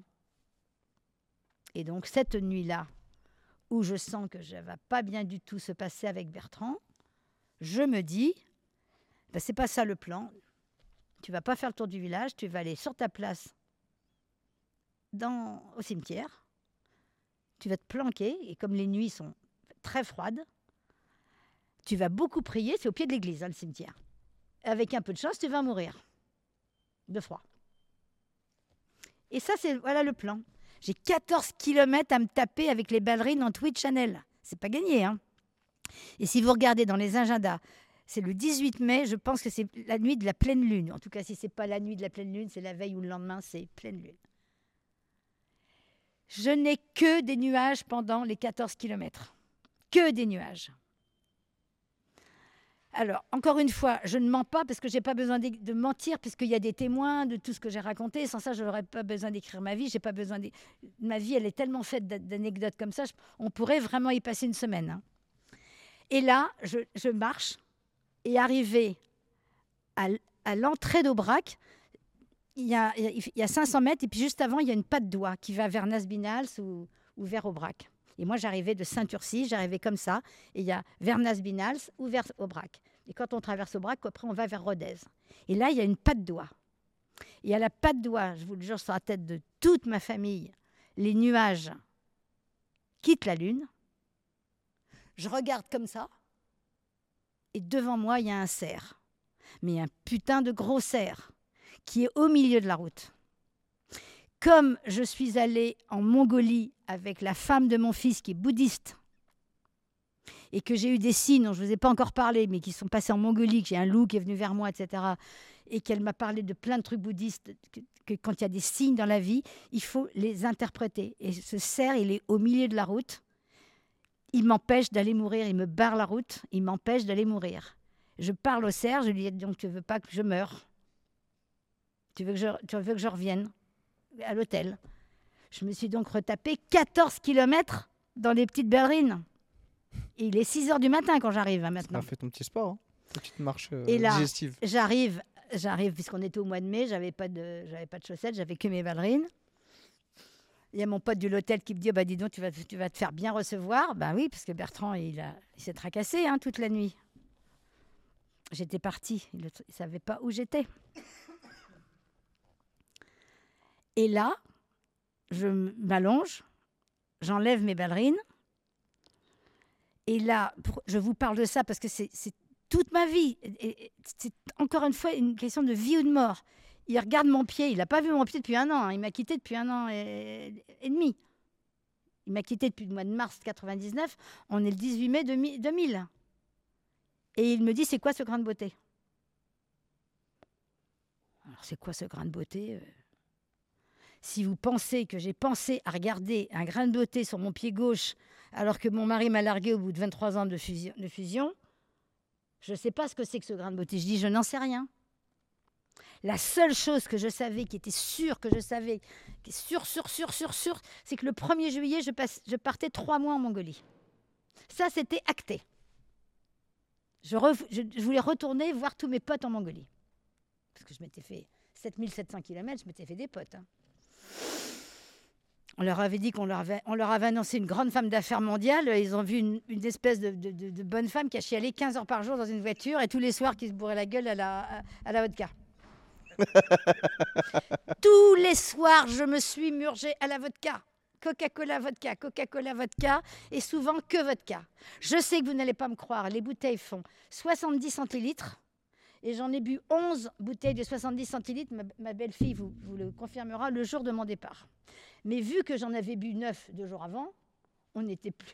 Après, j'avais tout vomi, bien entendu, mais c'est pour vous dire que j'étais...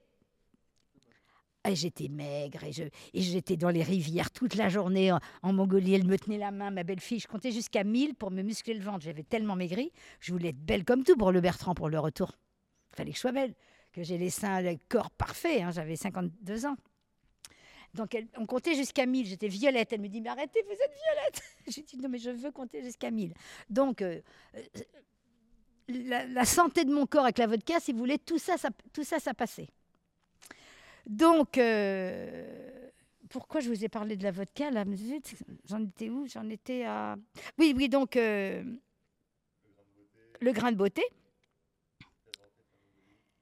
Et je me dis, non, non, mais c'est rien du tout. Et puis quand même, comme j'avais fait deux fois 14 km avec les ballerines, le pied droit, là, le numéro 4, c'est le signe de rupture. Le doigt qui est là, quand on a mal à ce doigt-là, c'est un problème de rupture de couple. Ah ben, J'étais en plein dans le mille. Lui, il avait mal. Il fallait qu'il aille voir un docteur. Il fallait que j'aille voir un dermato. Mon orteil, là, le quatrième, il, me faisait très très mal. Donc, je vais voir un docteur. Là, on va on va dire, on est le 25 mai. Et puis, il me dit, non, non, mais il faut que je vous fasse une incision. Et puis, euh, ça va durer trois semaines. Je dis, je vous préviens, moi, le 1er ju- juillet, je pars en Mongolie. Oui, oui, mais non, vous ne pourrez pas, parce que quand même, euh, vous ne pourrez pas marcher. Je ne vais pas marcher, je suis en voiture, je vais, je vais faire 10 000 bornes en voiture. C'est pas grave, je pars en Mongolie. Et il me dit, mais c'est quoi ce que vous avez sur le pied gauche? Bon, Je dis, vous n'allez pas tous vous y mettre quand même. Il me dit, bah si, il faudrait faire un... faudrait que vous allez voir monsieur Intel. Donc il m'envoie chez monsieur Intel. Il m'envoie chez monsieur Intel et j'arrive chez monsieur Intel qui me dit, on va faire une biopsie, on fait une biopsie. Et on je vous redonnerai le résultat. Et puis j'ai plus fait gaffe. À un moment donné, on est le 27 juin. 27 juin, c'est l'anniversaire de Bertrand. Je vais pour me faire enlever les fils de là, du pied droit. Et je reçois un coup de fil du docteur du pied gauche, du, du, du grain de beauté, qui me dit Madame, euh, ah, il avait une voix de, de- de croque-mort, et il me dit Il faut que je vous voie. Je dis Quoi, j'ai un cancer? Il me dit Mais pourquoi vous dites ça comme ça? Est-ce que c'est- j'ai un cancer, c'est ça? Oui, il faut absolument que je vous voie. Je dis Écoutez, je rentre chez moi, là je suis épuisée, on vient de m'enlever des... Donc j'allais à Antony me faire enlever mes fils parce que le docteur il était parti à Antony, je ne sais pas pourquoi il était à. Donc c'était pas le, chemin pour aller euh, voir l'au- l'autre médecin qui était à Saint-Germain-des-Prés. Et j'appelle Bertrand, je dis ben écoute, souhaite un bon anniversaire, tes cancers, moi j'en ai un. Voilà. J'avoue que c'est pas très sympa de l'avoir dit comme ça, mais c'est comme ça que ça s'est passé. Et donc à partir de ce moment-là, ben, il va y avoir euh, Bertrand qui va revenir, les enfants qui vont arriver, il va y avoir toute la famille qui se regroupe, euh, euh, Guillaume qui va souffrir, Margot qui va souffrir. Enfin, ça va être, ça va être monstrueux, quoi. Parce que le mot cancer, il y a 22 ans, c'était pas banal comme maintenant. Maintenant, surtout depuis qu'on a eu deux ans de, cette pandémie où on nous annonce des morts tous les jours. Il y a autant de morts de cancer, on ne nous en parle pas, mais il y, a, il, y a, il y a 22 ans, le mot cancer faisait extrêmement peur. Donc j'ai eu un cancer de la peau, ben, j'ai dit bah, c'est normal, j'ai un cancer de la peau, j'ai mon mec dans la peau, c'est c'est no- c'est- c'est normal. Donc voilà, donc je voulais vous expliquer comment mon corps a réagi. Et Bertrand m'a fait souvent des allers-retours euh, jusqu'en 2007. Et en 2007, donc c'est l'année de mes 60 ans, euh, c'est l'année de mes 60 ans, et, euh, et Bertrand devait... C'est l'année où Johnny Depp est venu chez moi, donc j'étais donc là j'étais super contente parce que je rêvais d'avoir Johnny Depp parce que c'est un mec complètement barré, euh, mais très intelligent et il est venu chez moi, passer quelques jours. Après, il m'a invité chez lui à Los Angeles. J'ai passé deux semaines à Los Angeles chez lui. Il m'a installé, non pas dans sa maison d'amis, il n'était pas là. Euh, J'y suis allée parce qu'il n'était pas là. J'aurais pas voulu, il était encore avec Vanessa Paradis, j'aurais pas voulu euh, qu'il y ait d'histoire. Et il m'a fait dormir dans son appartement au-dessus de son atelier. Il a un atelier qui fait 5 mètres de haut et ce mec-là est un peintre absolument insensé. Il y avait 40 tableaux de 4 mètres euh, sur 4 de- des éléphants grandeur nature, sinon que des tableaux de, gens plus vieux que lui. D'Andy Warhol, de Keith Richard, de Mar- Antonin Artaud et tout ça. Ce mec est un artiste absolument, un peintre absolument incroyable. Donc 2007, j'étais bien, vous voyez. Puis en 2007, Bertrand est venu pour me, me- fêter mon anniversaire, mais il voulait qu'on aille dans un endroit neutre. Et finalement, il a dit non. On est allé dans un autre endroit que j'avais décoré. Et cet endroit que j'avais décoré, il y avait mon nom partout sur les portes. Donc je dis Bertrand, c'est pas neutre. Il y a mon nom partout. Je vois pas pourquoi tu veux qu'on aille euh, tenter de, se recoller dans un endroit où il y a mon nom euh, partout. Quoi. Je ne veux, pas te- je veux pas te snobber. et euh, il m'a dit non, non, on va aller là. Et en fait, j'avais une psy à côté. Une psy qui est comme une sorcière psy, si vous voulez. Une fille est assez, assez forte, qui avait des cheveux rouges et qui magnétise. Enfin, c'est elle- qui dit je suis une sorcière, mais euh, tout le monde l'appelle euh, la sorcière. Et je l'avais rencontrée parce que j'avais fait un, chantier, j'avais fait une maison d'hôte en 2005. Je continuais, donc j'avais je continuais de faire des trucs. Mais vous m'avez parlé tout à l'heure de, de tartines et chocolat. Tartines et chocolat, je l'ai gardé jusqu'en 2004. Mais en 2004, en 2003, il s'est passé un truc incroyable. En 2003, il s'est passé un truc incroyable. Le... Je dis à Guillaume et Margot, on était à, Aubrac, le plus gros montant, c'était les, Coréens qui donnaient, les Coréens. À cette époque-là, c'était 500 000 euros par trimestre, rien que, la Corée. Et il y avait encore Taïwan, et il y avait plus le Japon, mais j'avais signé un autre contrat pour 17 pays d'Asie avec le Coréen. Donc c'était euh, des, montants, des montants énormes. Et, euh, et euh, je dis à Guillaume et Margot, euh, ok, je suis malade, ok, je pleure, mais on n'a pas de problème de fric. Et je dis, pourquoi j'ai dit fric? Pourquoi j'ai dit ça? Là, la machine, va, ce qui va se passer là, elle va être incroyable. Le Coréen, il a pris sa retraite à un moment donné. J'avais signé en 95 et là, on on est en 2003. Il a- en 2003, il a pris sa retraite en 2002. Et là, il y a un jeune mec qui est arrivé qui a dit C'est quoi ce contrat? On lui a dit C'est une fille, son mari, c'est une meuf, son mari l'a quittée, elle n'arrête pas de chialer dans un village de deux habitants. Et... Donc, le type, il a changé le nom de mes 127 magasins en Corée. J'avais une très belle chevelure blanche longue, j'avais une très belle photo de moi avec une robe rouge, très très jolie photo. Et il avait mis dans les 127 magasins Catherine Pavin présente Alfonso. Donc il a ruiné la marque Tartine et Chocolat en Corée. Donc les Japonais ont, commencé à, à gueuler, parce que Tartine et Chocolat ne s'appelait plus Tartine et Chocolat, c'était Alfonso. J'avais commencé des pourparlers, Taïwan, ils ont arrêté de payer. J'avais commencé des pourparlers, j'étais allée à Pékin deux ans avant. 18 mois avant, j'étais allée à Pékin rencontrer Elan, un mec qui était richissime et qui était très excité par euh, travailler avec moi. Et là, euh, je ne sais pas ce qui se passe. J'appelle le mec, je lui dis euh, Vous m'avez pas payé Il me dit Non, non, mais c'est un calage, je vais vous payer le mois prochain. Il ne me paye pas en juin, il ne me paye pas en juillet. Et je lui dis ben, Je vais venir vous voir. Il me dit Non, c'est moi qui viens vous voir en août. Il me dit qu'il vient me voir en août. Et donc, il vient le 22 août. Et euh, Guillaume arrivait de la chasse, il me dit Maman, j'ai 42 fièvres. Euh, j'étais en voiture avec le Coréen que j'étais allée chercher à Roissy.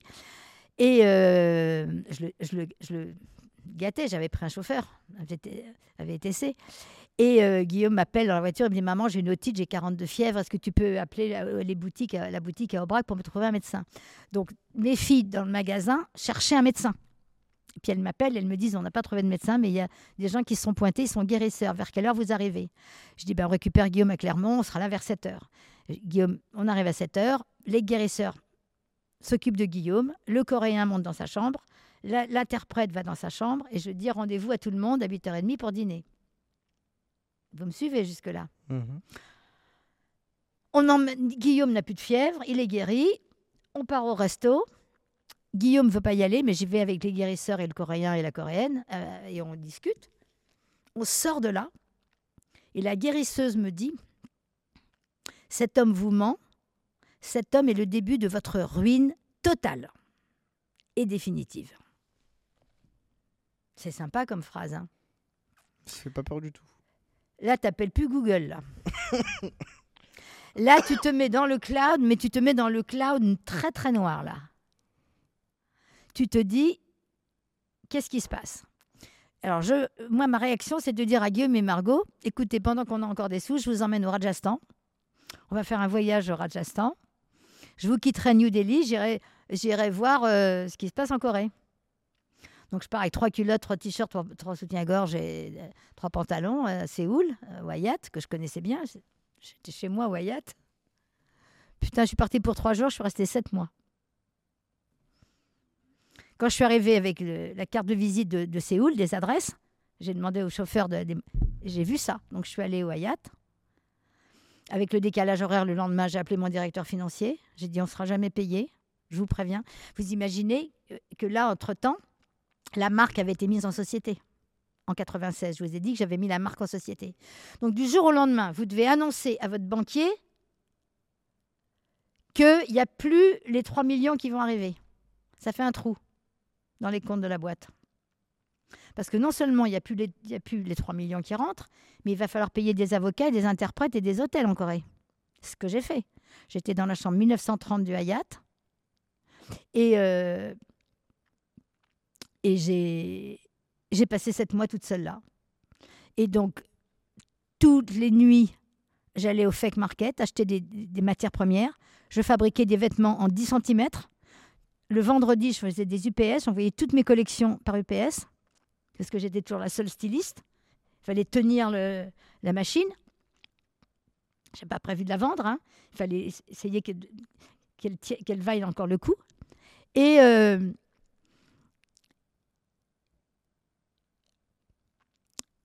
et donc, c'était c'était très, très, très fatigant. Et donc, la nuit, j'étais au fake market. Et dans la journée, les avocats, les chaînes de télé, les directrices de franchise, vous imaginez mes journées avec une interprète et un chauffeur.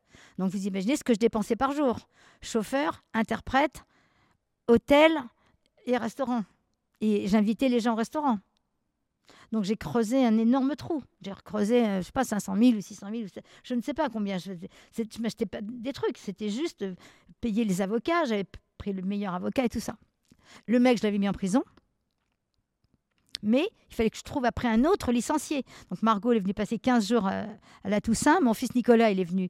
Il habitait à Miami à cette époque-là. Il est venu passer un, un mois avec moi. Mais je me suis rendue malade. Mais je voudrais avant de continuer, parce que ça va être assez sympathique, je voulais revenir sur Pierre Berger. On n'a pas fini le Pierre Berger, à qui j'avais promis une gifle et à qui j'ai pas donné mon coup de fourche. Comme j'ai quand même la tête, je sais très bien où je veux aller et où je veux pas aller, à un moment donné, je fais mon défilé. Je vous ai parlé de mon défilé au Bristol. Et là, le samedi après-midi, c'était vendredi soir, samedi soir. Et le samedi après-midi, je suis fatiguée, je vais dans le bar. Je me, pose. Et là, il y a mon frère qui vient avec ses trois, enfants, on discute. Et là, je vois Pierre Berger avec un gamin de 14 ans. Et je savais qu'il aimait les petits jeunes. Et là, je me lève, je me jette sur lui, je le prends par le cou, je le tiens comme ça. Il hurle, il dit Mais qui êtes-vous? Je dis Toujours pareil, Catherine Pavin, 19 mai 85. je vous ai promis une gifle. Euh, non, et euh, Claude Harel, 39 ans. Je vous ai promis une gifle avec des intérêts, ça fait deux. Et je lui ai fait toc et toc. Tout le Bristol, tout le bar du Bristol s'est levé pour m'applaudir. Si vous voulez que je vous donne le numéro de Pascal du bar du Bristol, il vous racontera l'histoire. Ils m'ont dit tout le monde, vous avez fait ce que des quantités de gens voulaient lui faire parce que quand il venait avec des petits jeunes, tout le monde était extrêmement mal à l'aise. Mais c'était Pierre Berger, protégé du gouvernement, protégé de tout le monde. euh. Et je n'en ai pas parlé dans mon livre parce qu'il était encore vivant. Et je n'ai donc moi je vous dis, je suis factuelle, j'ai donné une paire de baffes à Pierre Berger et j'étais assez contente. donc ça c'était en 2001. En 2002, j'ai ma première Légion d'honneur. Je chevalier. Et en même temps, en 2001, pendant l'hiver 2001, pendant le mois de janvier, euh, j'en ai marre de tout. Je, je souffre trop. Ma souffrance, je vous ai dit, c'est 34 000 mètres carrés. Donc, euh, un jour, il fait on a un hiver, on a un mois de, janvier euh, inc- incroyable. Il fait moins 20, des vents à 100 à l'heure, et il fait moins 20. Et Google me, me dit, bon, bah, c'est le moment, si tu veux, là c'est le moment, c'est bon, j'ai une ouverture, là tu as trois fenêtres dans ta chambre. tu auras un bon courant d'air pour peu que tu laisses ta salle de bain ouverte. Je me mets dans mes draps, je n'ai que des draps brodés, je n'ai que des thés d'oreiller brodés depuis, depuis 40 ans ou 50 ans, enfin 75 ans, je veux dire. Je n'ai que du beau linge, je me mets en position, je vais mourir, et avec tout ce que j'avale, de... je les ai tous, hein, les Xanax, les, les, les machins, j'ai- j'ai tout pour euh, me faire un petit cocktail à la Marilyn Monroe, tranquille peinard, fenêtre ouverte, moins 20, de- moins 20 dehors, et la tempête. C'est imbattable. C'est sûr. Là, c'est... Et ça va faire, genre, elle a eu froid, elle a, oublié de fermer ses fenêtres, euh, elle n'a pas fait gaffe et tout ça. Et à 2 heures du matin, j'avais un fax dans ma chambre, parce que ça devait être mon bureau. Il y a 14 pages de fax qui arrivent. Je dis, oh bon Dieu, tu, putain, tu fais chier, j'y étais presque. Et là, je ramasse pas les pages de fax, je me recouche et je me reprends ce qui reste. Vraiment, ce- vous savez, c'est ce qu'on appelle des tentatives de suicide, pas forcément, euh, on va pas jusqu'au bout, j'en sais rien. mais Enfin, j'étais, je voulais vraiment euh, euh, en finir. Et là, j'arrive à me rendormir, mais je ne meurs pas. Et à 9h, qu'est-ce qui se passe? Ben, Il y a les filles mongoles qui m'apportent mon petit déjoli. Et qu'est-ce qu'elles voient?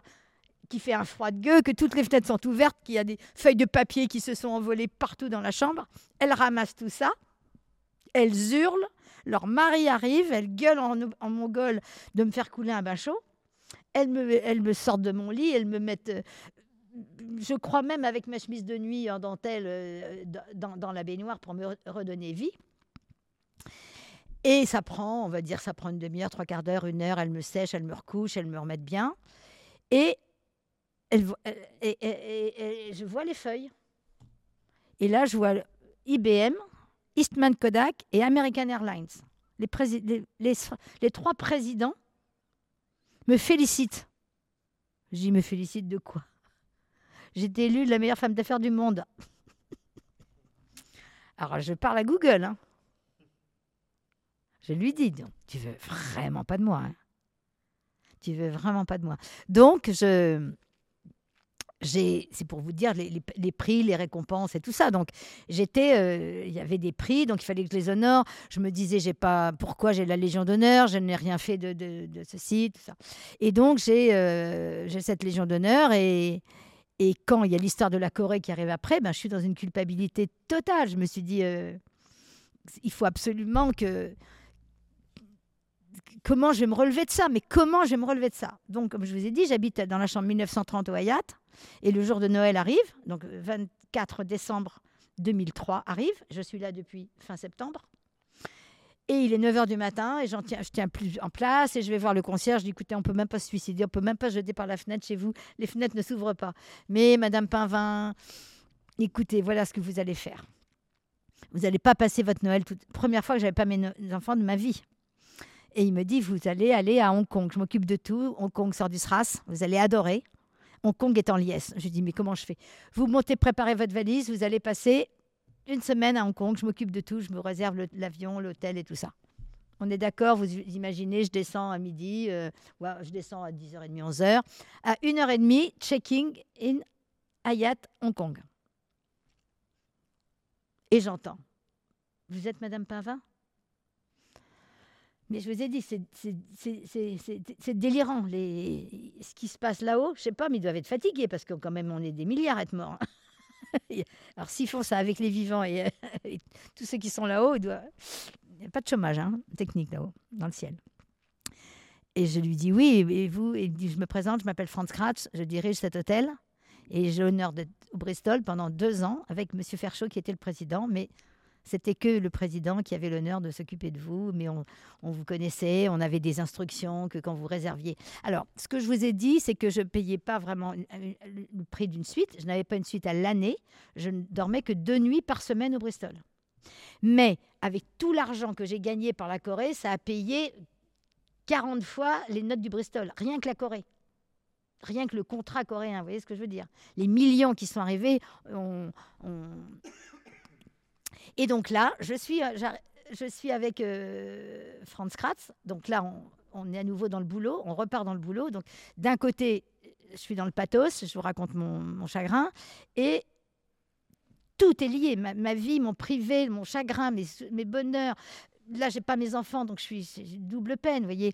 Et là, euh, parce que les cadeaux de Noël dans les châteaux, je vous dis pas, c'était, euh, c'était, euh, ça a été la vie que j'ai eue pendant 21 ans de bonheur avec Bertrand, ça a été un bonheur absolu, total, le, bonheur, les, Pères Noël, les, sapins de 6 mètres avec euh, 2000 fra- 1000 cadeaux au pied, enfin, c'est c'est pour ça que la douleur était profonde, parce que du jour au lendemain, vous n'avez plus tout ça. Plus ça a été incroyable, plus la chute est, difficile. Donc là, je suis à Hong Kong, et puis il me dit euh, Est-ce que vous connaissez des gens à Hong Kong? Je dis Ben non, je connais juste. J'ai un moyen mémotechnique, c'est Bertrand Michaud. C'est Bertrand, c'est le nom de mon mari. Michaud, c'est son meilleur ami. Il me dit Ben écoutez, moi, je déjeune avec Bertrand Michaud dans une demi-heure. Donc, euh, si, vous a- euh, si vous êtes d'accord, je vous emmène avec moi. Donc, je dis, ben, si vous voulez. Donc, une demi-heure après, on rencontre Bertrand Michaud, qui est patron de la CCI, Chambre de commerce et d'industrie de Hong Kong, et patron de Hermès Asie. Et il n'est pas rentré en France pour les vacances de Noël. Et il est à Hong Kong chez lui, mais il n'y a pas que lui dans les expats de luxe. Il y a Nina Ricci, il y a machin, il y a machin, il y a, il y je sais pas qui, il y a Saint-Laurent, il y a Guerlain, il y a tous ces expats qui font le même job, qui sont agents pour l'Asie de leur marque de luxe, se retrouvent chez Bertrand Michaud parce qu'il est en plus le président de la CCI. Donc il est, il est la figure. Donc il, il a, il, a son, il, a, il a son petit monde, vous voyez. Et donc, et pendant qu'on est en train de déjeuner, Franz Kras est appelé parce qu'il y a une merde au, au Hayat. Et donc, moi, je me retrouve toute seule avec Bertrand Michaud. Et Bertrand Michaud me dit, je vais vous dire une chose, je ne vais pas vous le dire deux fois. À partir de ce moment, dites-moi ce dont vous avez envie et vraiment, je ferai tout pour, pour que vous l'ayez. Et je ne comprends pas, Mohamed, pourquoi on me dit ça. Je ne comprends pas. Pour moi, je suis une femme quasiment ruinée, en train de me battre, abandonnée par son mari, euh, pas Noël avec ses enfants. Qu'est-ce que j'ai de- d'excitant, quoi? Je, Qu'est-ce que j'ai? Je, je suis dans une culpabilité qui n'a pas de borne, pas de limite, dans la honte. Qu'est-ce qu'ils ont? Qu'est-ce qu'il a, ce mec, à me dire euh, ça? Et je lui dis, ben, j'aimerais bien les dîner au China Club. Il me dit, ben, c'est. Il me dit, ben, c'est là qu'on va déjeuner. On va déjeuner au China Club. Et le soir, ben, il me présente à tout le monde. Et tout le monde est bienveillant avec moi. Et je vous répète, je ne comprends pas pourquoi tous ces gens sont bienveillants avec moi. Je vous donne la réponse tout de suite. C'est en écrivant ma biographie en 2015, en écrivant ce passage j'écris avec ma magnétiseuse qui, tape à la machine. Moi, je dicte, je suis allongée et, je lui dis, je comprends pas pourquoi ils sont gentils avec moi. Elle me dit, tu comprends pas, mais tu comprends pas quoi? T'es es tellement intelligente, t'as pas compris là C'est des employés, les mecs. Et toi, tu es la patronne. Tu as monté une boîte mondiale. Ils savent pas ce qui est en train de t'arriver. Ils ne le savent pas.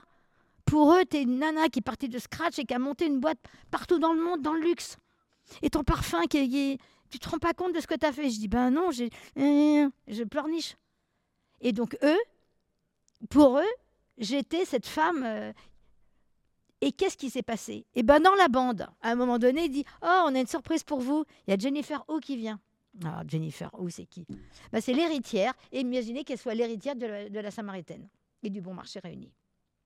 Jennifer O est l'héritière de Jane, Len Crawford à Hong Kong, qui est le magasin le grand magasin de luxe. Et elle arrivait de 10 ans de, de- de Harvard. 28 ans, héritière, fille unique. Et du coup, on parle, elle me demande ce que je fais. Je dis tartine au chocolat. Oh, it's so nice. I'm going to open many stores in, in, in China. Of course, I won't stay in, in Hong Kong. Of course, it's so, it's so good. And- et je lui dis, écoutez, et alors à ce moment-là, il y a la femme de Franz Kratz qui dit J'ai une idée. Pourquoi monte pas un bureau de tartine au chocolat à Hong Kong? Alors moi, je dis Ben ouais. Et, et on part. En, en une heure, on a décidé d'ouvrir le bureau de tartine au chocolat Hong Kong. Je trouve un nom, W5W, Worldwide Five Continents. Je reste modeste, comme vous pouvez le constater. ou Five Children ou Five de Chanel. On va rester. Il y, a, il y a le petit 5 qui est mis sur mon sac à côté. Et je suis portée, et là, je suis un escargot de Bourgogne qui avance toute sa splendeur. Le 25, le 26, le 27, le 28, je rencontre Eric Meyer, plus grand cabinet d'avocats de Hong Kong, français. On monte la société, j'appelle mon directeur financier, je lui explique la situation. Démerdez-vous pour me trouver 100, 000 dollars. Il me faut 100 000 dollars sur un compte. Envoyez-moi de la déco parce que j'ai trouvé des bureaux. Il faut que je décore dans Tartine. Enfin, et la femme de Franz Kratz dit à Bertrand Michaud, pour qui elle travaille à la CCI. S'il te plaît, s'il te plaît, laisse-moi diriger tartine et chocolat. Et, tout ça.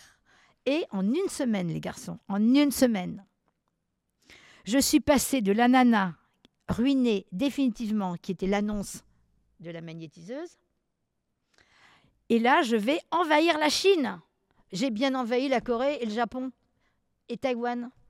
Pourquoi je n'irai pas D'autant qu'il y a mon pote de chez Elan qui m'attend à Pékin? Donc je suis. Alors, je, je me loue une Bentley bleu marine avec. euh, C'était trop marrant, avec les initiales CP 1947. On peut se faire n'importe quoi à Hong Kong. Et là, je, je me prends au jeu. Vous voyez, c'est la seule connerie que j'ai faite. Comme cadeau de Noël, je me, suis, je me suis fait ça avec un chauffeur pendant trois jours. Et là, pendant toute cette semaine, Bertrand va m'appeler plusieurs fois pour me dire qu'il m'aime et qu'il va venir me voir. Je vous confirme qu'il n'est pas venu le 24 décembre, il n'est pas venu le 25, il n'est pas venu le 31, il est venu le 4 janvier. Donc le 4 janvier, on était bien avancé dans notre histoire. hein. On était parti là, on était chaud. hein. J'allais retourner à, à- Séoul, mais j'allais aussi euh, j'allais me prendre un abonnement euh, Séoul-Hong Kong. J'étais mûre, j'étais prête. hein. Bertrand est arrivé. Donc là, je ne vais pas faire de sentiments, je suis dans le factuel. Bertrand est arrivé, il m'a dit, mais c'est quoi cette connerie? Pour qui tu te prends d'envahir la Chine? Tu crois que quoi? Tu devrais vendre tartines et chocolat pendant que ça vaut encore quelque chose. Et comme il- je devais lui donner une pension alimentaire, eh ben, comme ça, tu me donnes ce qui reste, il restait 13 ans, et je m'achète une affaire, et toi, tu pourras te reposer. Ça, c'est la phrase que je- que j'entends. et comme je suis conne, que mon papa il me l'a bien dit, l'escargot de Bourgogne se replie dans sa, dans sa coquille et je lui dis oui. Ok. Adieu Hong Kong, W5W, le machin. On a re- renvoyé les 100 000 dollars en France. J'ai fini trois mois de merde dans ma chambre 1930 où je n'avais plus vraiment de nouvelles de Bertrand. Donc, mais j'avais rencontré, j'avais trouvé un nouveau licencié, j'avais remis la machine en route. Donc, on n'était plus à 3 millions par an, mais on était à 350 000 dollars la première année, 700 000 la deuxième. Enfin, on allait monter en puissance. Et pendant ce temps-là, Bertrand est rentré. Et au bout d'un certain temps, il m'a dit qu'il avait ren- rencontré euh, quelqu'un pour vendre tartines et chocolat. Ce quelqu'un, c'est un homme qui est connu pour baiser la gueule de tout le monde. Il est très, très connu pour ça. Je le connaissais. Mais mon manque de modestie et mon manque d'intelligence, mon manque de discernement m'ont fait croire que moi, il n'allait pas me faire le même coup à moi. Et donc, parce que je l'avais rencontré déjà deux fois, ça faisait deux fois qu'il voulait acheter tartines et chocolat. Je lui avais dit non, j'étais pas prête les deux premières fois. Je n'ai pas compris que ce mec avait quand même besoin de se venger de moi, parce que je lui avais quand même dit non deux fois. C'est comme si on dit non à Bernard Tapie ou à Bernard Arnault. Ils n'aiment pas. Donc lui, c'était le, caïd dans la mode enfantine. Il avait 17 marques. Et euh, donc, Bertrand me dit, on va te payer sur 5 ans et on va te faire un contrat euh, de styliste plutôt qu'un contrat de vente. Ça, ça, tu vas te obligé de payer tous les impôts la première année. Honnêtement, je, je ne sais pas qui je m'appelle, je ne sais pas ce que je fais. J'arrive de 7 mois de Corée. J'avais juste fait une fois un aller-retour à, à- en Aubrac parce que ce que je vous ai pas raconté, j'étais sortie avec un mec qui était dans les chevaux, j'étais caution de ce mec. Je lui avais son père m'avait proposé de m'aider, il était venu au bureau. J'avais fait un peu n'importe quoi parce que quand vous êtes à, à 7000 bornes ou à 10 000, je sais pas combien j'étais, j'étais en perdition. Il y avait des moments où j'avais mon fils à Miami, j'avais mes, enfants, euh, euh, j'avais euh, ma fille à, Paris, j'avais une de mes filles qui- qui n'était plus là. Enfin, c'était le bordel, c'était le gros bordel. Et là, j'avais juste fait un aller-retour. Et vous savez ce que j'avais fait dans cet aller-retour? J'avais déposé un chéquier à mon mec pour qu'il paye ses, factures. Elle est pas belle la vie Un mec qui avait 20 ans de moins que moi, 25 ans de moins que moi. Mais cela dit, il m'a sauvé la vie, hein, parce qu'il n'aurait pas été là, euh, je serais partie depuis longtemps. Donc, je n'avais fait qu'un aller-retour en France. Et là, je suis rentrée et j'étais complètement désarçonnée. Je me disais, je vais, j'ai plus de château, j'ai plus mon château, j'ai, je suis malade, j'ai ce cancer de la peau qui doit être dans un état épouvantable parce que je me suis pas soignée pendant sept mois. Je- J'osais même pas imaginer le nombre de métastases que j'avais. Euh, mais je me pensais que comme j'étais active et que j'avais pas de, douleur, je pensais qu'il m'arrivait rien. Vous voyez, je pensais pas qu'il allait m'arriver quelque chose. Et donc, euh, on fait la signature. C'était prévu à 2 heures. Elle est reportée à 4 heures. Elle est reportée à 6 heures. On, on- finalement, on signe à 7 heures du soir. Honnêtement, à 7 heures du soir, je suis tellement fatiguée que je ne regarde pas ce que je signe. Et, euh, et j'ai appris qu'on avait dit que je ne lisais pas les contrats. Ce qui est vrai, j'ai jamais lu les contrats, j'ai fait les contrats. Si, on doit si toi, tu es coréen et qu'on veut faire un, un deal, on discute pendant. Toi, tu sais ce que tu veux, moi, je sais ce que je veux. On se met autour d'une table, ça va durer une heure, ou deux heures, ou deux jours, ou trois jours. Puis quand on y arrive, on se serre la main, puis on se fait pas des vacheries. Et j'ai fait ça toute ma vie. Et après, quand je rentrais, j'arrivais au bureau, je disais à Bertrand, qui, était en lien avec, les, avocats, Bertrand était dans le bois et dans l'agriculture il travaillait pas officiellement chez Tartine Chocolat. Il, faisait des, opérations comme ça. Il achetait des boutiques ou quand on lui disait qu'on voulait acheter des boutiques, il visitait, il aimait bien faire ça et sinon, euh, il s'occupait des contrats. Et donc là, euh, j'ai jamais lu un contrat. Je dictais, voilà les conditions, voilà l'adresse du mec, voilà les conditions, toc, toc, toc, contrat sur 5 ans, sur 6 ans, sur 3 ans, sur 2 ans. et une fois que le contrat était imprimé, on l'envoyait en Chine, en Corée, enfin, je veux dire, en Corée, je signais et puis je n'avais pas besoin de le lire. Pourquoi je l'aurais lu? Je veux dire, je payais des avocats et pour ça. Et Bertrand l'avait lu. Donc, tout le monde savait que je lisais pas les contrats, donc je vous confirme que j'ai pas regardé ce que j'ai signé. Il était 8 heures du soir. On est allé dîner dans le restaurant de Zanier et de, et de, et de, de Pardieu, qui est un de mes potes. J'étais à l'ouest. La seule chose que je me disais, ben demain, je retrouve mon Bertrand. Et ben demain, j'ai pas retrouvé mon Bertrand, il était parti. Donc il n'était plus là, donc j'avais plus de Bertrand, plus de château, plus de boîte. Grand vide cinégétique. Là, il n'est plus question d'aller voir Google, d'aller voir Dieu, d'aller voir Marie, d'aller voir le cloud. euh, C'est le dé- grand désert, grand, grand, grand, grand désert. Il y avait quoi dans ce contrat du coup? Eh ben, j'étais payée d'une certaine somme à, à- à la signature et après, j'allais être payée pendant cinq ans.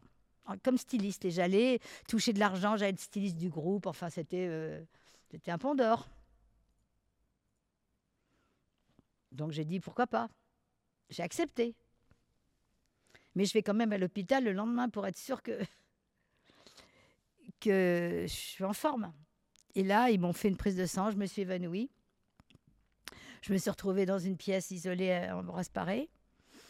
J'avais une quantité totalement délirante de, de globules blancs et j'avais une leucémie, mais on ne savait pas laquelle. Non, ils ne savaient même pas que j'avais une leucémie. Là, on ne sait pas. Là, on va rentrer dans une phase, euh, on ne sait pas ce que j'ai. Il y a toujours les mélanomes. Il va falloir opérer d'urgence parce qu'il y en a une douzaine euh, dans la jambe. Et Donc là, on est en quoi On est en 2003, 2004 2004. 2004. J'ai vendu le 5 avril 2004. Et là, j'ai toujours Aubrac. Je suis à Aubrac et à Aubrac, j'ai ma maison d'hôte et qui fonctionne. Et Aubrac, ça fonctionne tout seul. Parce que euh, ce que je vous ai pas dit, c'est que euh, la première personne qui a poussé la porte de ma maison, c'était la rédac chef du Figaro Madame. Donc j'ai eu 20 24 pages dans le Figaro Madame décoration. L'année d'après, je suis pas morte, j'ai acheté la maison d'en face. Il y avait 24 chambres, je vous ai dit, je l'ai acheté. J'ai fait 6 chambres, 6 salles de bain, un salon un salon, restaurant, boutique de 200 mètres carrés.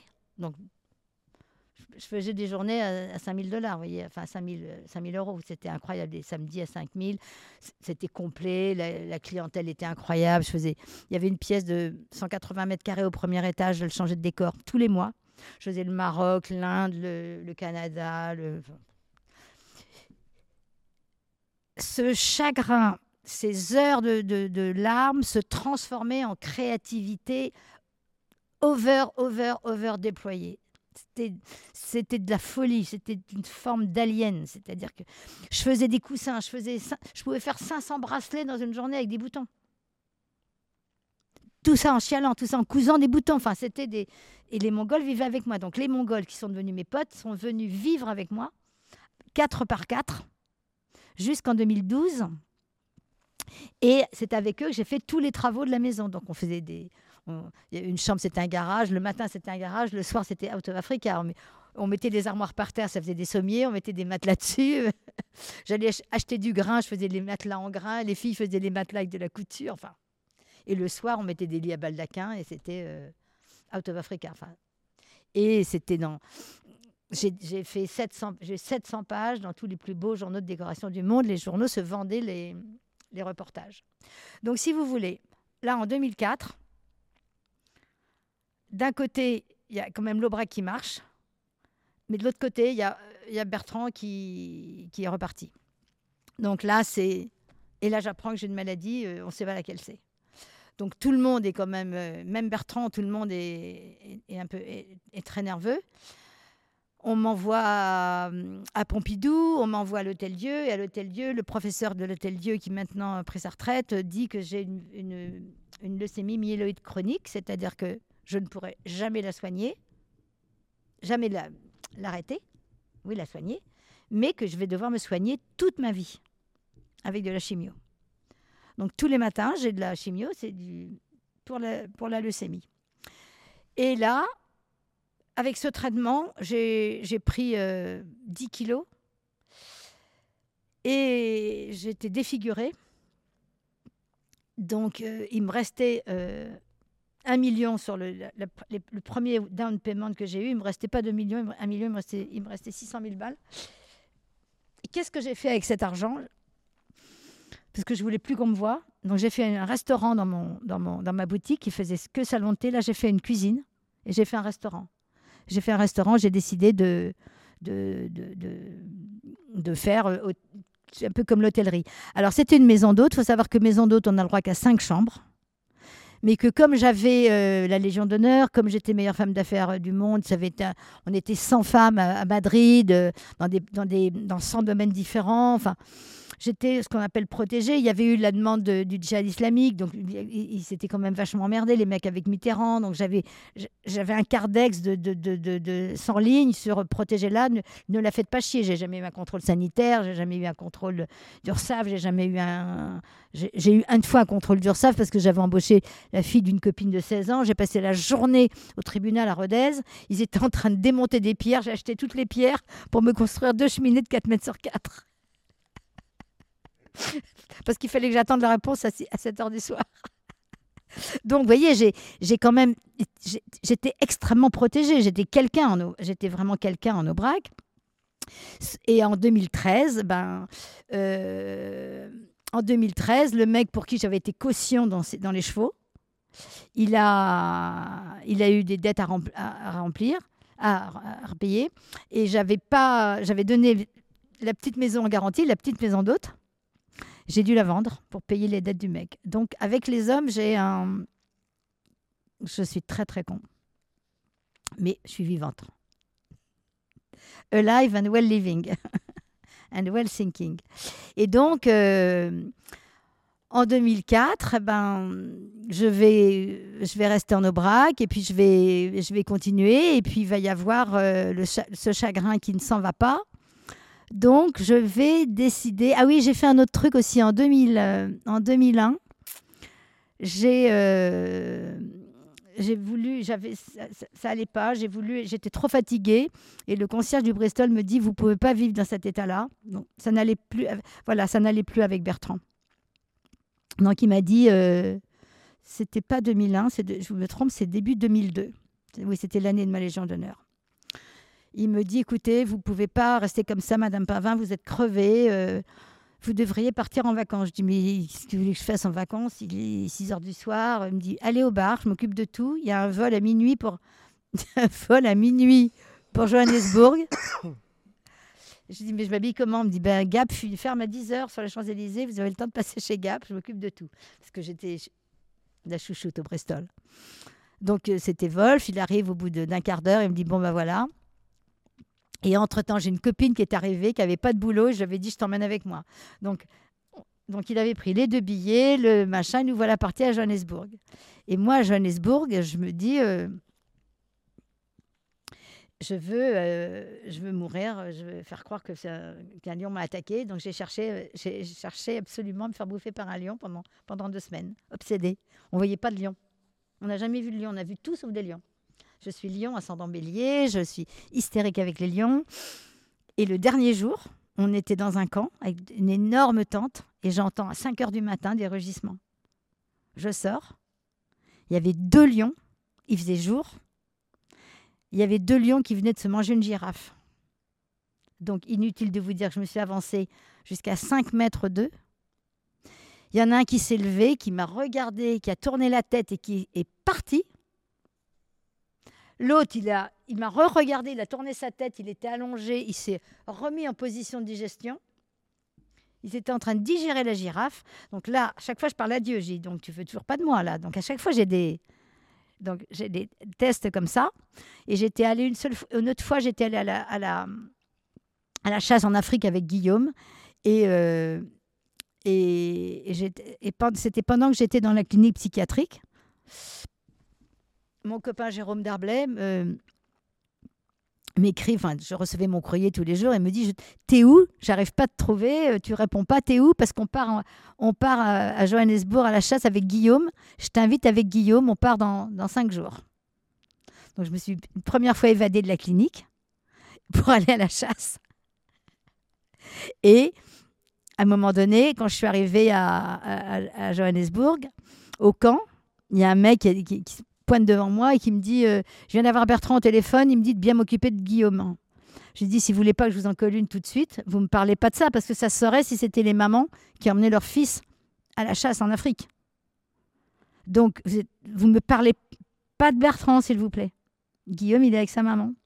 Donc, le lendemain, Guillaume me donne euh, Tout le monde s'entraide avec les armes. Pour... Moi, j'ai jamais chassé de ma vie. Et là, je, il me colle, il dit Maman, elle essaye. Dans le mille. Paf je mets la, balle dans, le milieu de la cible. Je dis, OK, ça c'est l'agence des coquilles. Maman, tu recommences. Je recommence et je remets dans la cible. J'ai passé dix jours avec Guillaume à la chasse. Guillaume, il a tué deux animaux, j'en ai tué trois. Jérôme en a tué trois. J'ai tué trois animaux. Donc, qu'est-ce que j'ai pensé? J'étais devenue Karen Blixen. Je me suis dit, ben voilà. Donc là, on était en 2000. Je ne l'avais pas encore acheté au braque je pensais que mon destin, à chaque fois je pars, mais dans les tours, je monte dans les tours à toute allure. Je me suis dit, ça y est, je suis Karen Blixen. Euh, quand je rentre, je passe mon brevet de. Je, commande une carabine chez Hollande et Hollande et je, et je, et je, et je, passe mon brevet et je, je, pars vivre, et je pars vivre en Afrique.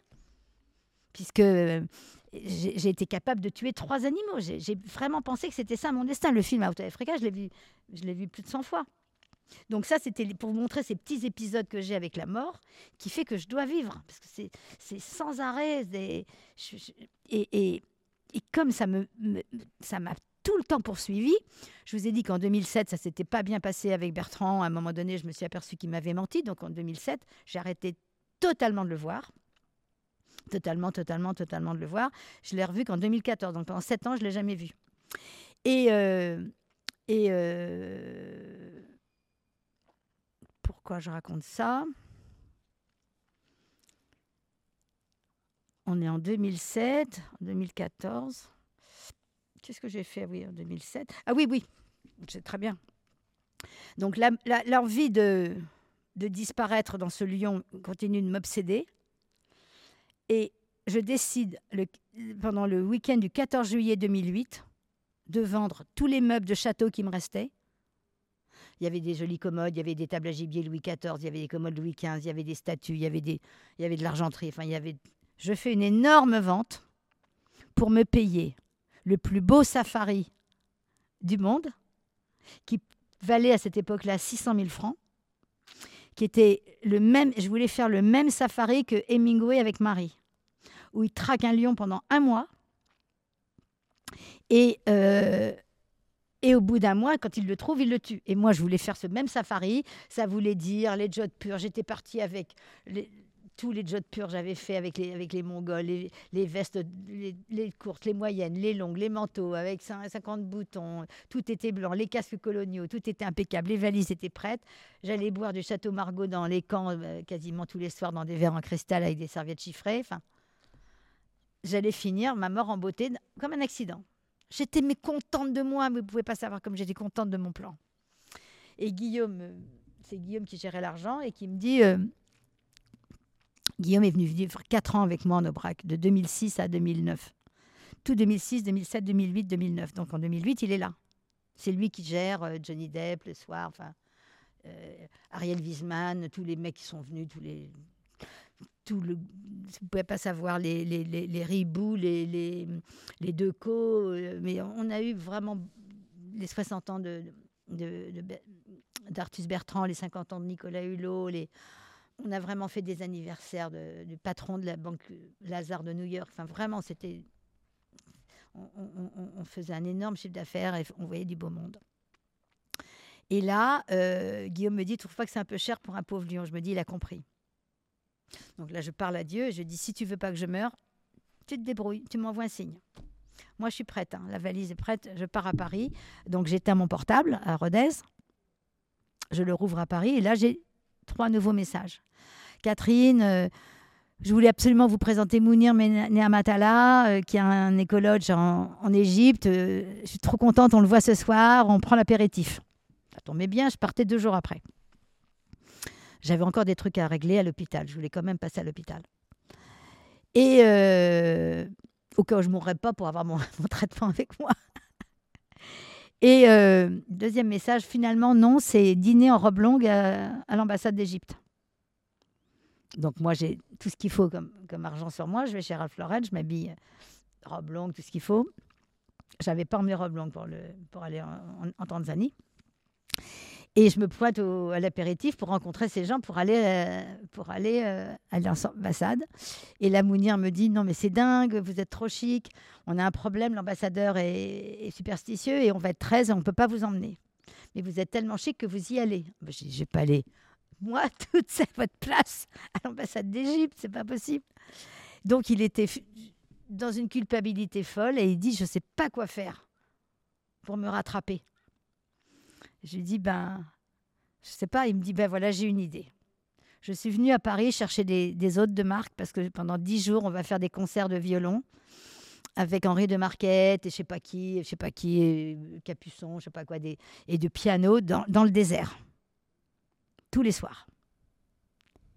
Et j'aimerais que vous soyez disponible. Ben oui, mon pote, je suis disponible. Je pars me faire bouffer par un lion en Tanzanie après-demain. Donc la réponse est oui. Donc je parle à Dieu. Je lui dis c'est ça ton signe? Égypte. T'es bien sûr, c'est Égypte, c'est pas Tanzanie. On va en Égypte là. Donc je pars en Égypte. Je fais mon truc. Et là, je me retrouve qu'avec des milliardaires. Et 26 septembre 2008, crise des subprimes. Donc la vie, le monde entier, est, euh, avec euh, les Man Brothers en faillite. Enfin, vous vous souvenez de cette crise qui était énorme. Donc pareil en, en Aubrac, des annulations, enfin euh, le, bazar partout, partout, partout. Et moi, je suis avec des gens qui ne, qui ne bougent même pas un cil tellement ils sont riches. Et ça, et c'est insupportable. C'est pas des gens, c'est pas sympathique à mes yeux. Vous voyez, c'est pas, je suis pas bien. Et tout le monde veut être assis à la table du, Mounir, du grand chef, qui a un hôtel absolument incroyable de 60 suites, sans électricité. Il brûle 3000 bougies par soir. C'est juste un délire absolu des dîners avec des tapis, euh, 300 coussins, euh, euh, 300 tapis avec euh, le- les pianos à queue, les, les violons, le violoncelle, enfin. Et moi, dès que je rentre dans ma chambre, eh ben, qu'est-ce que je fais? Je pleure. Parce que je suis toute seule, ils sont tous en couple, et moi je suis toute seule, et blablabla, et blablabla. Et le dernier jour, Mounir me dit, j'ai un truc à vous dire. Il me prend à sa droite, à table, et il me dit, euh, j'ai trois choses à vous dire, que vous êtes une femme extraordinaire en deux mots, que vous devez arrêter définitivement de sangloter toutes les nuits comme vous faites parce que tout le monde vous entend. Tout le monde le sait. Et la troisième chose, c'est que ma maison, il avait un palais à côté de son hôtel. Ma maison est votre maison à vie. Et je ne vous le dirai pas deux fois. Mais moi, j'étais pas bien dans cette ambiance, je vous l'ai dit. Cette ambiance d'hôtel de luxe où Val Prince Charles, où, tous mes clients allaient. C'est pour ça que tout le monde m'en parlait. Parce que mes clients, qui- moi, je brûlais 300 bougies, non pas 3000 en Aubrac tous les soirs, mais ils allaient là-bas. Clara Guémard, enfin, je sais pas qui, tout, tout ça. Et donc, euh, je n'y vais pas. Et lui, qu'est-ce qu'il fait? Bah, Il vient me chercher. En 2009, il vient me chercher à Aubrac. Et entre-temps, je vous ai dit que j'étais une artiste quand je, me suis présentée. J'avais fait des plaids absolument incroyables avec les Mongols, des plaids, je vous ai évité, j'ai oublié de vous en parler, ça c'était en 2007. Les Mongols, elles me faisaient des coussins, des plaids, des coussins, des plaids. Et puis à un moment, je me suis mise à faire des plaids qui étaient tellement lourds qu'on aurait dit des tentures murales. Et j'en ai fait 65 qui pesaient 80 kilos chacun. Et j'ai fait une exposition au Bristol. J'avais déjà fait les robes en 2001. Là, on est en 2007. Je fais une vente de mes, de mes plaids au Bristol. Mais mes plaids, ils valaient 10 000, 12 000, 15 000 et j'en ai vendu une trentaine. Et après, mes plaids, comme ils sont devenus tellement des tentures murales, et comme j'avais vendu en juillet 2008 tous mes meubles, tous mes tableaux, Guillaume, il m'a regardé, il me dit T'es contente de toi? On fait quoi maintenant? Que les salons sont vides? Ben, je dis vais faire des tableaux. Et il me dit Bon, euh, je vais faire huit tableaux, il y a huit trous, ben, je vais faire huit tableaux. J'appelle Point P. Bonjour, monsieur Poulaon. Madame Pavin, qu'est-ce qu'il vous faut pour hier? M'était ma réputation, ça. Ben, je voudrais huit planches d'un mètre 25 par deux mètres 50, là, vos planches en, en aggloméré, en 25 mm. Ah ben non, Madame Pavin, c'est par 36. Hein. Peut pas vous les livrer à moins de 36. Hein. Ben, je dis, ben va pour 36. Donc vous imaginez que j'ai 36 planches de 2,50 m par 1,25 m qui arrivent dans le salon. Il être content, Guillaume. Ah, Guillaume, il est content. Il dit T'en es contente là de ton. Et tu vas faire quoi? Ben, Je dis Des tableaux. Donc, il n'y en avait pas 36, il y en avait 30. Il m'a dit finalement, je vous en ai mis que 30. J'étais contente. Et je me suis mise à faire des tableaux. Donc, ça, ça il y a un bouquin qui est grand comme ça. Et, euh, et mes tableaux, je les fais. Par exemple, Michael Jackson va mourir le 25 juin 2009. Dans la nuit de la mort de Michael Jackson, je vais créer un tableau avec 5500 boutons que je vais mettre trois jours à finir. Et je vais faire quatre tableaux en hommage à Michael Jackson. Et je vais faire des tableaux en hommage mais à Hermès, à ceci. Des trucs. Je ne sais pas où je vais chercher ça, les garçons. Je fais des tableaux insensés. Mais un- il n'y en a pas deux qui ont un lien. Il n'y a pas deux tableaux. Un des peintre. photos de tableaux ouais. Hein des photos de tableaux Oui, oui, j'ai des livres. Ah. Un livre de l'expo. Et Mounir, comme je ne suis pas allée à lui, et vient me chercher en à, son- il dit à mon fils, ta mère n'est pas venue alors que je l'ai invitée, je viens la chercher. Et je dis à Guillaume, je m'en fous, je pars pour huit jours, je me prends un billet pour huit jours. J'arrive euh, dans le, palais de Mounir, où il a trois bassins de 600 mètres carrés, et moi je m'en kikine, là, toute seule. euh, Dans. Mounir, il habite au Caire, il vient que le week-end. euh, Il a un copain qui est en train de se construire une maison pour son fils qui va se marier le 30 mai. Et il y a plein de jardiniers, parce qu'il y a 150 personnes qui cuisinent et qui s'occupent de l'hôtel de 60 chambres. Il y a 150 ouvriers. Et un jour, je coupe par la, la- la- la palmeraie pour aller à l'hôtel, et je m'aperçois qu'il y a des milliers de bouteilles de- vides en plastique et des milliers de canettes de Pepsi Cola. Et je deviens folle. Et, je, et, et Mounir, quand il vient le samedi, je devais repartir le lundi. euh, il me dit J'ai appris que tu désherbais autour, de, autour des bassins avec les, avec les ouvriers. Donc les ouvriers veulent plus que tu partes, ils veulent que tu sois jardinier avec eux. Je dis Non, on va pas faire ça. Combien je peux avoir de jardiniers? On va nettoyer la palmeraie. Il m'a donné 14, euh, 14 Égyptiens. J'ai demandé deux ânes avec des, avec des charrettes. Et on a, on a en trois, je suis trois mois, pendant trois mois, avec des vêtements pour huit jours, dont une paire d'escarpins Chanel et, une robe du soir Chanel. Je m'étais dit, c'est jamais là cette fois. Euh, J'ai nettoyé la palmeraie. Et moi, qui suis censée être la meilleure femme d'affaires du monde, je- ils se sont retrouvés pareil avec une meuf qui pleure toute la journée et qui travaille avec ses mains alors que les femmes ne travaillent pas en Égypte. Les femmes, elles restent à la maison. Donc là, j'étais une femme de 65 ans avec 14 hommes. Et je déjeunais avec eux tous les jours. Ils me faisaient des, ils s'occupaient de moi, ils me faisaient des, des, des, des, des tapis de palmes vertes pour que ce soit bien clair. J'ai été piquée par un scorpion, ils m'ont porté dans leurs bras. Il y a un lac salé à côté, donc ils m'ont plongé pendant des heures dans le lac pour enlever les, brûlures du, scorpion et tout ça. Et à un moment donné, quand, on, quand on nettoyait, donc on- les bonnes palmes, on les gardait de côté pour faire des- des- des barrières. Il y avait des oliviers en dessous, on enlevait toutes les branches d'olivier, puis on faisait du compost, et puis on a brûlé. On est allé porter à la, au village d'à côté. On a fait peut-être 200 voyages avec les bouteilles en plastique et les canettes qu'on a. J'ai coupé les bouteilles en deux, je les ai rentrées l'une dans l'autre, et j'ai euh, nettoyé les canettes de la même façon. Donc je suis devenue une sorte de légende. Et un jour, on- on ratissait, et il y avait un serpent qui s'était mis dans une feuille de palme et qui avait hiberné dedans. Et quand il est sorti, c'était le signe de Allah comme ça. Et ça, je l'ai dans mon salon. Tout ce que je vous dis, je, l'ai. Donc en Mongolie, j'ai eu un loup qui est venu me re- qui a traversé la steppe pour venir me regarder à ma fenêtre et qui a fait demi-tour, qui est reparti. Au Népal, c'est trop long pour ce soir, mais je suis passée dans un arc-en-ciel. Et donc j'ai vu, alors que je pensais que, que mon hélicoptère allait tomber dans la grêle et que j'allais mourir, j'étais avec ma fille en 2004. Là, j'ai vraiment pensé que. Et la grêle s'est arrêtée, le ciel est devenu gris foncé, gris clair, gris moyen, enfin gris moyen, gris clair. Et on est passé dans. On a vu la naissance de l'arc-en-ciel et la fin de l'arc-en-ciel. Et pourquoi je vous raconte ça? Parce que c'est.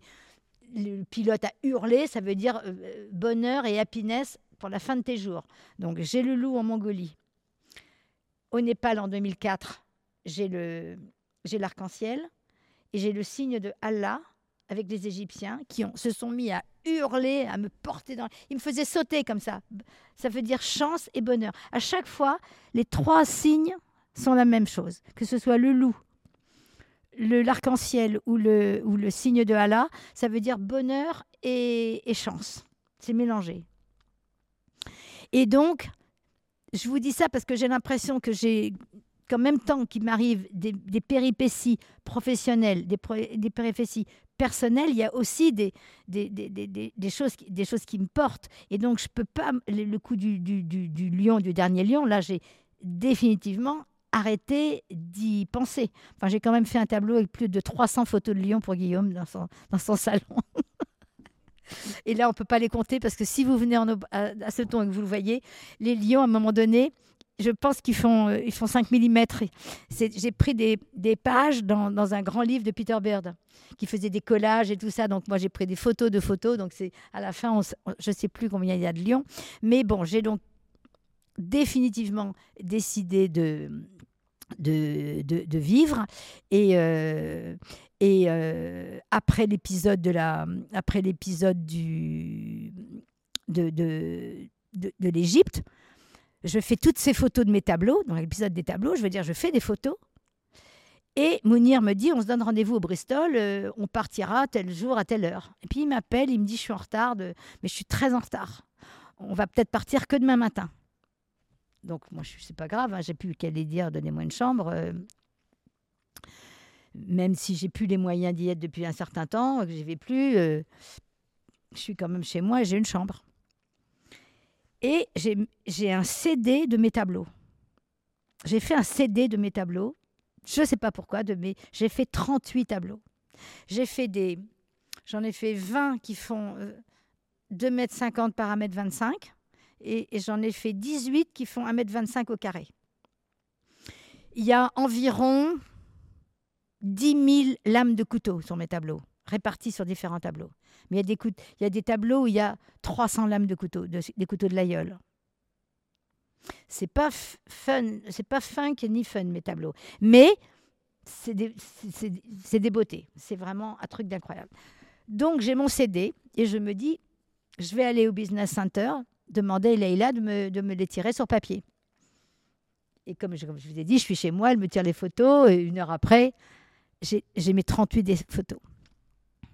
Et là, vous allez voir ma vie, c'est absolument dingue. Je me dis, mais faut arrêter de me dire que je suis une femme d'affaires, euh, cette légion d'honneur, je, je la mérite pas, je suis une artiste, en fait, je suis une artiste. Faut que, faut que je sois une artiste, c'est ça, c'est que comme ça que je m'exprime, que je fasse des grands tableaux, des petits, des plaids, n'importe quoi, des tout ce que j'ai vendu en Aubrac et tout ça, les maisons que je fais, les maisons d'hôtes, ces centaines de pages. Je suis une artiste, faut que je et je me parle à moi toute seule. Le, Bristol est vide et là arrivent deux mecs et une femme à ma gauche. Et je me dis non mais je mériterais de- de- d'exposer Galerie Adler, c'est en face du Bristol. Je me dis ça en rigolant. Oh, je me Galerie Adler. Hein. Je me le dis. Je me le prononce. Et cette femme me regarde et... Alors, comme je suis bien élevée, je lui dis Bonjour madame, est-ce qu'on se connaît? Elle me dit Vous êtes madame Tartine et Chocolat? Alors, je me lève, je la voir et je lui dis Bonjour madame, non, je ne suis plus madame Tartine Chocolat depuis 4 ans, depuis 5 ans. Mais maintenant, je suis une artiste. Ah bon, vous peignez? Toujours, les gens pensent qu'on peint. Et je dis, ben non, je peins pas, je je sais pas, je colle, je cloue, je colle, je cloue, enfin je cloue beaucoup. Et elle me présente Joël Cohen et Michael Cohen, Galerie Adler. Et ils disent, on peut voir bah, Les mecs, vous pouvez voir, vu que j'ai mes 38 photos dans la main gauche. Et les mecs sont en état de sidération et me disent, euh, il, nous, il faut qu'on vous expose. Et là, euh, euh, il faut qu'on se voit. Je dis, ben, écoutez, je devais partir ce soir euh, en Égypte, je pars demain, mais on peut prendre. Est-ce qu'il me dit, oh, ce soir on est pris, mais est-ce qu'on peut prendre le petit déjeuner ensemble? Comme l'avion était à midi, je me suis dit que c'était jouable. Donc, on convient de, que je vais, que je vais euh, exposer chez eux. Mais je leur dis que je pars en Égypte. Donc, je pars en Égypte pour huit jours, mais je vous expliquais, je suis, je restée trois mois. Et à un moment donné, ils me disent, faut, on vous a pas dit un truc, c'est qu'il faut faire un livre. Et ce livre coûte 35 000 euros parce que c'est un très grand livre tiré à 1000 exemplaires. Et il va y avoir 5000 invitations, le cocktail pour 5000 personnes et tout ça. C'est une, enveloppe de 35 000 euros que j'ai pas. Vraiment, parce que parce qu'il y a cette crise et que tout a et l'argent de la vente de- des meubles et tout ça a été réinvesti dans autre chose et, euh, et, et les affaires ne sont pas bonnes en 2009. C'est c'est- c'est- c'est- c'est compli- c'est très compliqué. Investissement quoi en bourse que tu avais fait ou Non, non, pas du tout. Non, mais dans, à Aubrac, ça.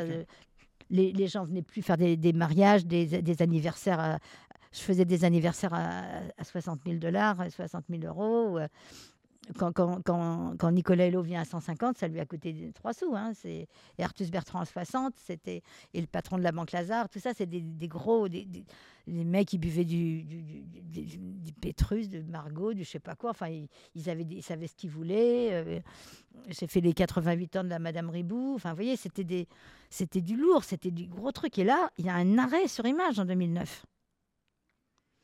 Donc, je me dis, ben, je vais vendre des tableaux. Je change de vie. Et, euh, et, pendant que je suis en Égypte, je dis à Guillaume, voilà ce qu'on va faire. Euh, Puisqu'on ne peut plus faire des gros, des gros coups, tu vas enlever deux des bacs à fleurs sur la, sur la terrasse et on va ouvrir la terrasse et on va faire euh, des tartes, des, des quiches et des... Et j'ai fait 65 000 euros en espèces, rien que dans le mois de juillet, dans le mois d'août, En vendant Donc, des tartes en vendant des tartes et des quiches et des, et des, et des, et des jus de fruits et des sirops et des conneries et des, des bracelets. Et, des... et c'était un, un truc absolument incroyable. Et donc, euh, et donc euh, je vais, j'appelle Galerie Adler, je dis c'est OK pour le bouquin. Et j'arrive et en une journée, en une journée, en une journée, j'ai fait avec Michael Cohen dans le bureau, j'ai fait tout le, chemin de fer du, livre. Et parce que ça, c'est mon côté, c'est pas mon côté femme d'affaires, c'est mon côté chef d'entreprise. C'est ma fille qui faisait les photos des catalogues avec son mari, mais on faisait les catalogues ensemble. Je sais très bien comment on positionne des photos, des petites, des moyennes, des grandes. J'avais fait ça pendant 27 ans pour Tartine et Chocolat. Je maîtrise ça par cœur, par cœur, par cœur.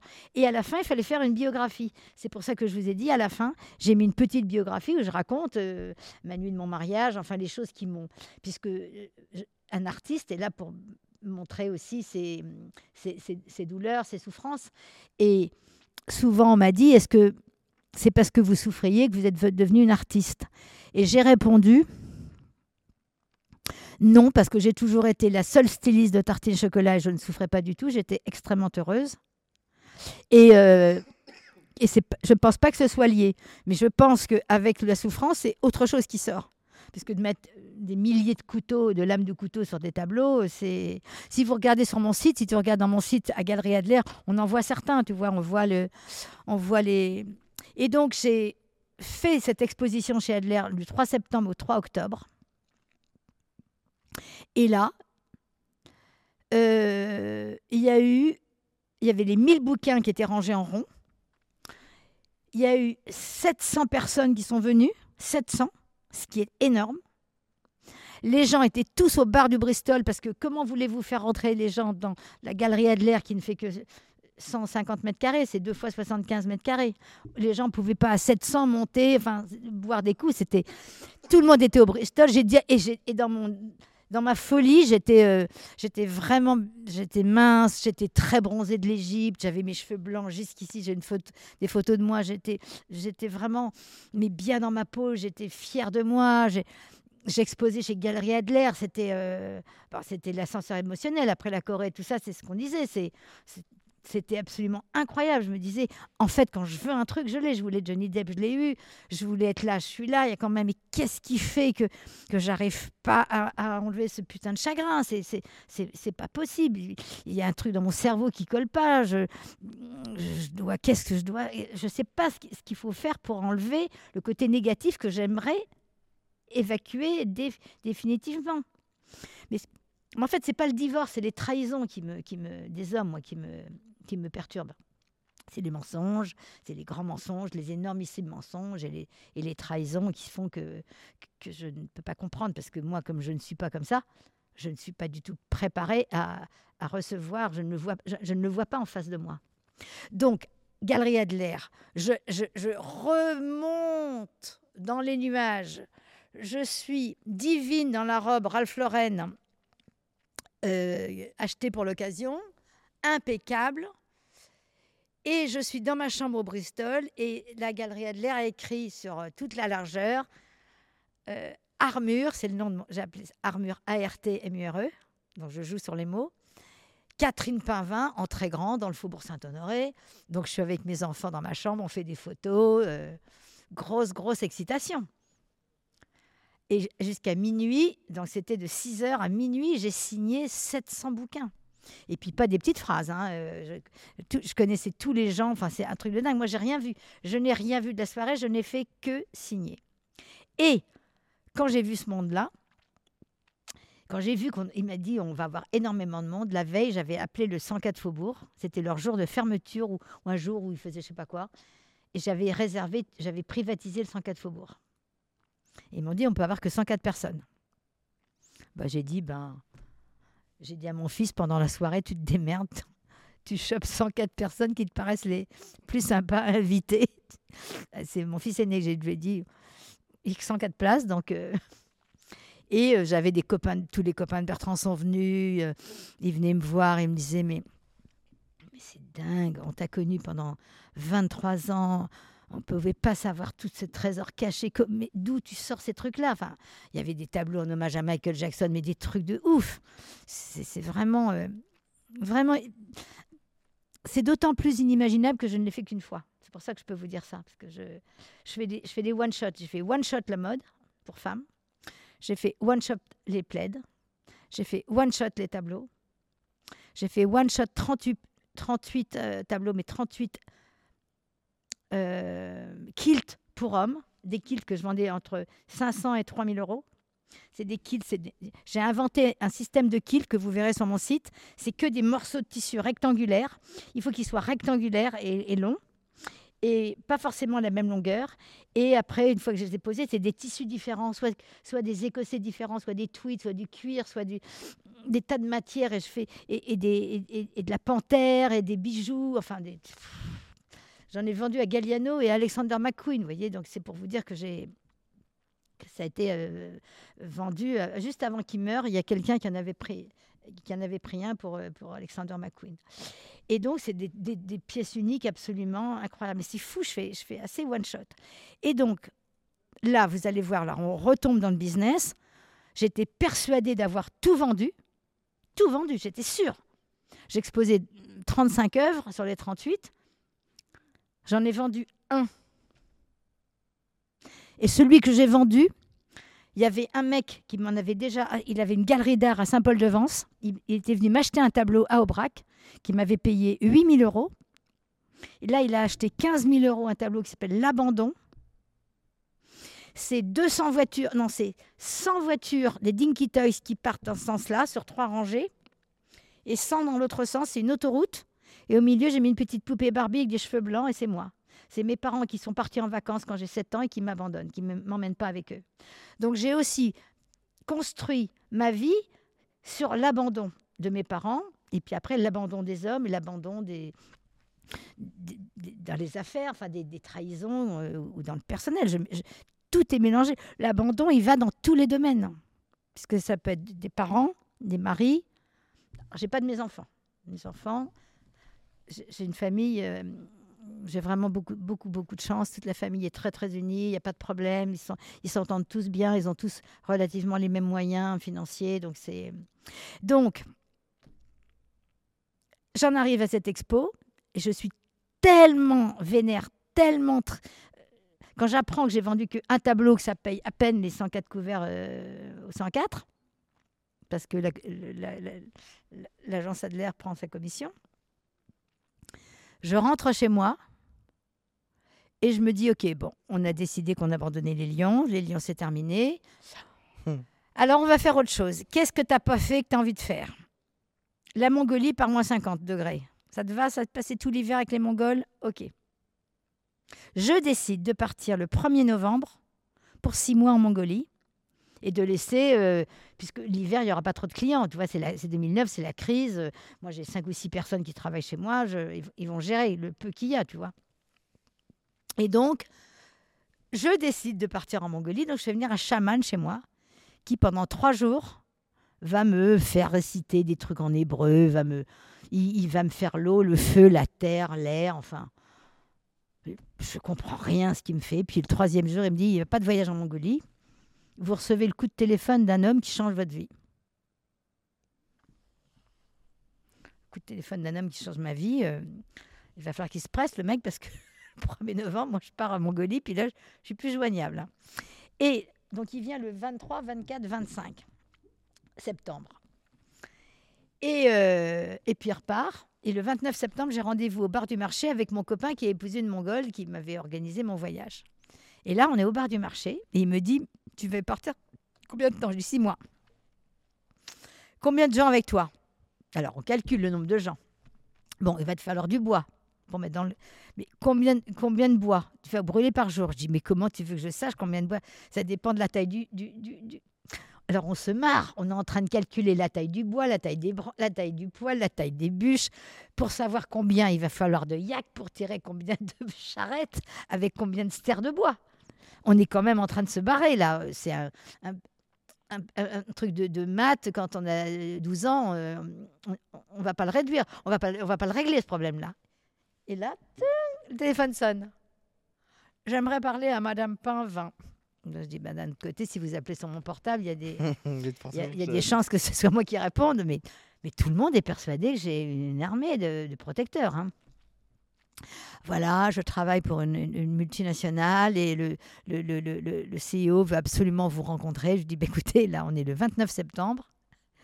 Pendant un mois, je dois me préparer et je pars vivre en Mongolie. Donc, s'il veut vraiment me voir, c'est maintenant. Je ne vous fais pas le coup de l'agent immobilier, mais c'est presque, mais c'est vraiment ça. Donc là, on est le 29 septembre. Le 2, sept- le 2 octobre, je rencontre Jean Duforêt, propriétaire d'Okaidi baby Jacadi, chez son banquier, la banque Merrill Lynch. Et il s'était passé encore un truc, encore un, Google truc.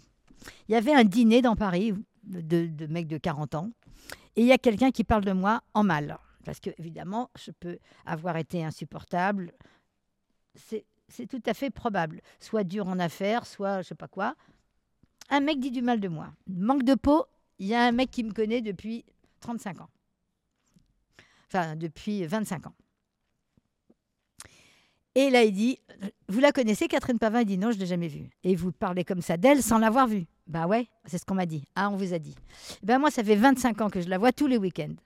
Parce que son, gendre est mon, est mon cousin Germain.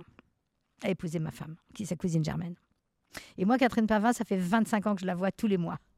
Et que je sais exactement, je peux vous raconter toute sa vie. Et donc, il déroule. Et dans, quelque part là-bas, il y a un mec tout seul, ou avec sa femme, qui est banquier. Et puis qui entend tout ça sur moi. Et puis trois semaines après, euh, il, va, euh, il, rentre dans sa banque et puis il reçoit le propriétaire de Jacadi. Mais il gère la, partie privée de, de monsieur, de monsieur. Il, gère ses, ses, ses assets, ses avoirs. C'est pas les comptes professionnels. Et euh, il lui demande des nouvelles de Kaidi, de Baby, de Jacadi. Et Jacadi a déposé le bilan trois ou quatre fois. Je ne sais plus exactement combien de fois. Ça a été mon copieur patenté toute ma vie. Jacadi m'a pompé. Mais ils ont déposé le bilan plusieurs fois. Et là, il dit ben, Je l'ai racheté il y a quatre ans, j'ai fait un énorme ménage, mais je n'y arrive pas. Parce que euh, toutes les filles ont fait le même. euh, les, stylistes sont les mêmes, on s'en sort pas. euh. Et le mec, il dit ah ben Moi, je connais la personne qu'il vous faut. Il dit Non, non, mais la personne qu'il me faut, elle n'existe pas. Ça y est, je les ai toutes, je les ai toutes vues. Il dit Non, pas du tout, c'est Catherine Pavin. Ah mais non, mais et là avec respect, il répond mais non, mais Catherine Pavin, elle s'est retirée, elle, a des hôtels magnifiques. euh. Non, non, non, pas du tout, puisqu'il il a appris euh, que j'ai, euh, par ce- le cousin de mon gendre, que j'habite en Aubrac, mais que je, que je fais des tableaux, que je fais pas que l'hôtellerie. Donc il dit on, on va l'appeler, donc il m'appelle, et là je me retrouve dans le bureau de Jean Duforêt. Et donc, je ne vais pas arriver devant Jean Duforêt avec un bouquin tartine et chocolat. Je ne vais pas lui faire cette offense. J'ai des bouquins reliés de tous mes catalogues, des très beaux trucs. J'arrive avec le bouquin des tableaux. Pourquoi j'arrive avec le bouquin des tableaux? Pour le séduire, pour j'en sais rien. Pourquoi? J'arrive avec ce fameux bouquin à 35 000. Parce que qui m'a coûté 35 000. Mais ça, c'est un putain de bon investissement que j'ai fait là. Teasing. Jean Duforêt, il regarde les, tableaux. Et puis il arrive au tableau de Nike. Nike, c'est un tableau où j'ai- cousu avec une copine 1900 perles noires. J'ai fait la virgule et j'ai mis Just Do It. Ça fait 2,50 m par 1,25 m. Donc c'est extrêmement impressionnant. Il dit, mais c'est moi, c'est- tout à fait ce que je pense, Just Do It, Just Do It. Il me dit, en fait, en femme, vous me faites penser à un mec. Donc il y a une table qui fait genre euh, 8 mètres de long. Jean Duforêt, moi en face, et le petit, et le petit Nicolas, euh, le petit jeune là qui est au bout de la table, qui se dit Oh là là, comment j'ai réuni ces deux-là, mais ils vont se mettre sur la gueule dans cinq minutes. Et je lui dis, euh, avant de savoir à quel moment je vous casse, la gueule ou je vous, je vous en colle une, euh, dites-moi à qui vous pensez. Il me dit Vous me faites penser à Peter Beard. Je me lève, je passe derrière Nicolas, j'arrive à côté de Jean Duforêt, je prends mon livre, je vais, je tourne les pages et j'arrive au tableau de Peter Beard, que j'ai fait bien entendu, en hommage à Peter Beard. Et là, j'embrasse Jean Duforêt. Et là, le mec, le Nicolas Mérindol, le Nicolas Béard, il s'appelle, Mérindol, c'est un autre, Nicolas Béard, il se dit, non mais qu'est-ce, que- à quoi j'assiste? Donc là, on est le 2 octobre. Le 11 octobre, Jean Duforêt me présente son associé. Et le 19 octobre, il me présente à la directrice générale de Jacadi. Et j'ai été embauchée.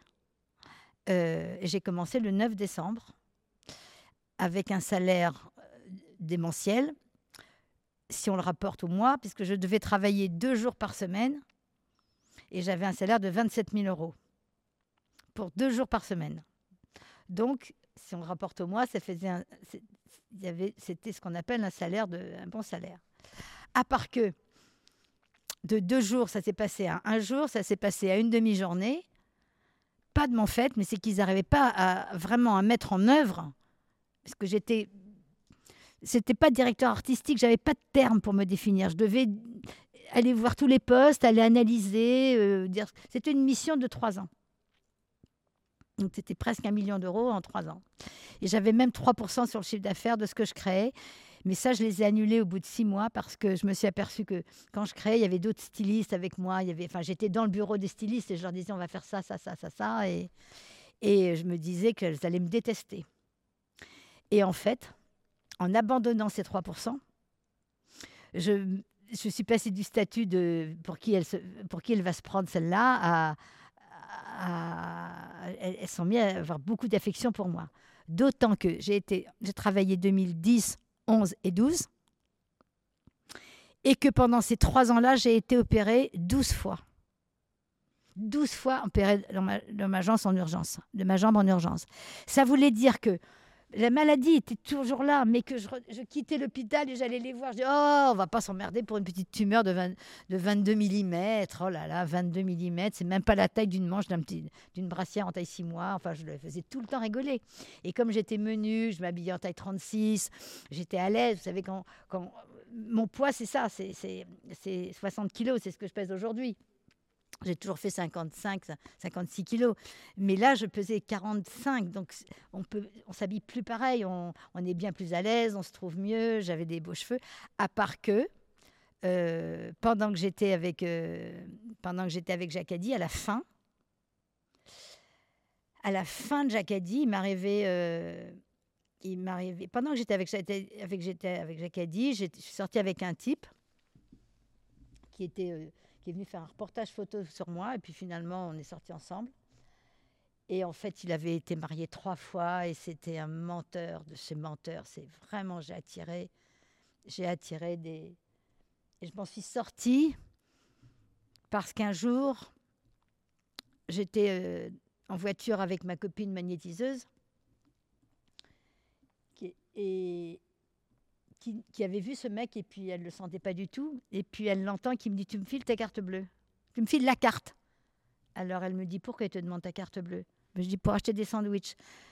Elle me dit Catherine, à quel moment tu vas arrêter de payer pour des mecs? Et ce mec, il, travaille au Figaro ou il a une pension, peu importe, parce qu'il a, il, peut pas payer deux sandwichs. Tu dois donner ta carte bleue sous prétexte que tu es super bien payé chez Jacadi. Tu dois te faire respecter des hommes. Et elle m'a aidée. Donc euh, à ce moment-là, oui, j'avais. En plus, il s'était acheté une maison. J'avais, tout payé, les lits, les meubles, les machins, les trucs. Il avait une maison à Miami. J'étais allée là-bas. J'avais, j'avais payé. Je je suis assez insupportable pour ça parce que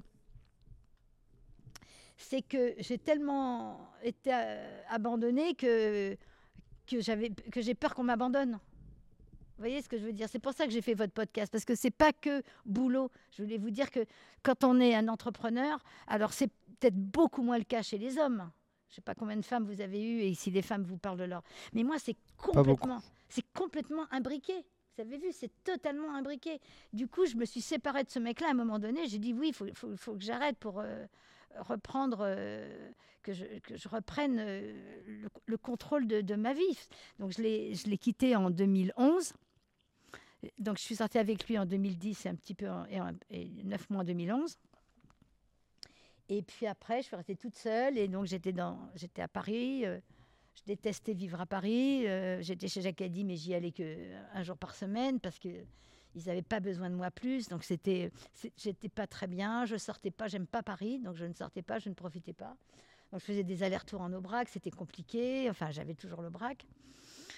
Et j'avais des, j'étais obligée d'aller en Aubrac parce que ça repartait. Donc il y avait encore des très très beaux mariages, des très beaux anniversaires. des- Donc je faisais, donc c'était très très fatigant ma vie. Et, pour le coup, j'étais toute seule. Donc je prenais des trains, enfin ou des avions. C'était c'était dur. J'étais chez Jacadi et chez et, la maison de- et, la maison d'hôte en Aubrac. Et Guillaume était parti vivre à Shanghai. Donc c'était c'était dur. On était, on n'était que des femmes. Moi, j'avais que Fatima avec moi. Et, et quand il y avait des, des mariages, euh, ces filles qui venaient, mais c'était, dur. Quand je dis si je vous dis moi que c'était dur, c'est que c'était dur. Et l'hôpital, ah oui, j'oublie, j'étais à l'hôpital tout le temps, tous les, tous, les, scanners, les PET scans. Enfin, j'arrêtais pas de me faire opérer. C'était très compliqué. Et, euh, et puis après, en 2012, ben, j'ai reçu un, un- pareil, un coup de fil de la mec qui demande à parler à Catherine Pavin. Alors je lui dis, ben, c'est moi. Ah bah alors là, nous voilà repartis. Back in the, in the, in the past. C'était le mec qui m'avait prêté 10 000 francs le 17 janvier 77, qui était en prison en 66 avec mon premier mari. Pour l'INPI. euh, Là, il avait vu des articles sur moi. Il s'était dit, elle a des chambres à 350 balles des articles dithyrambiques sur Aubrac, qu'elle doit être riche. Il se pointe. Hyper beau gosse. La gueule d'Hemingway. On avait le même âge. Barbe blanche, les yeux bleus, les cheveux, les cheveux blancs et gris, enfin, euh, 1m88. euh, et il m'explique qu'il a deux filles, et on va voir ses filles, et puis voilà. Et, et puis je, fais, je me mets à faire des trucs à manger, alors que je déteste faire la cuisine. Mais comme un homme à la maison, bah, je fais des petits plats. Puis au bout de deux jours, j'en ai marre, j'ai envie d'aller au restaurant. Il me dit, ben moi, je peux pas. J'ai t'as des allergies? Il dit, non, mais j'ai pas de carte bleue. Un chéquier, peut-être? Non, et pas de chéquier non plus. Et des espèces, ne- ne- non, pas d'espèces non plus. Donc là, je ne vais pas citer de nom, parce qu'il est mort d'une crise cardiaque il n'y a pas très longtemps. Mais à un moment donné, il était tout le temps fourré sur son portable, tout le temps fourré sur son portable. Et à un moment donné, il oublie son portable dans l'appartement qui était en duplex. Et je vois qu'il a 11 appels d'un mec. Je me dis donc, le mec, il est homo. C'est chaud. C'est quoi cette connerie? Et là, j'appelle Dieu, là. Eh, j'appelle pas Google, là. Enfin, j'appelle si, Google, Dieu. Les mecs, il faut que vous me donniez le, le- le- le code secret, là. Parce que là, j'appelle mes, mes copines magnétiseuses à 1h du matin. Elles me disent, écoute, je dors, je peux pas te faire le pendule. je me retrouve très seule. Et donc, je me concentre. Et il faisait toc, toc, toc, toc. Toc, toc, toc, toc. 2, 4, 4, 8. Ah, la grande Je fais détective. 2, 4, 4. Il a tellement fait ce putain de numéro dans mon lit ou dans mon canapé ou dans un canapé où j'ai tellement vu faire toc, toc, toc, toc. Bingo. On était cinq. On était cinq en même temps. Il partait toutes les fins de semaine dans son bureau, soi-disant en Bretagne. J'ai toujours cru que c'était la Bretagne du Nord. Et là, je vois dans la journée du jour où, du coup, il y a tous les numéros qui s'affichent. Je m'appelais Claire de chez, je m'appelais Laure de chez Orange. Mes enfants s'appelaient euh, Aubrac s'appelait euh, Villa, je sais pas quoi, où habitaient ses filles. Il y avait des codes pour tout le monde. Et la Bretagne, c'était 0240, c'était pas du tout la Bretagne Nord, c'était 0240, c'est la Baule. Et là, c'était tous les textos, c'était j'ai pas reçu mon chèque, j'ai pas reçu mon virement, quand est-ce que tu m'envoies mon argent quand est-ce... Il faisait Madoff, on était cinq. Ça, c'est un hacker de Tinder, pareil. Et là, j'ai perdu mes cheveux. J'ai pas perdu mes cheveux avec les chimios, les garçons. J'ai pas perdu mes cheveux avec les. les- J'ai perdu mes cheveux avec le avec l'américain. Et j'ai perdu mes cheveux avec cette histoire-là. C'est dingue, hein comment, euh, comment on peut être en même temps une femme d'affaires, puisque je l'ai montée, tartine et chocolat, on pourrait se dire, et, et l'affaire des sets de table, je suis quand même jeune pour avoir 150 ouvrières à 24 ans, c'est très jeune. J'ai pas eu d'enfance, j'ai pas eu d'adolescence, j'ai fait que des, j'ai fait mes enfants et tout ça. Tartine chocolat, je décide de le faire et je le fais. C'est- et et je le fais. Et là, après, j'ai eu, euh, j'ai écrit mon bouquin euh, en 2012 quand je suis chez Jacadi. Ah oui, quand je suis chez Jacadi. Un jour, euh, on me présente la préfète de, de, de Rodez. Au moment où je prends l'avion pour aller à Paris, je, suis assise à côté d'elle. Et puis, je, je- sympathise avec elle. Et puis, elle n'avait pas de chauffeur ou elle avait un problème de chauffeur qui l'attendait. Bref, moi, j'avais un Uber qui m'attendait. Je l'accompagne chez elle. Et, je lui dis, si vous voulez, il y a la transhumance euh, fin mai. Plutôt que de manger dans des, dans des assiettes en plastique et des verres en plastique et du mauvais aligot, je vous invite chez moi, sur la place, avec votre mari. Et, euh, et, on, je vais vous faire un, un- truc sympa déjeuner. Et elle me dit oui. Et donc arrive la transhumance. Et moi, entre-temps, j'avais été officier de la Légion d'honneur. Et officier, pourquoi? Pour l'Aubrac. L'Aubrac, on se calme. J'ai fait des, magnifiques tables, des magnifiques soirées, des magnifiques décorations, des magnifiques anniversaires, des magnifiques euh, euh, mariages, tout ce que vous voulez. J'ai fait des... C'est des centaines et des centaines d'albums et de, photos, enfin de photos, je veux dire, dans des albums. C'est absolument incroyable, Aubrac, ce que ça a été. Et là, on me, donne la, on me nomme officier pour ça. Et donc, on est à table et, j'avais décidé de faire ma réception le 1er juin à Poitiers chez mon fils qui fait des mariages. Parce qu'il a une, il a une halle Baltard pour 500 personnes. Et là, euh, je lui dis, ben, je, pars ce soir à Paris parce que il se trouve que j'ai, euh, je sais pas pour frimer, mais j'ai la Légion d'honneur de, après-demain euh, ou dans trois jours chez mon fils. Il faut que j'aille tout préparer. Et son mari la regarde et lui dit, chiale pas. Hein. Je dis à son mari, pourquoi vous lui dites de pas chialer? Et il me répond parce que c'est elle qui a demandé la Légion d'honneur pour vous. Parce que quand elle est arrivée préfet à Rodez, en un mois, il y avait déjà 50 personnes qui lui avaient parlé de vous. En, un an, euh, des, centaines. Et, et, quand elle a vu tout ce que vous aviez apporté pour la région, il y avait déjà Michel Brasse, il y avait déjà les couteaux, il y a déjà les paysages d'Aubrac. Mais moi, j'ai j'ai à ma façon, si vous voulez, en, 20 ans, apporté une clientèle qui ne serait pas forcément venue à Aubrac. Et quand ces gens-là, ils étaient chez moi, ils allaient tous au restaurant de la fille en face dont je vous ai parlé, qui m'a appelé, parce que je lui manque, qui m'appelle tous les 15 jours, tellement je lui manque. Et je les emmenais manger des tartes et, et je partageais. Moi, je partageais. Tandis que maintenant, il y a une fille qui m'a acheté une maison, il y a un garçon qui m'a acheté l'autre maison. Chacun est dans son quant à soi serré, ils ne partagent rien. Et personne, et puis ils n'ont pas le droit d'avoir 20 chambres comme moi, donc ils ont chacun 5 chambres. T'as vendu du coup euh, Comment? Ça a été revendu? Oui, oui, tout a été revendu.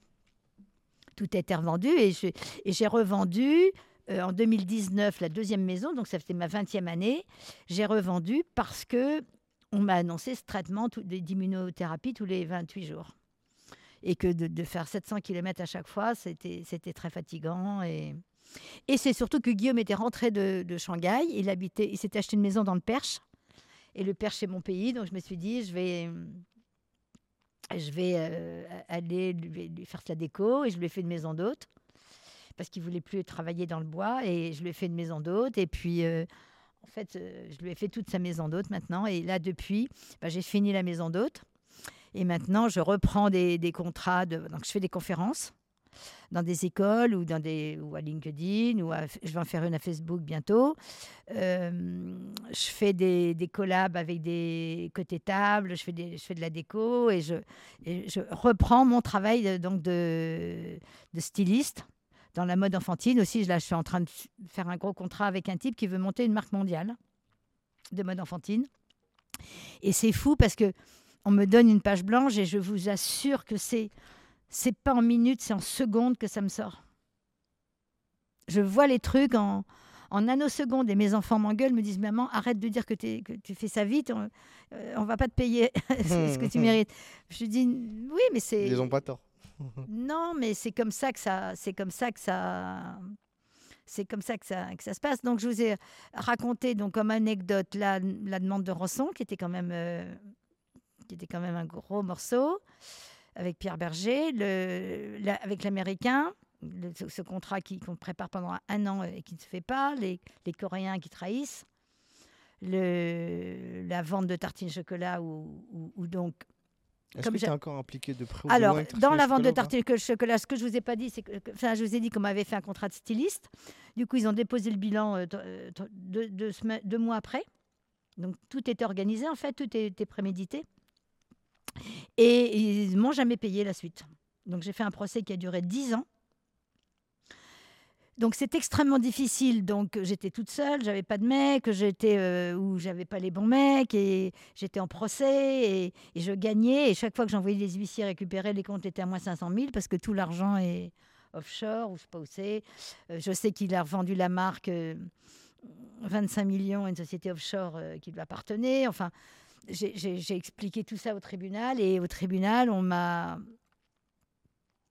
on m'a dit comment vous avez, vous, avez été élue meilleure femme d'affaires du monde, comment vous avez pu euh, euh, vendre à une personne comme ça. Enfin. Mais j'ai quand même tout le temps gagné mes procès. Et puis, euh, jamais je récupérais d'argent. Et au bout de 10 ans, donc 2010 ans, c'était Noël 2014, Guillaume était à Shanghai. Et euh, j'avais donc dû vendre ma maison, mais je n'ai pas gagné l'argent puisqu'elle a été prise dans la caution en 2013.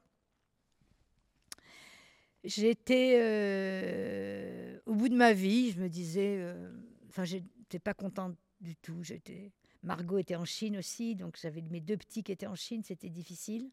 Et puis les grands, ils ont leur vie, ils ont leurs enfants, puisque ma fille, elle a un fils de 36 ans, un de, de 34. Euh, Nicolas, il a une fille de 34 et une autre de, de 33. et puis une autre de 20, et puis une autre de 18.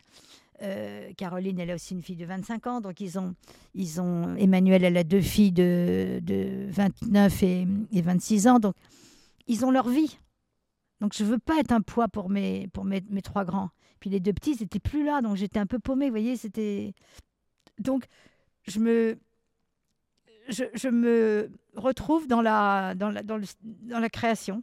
Du coup, j'ai décidé, j'ai décidé de recréer pour des grandes marques, pour des, pour que ce soit dans la déco ou je, je, suis bonne en déco et en mode enfantine. Donc dans ces, dans ces deux endroits-là, voilà. Et sinon, qu'est-ce que je vous ai parlé de la demande de rançon, je vous ai parlé de, de, l'américain, de Jacques Addy. C'était Jean Duforest, c'est vraiment une très belle personne. Il m'a, il m'a fait confiance alors que c'était pas facile. Et là, euh, tartine chocolat, je n'ai plus aucun lien, aucun lien, aucun lien. De- donc depuis le- la Non. vente et depuis les procès, tu t'as plus. Non. Est-ce que tu as pu. euh, Est-ce que tu es contente de ce que ça, ça te donne aujourd'hui? Est-ce que c'est. euh, Est-ce que ça correspond à. Est-ce que je suis contente de ce que j'ai fait quand même? Non, de, de ce que tu as fait, je pense que je pense que tu en es fier et il y a Non, Je suis fière de tartine chocolat, enfin de, de ma famille et tartine chocolat, oui. Mais même de l'Aubrac aussi, je dis. des- Mais ma question c'était plus aujourd'hui quand tu vois ce que ce que Ce que, ce que tartine chocolat fait, ouais est-ce que tu, tu vois on euh, dirait que c'est moi qui l'ai fait. Ils n'ont pas du tout changé, le, abîmé le style. Ils ont abîmé la marque, et c'est du bleu marine maintenant. Et le hérisson, il, euh, il, il est à quatre pattes. il, il est plus debout. Il, s'est écroulé il s'est écroulé, il s'appelle Léon. Je crois qu'il s'appelle Léon et il est noir et blanc. Et, le, ruban est bleu roi. Donc les sacs sont noirs et blancs avec des rubans bleu roi. On est loin du code couleur. Je sais pas, quand on rachète une marque, on garde les, on garde les, codes euh, qui ont fait le succès de la marque, je pense. Les magasins, tout était bleu, ciel et blanc, les emballages bleu ciel et blanc.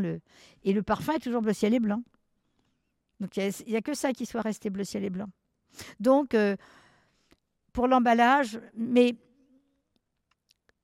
il y a tellement de gens qui connaissent tartine et chocolat que, euh, au bout du compte, je suis quand même très contente parce que j'ai fait mon empreinte. Et je vous ai parlé de Coco Chanel. Coco Chanel, elle, elle est partie 15 ans. Elle est partie de 1939 à 1954.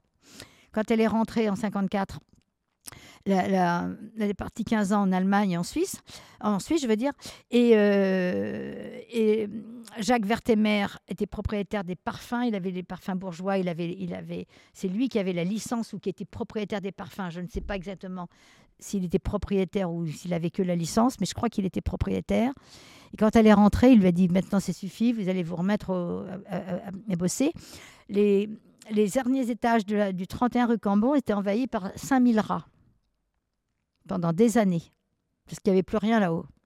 Est-ce que vous savez qu'avant la guerre, combien il y avait d'em- de- de- d'employés, de, couturières chez Chanel en- France, entre la France et, et l'Angleterre?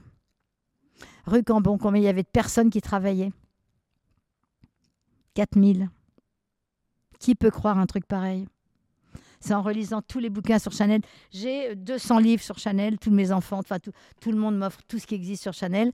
Il y avait 4000 personnes à un moment donné dans, les ateliers et, à domicile. Et à- 4000 personnes qui travaillaient, donc pendant les, entre les deux guerres. Incroyable, hein et, il y avait, dans, ce montant-là, il y avait 400 ou 500 en Angleterre. Et, et c'est phénoménal. Donc, il y a eu des grèves aussi. Elles se sont mises en grève Donc elle, se dit, je me barre parce qu'il y a eu des grèves à un moment donné. Mais j'ai vu toute une émission sur les, sur les femmes, euh, sur quand elles ont eu le, quand elles ont obtenu de, de- d'avoir des chéquiers, tout ça. euh, et à un moment donné, les, couturières de Chanel se sont mis en grève avec toutes les, les lainières de Roubaix, toutes tout ce qu'il y avait dans l'Est, dans le Nord, toutes ces, toutes ces affaires qui s'arrêtaient en même temps. Tout ce tissu social qui s'est. Qui s'est... Et donc, Chanel, elle, a, elle est revenue en 71. Jacques Vertemer l'a, l'a remise au boulot. Elle était, embêtée parce qu'il y avait Dior, il y avait, il y avait des jeunes qui venaient, il y avait, il y avait Schiaparelli, il y avait Jeanne Lanvin, il y avait beaucoup de gens. Elle était en compétition, elle, était, elle a raté ses, ses premières euh, collections et après, euh, et après, elle a fait le Chanel qu'on connaît. Et Lagerfeld n'est arrivée qu'en 85 et elle en 71. Pendant 14 ans, elle a fait un, elle a créé une.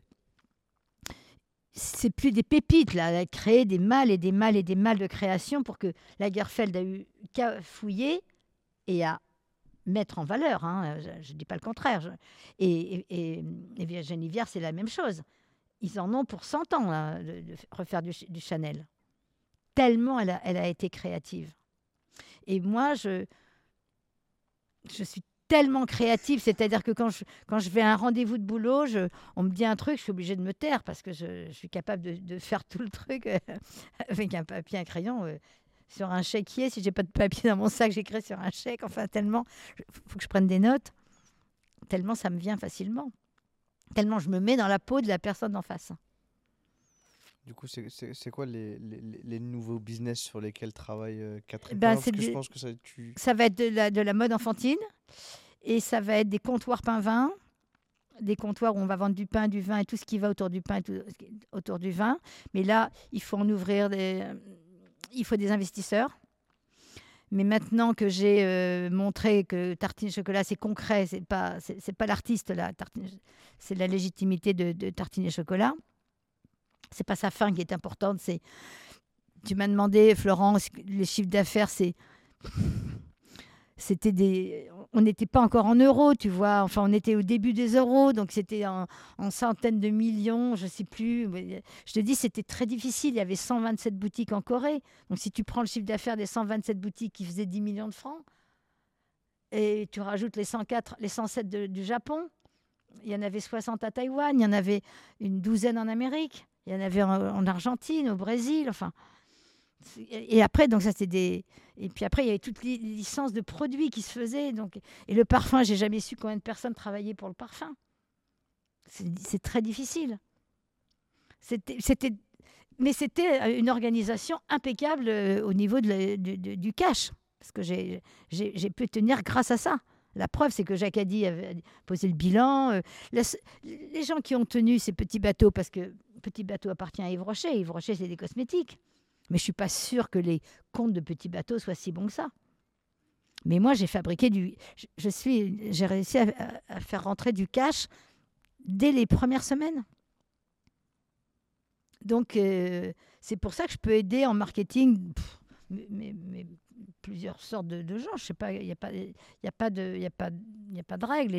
Et, sans doute que de, de, de, de faire des podcasts ou de faire des conférences, ça va, ça, ça, ça, ça, aide. Parce que quand, après les podcasts de Mathieu Stéphanie, j'ai arrêté de compter les mails à 300.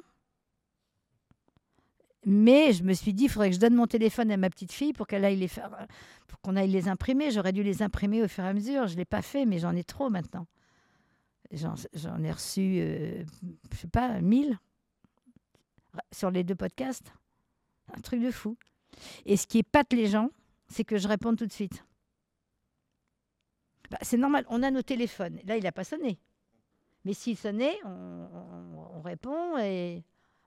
et ceux qui répondent pas, j'ai l'impression que c'est tricky, que c'est un, un jeu. Il faut faire patienter, il faut faire poireauter les gens. Vous, vous répondez tout de suite.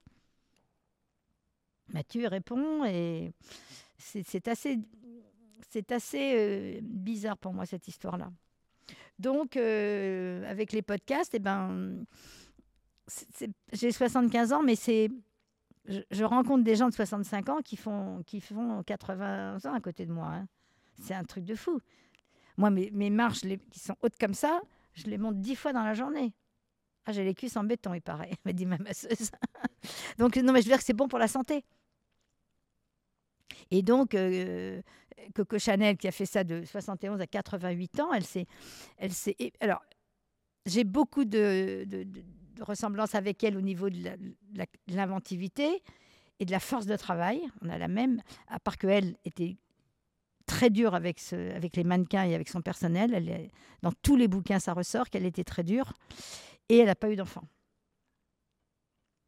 Mais elle a été écrasée par son chagrin d'amour, son- l'amour de son amour d'enfance qui est mort dans un accident de voiture en, la rejoignant. Donc, ça, ça joue les, ruptures euh, amoureuses. Euh, et là, je suis en, en lien avec un, avec un le type dont je te parlais tout à l'heure, là, qui a une rupture amoureuse. Il est jeune, il, est, il, est, il, est il a 32 ans, il est dévasté. Dévasté depuis une semaine. Il ne sait même pas comment il peut aller au bureau. C'est drôle, hein Alors que, je lui ai dit, c'est cette relation, elle est, on- voit qu'elle est, elle est, elle est un peu biscornue au début. C'est pas facile de, de- de construire sur ça. Donc voilà, est-ce que j'ai répondu à toutes tes questions, Mohamed? Est-ce que à toutes tes attentes?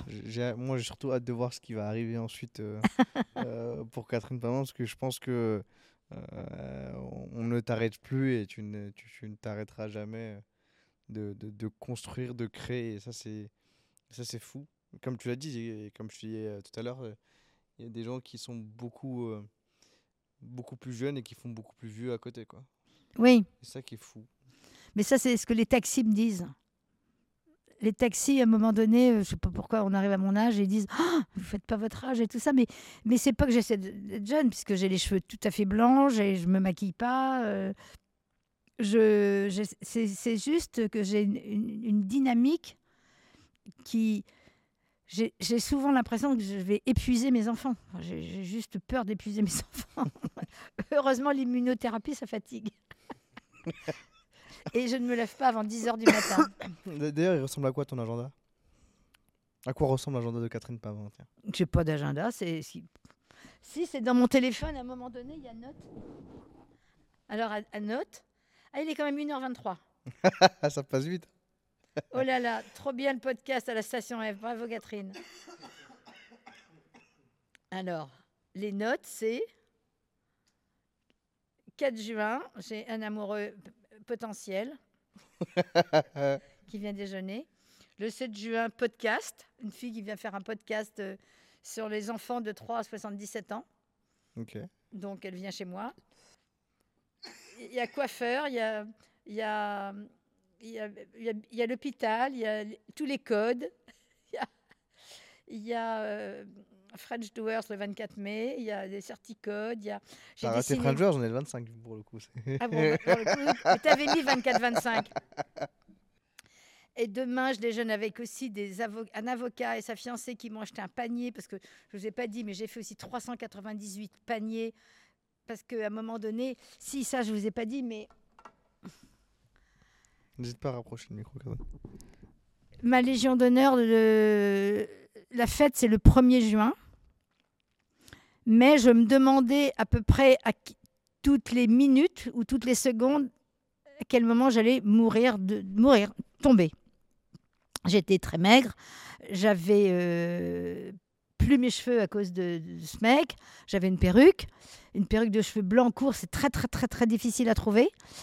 Et, euh, j'ai fait un discours euh, pour ma Légion d'honneur qui était ni queue ni tête. C'est Mercedes Serra qui a fait un discours de, de 60 pages qui est intarissable euh, parce que j'étais en train d'écrire ma vie. Donc elle, elle avait lu en avant-première mon, mon- bouquin. C'est en 2013 que je l'ai écrit. Il est sorti en 2015. Et, euh, et à la fin, mes enfants m'ont dit Maman, tu devrais venir te reposer à Cadaqués.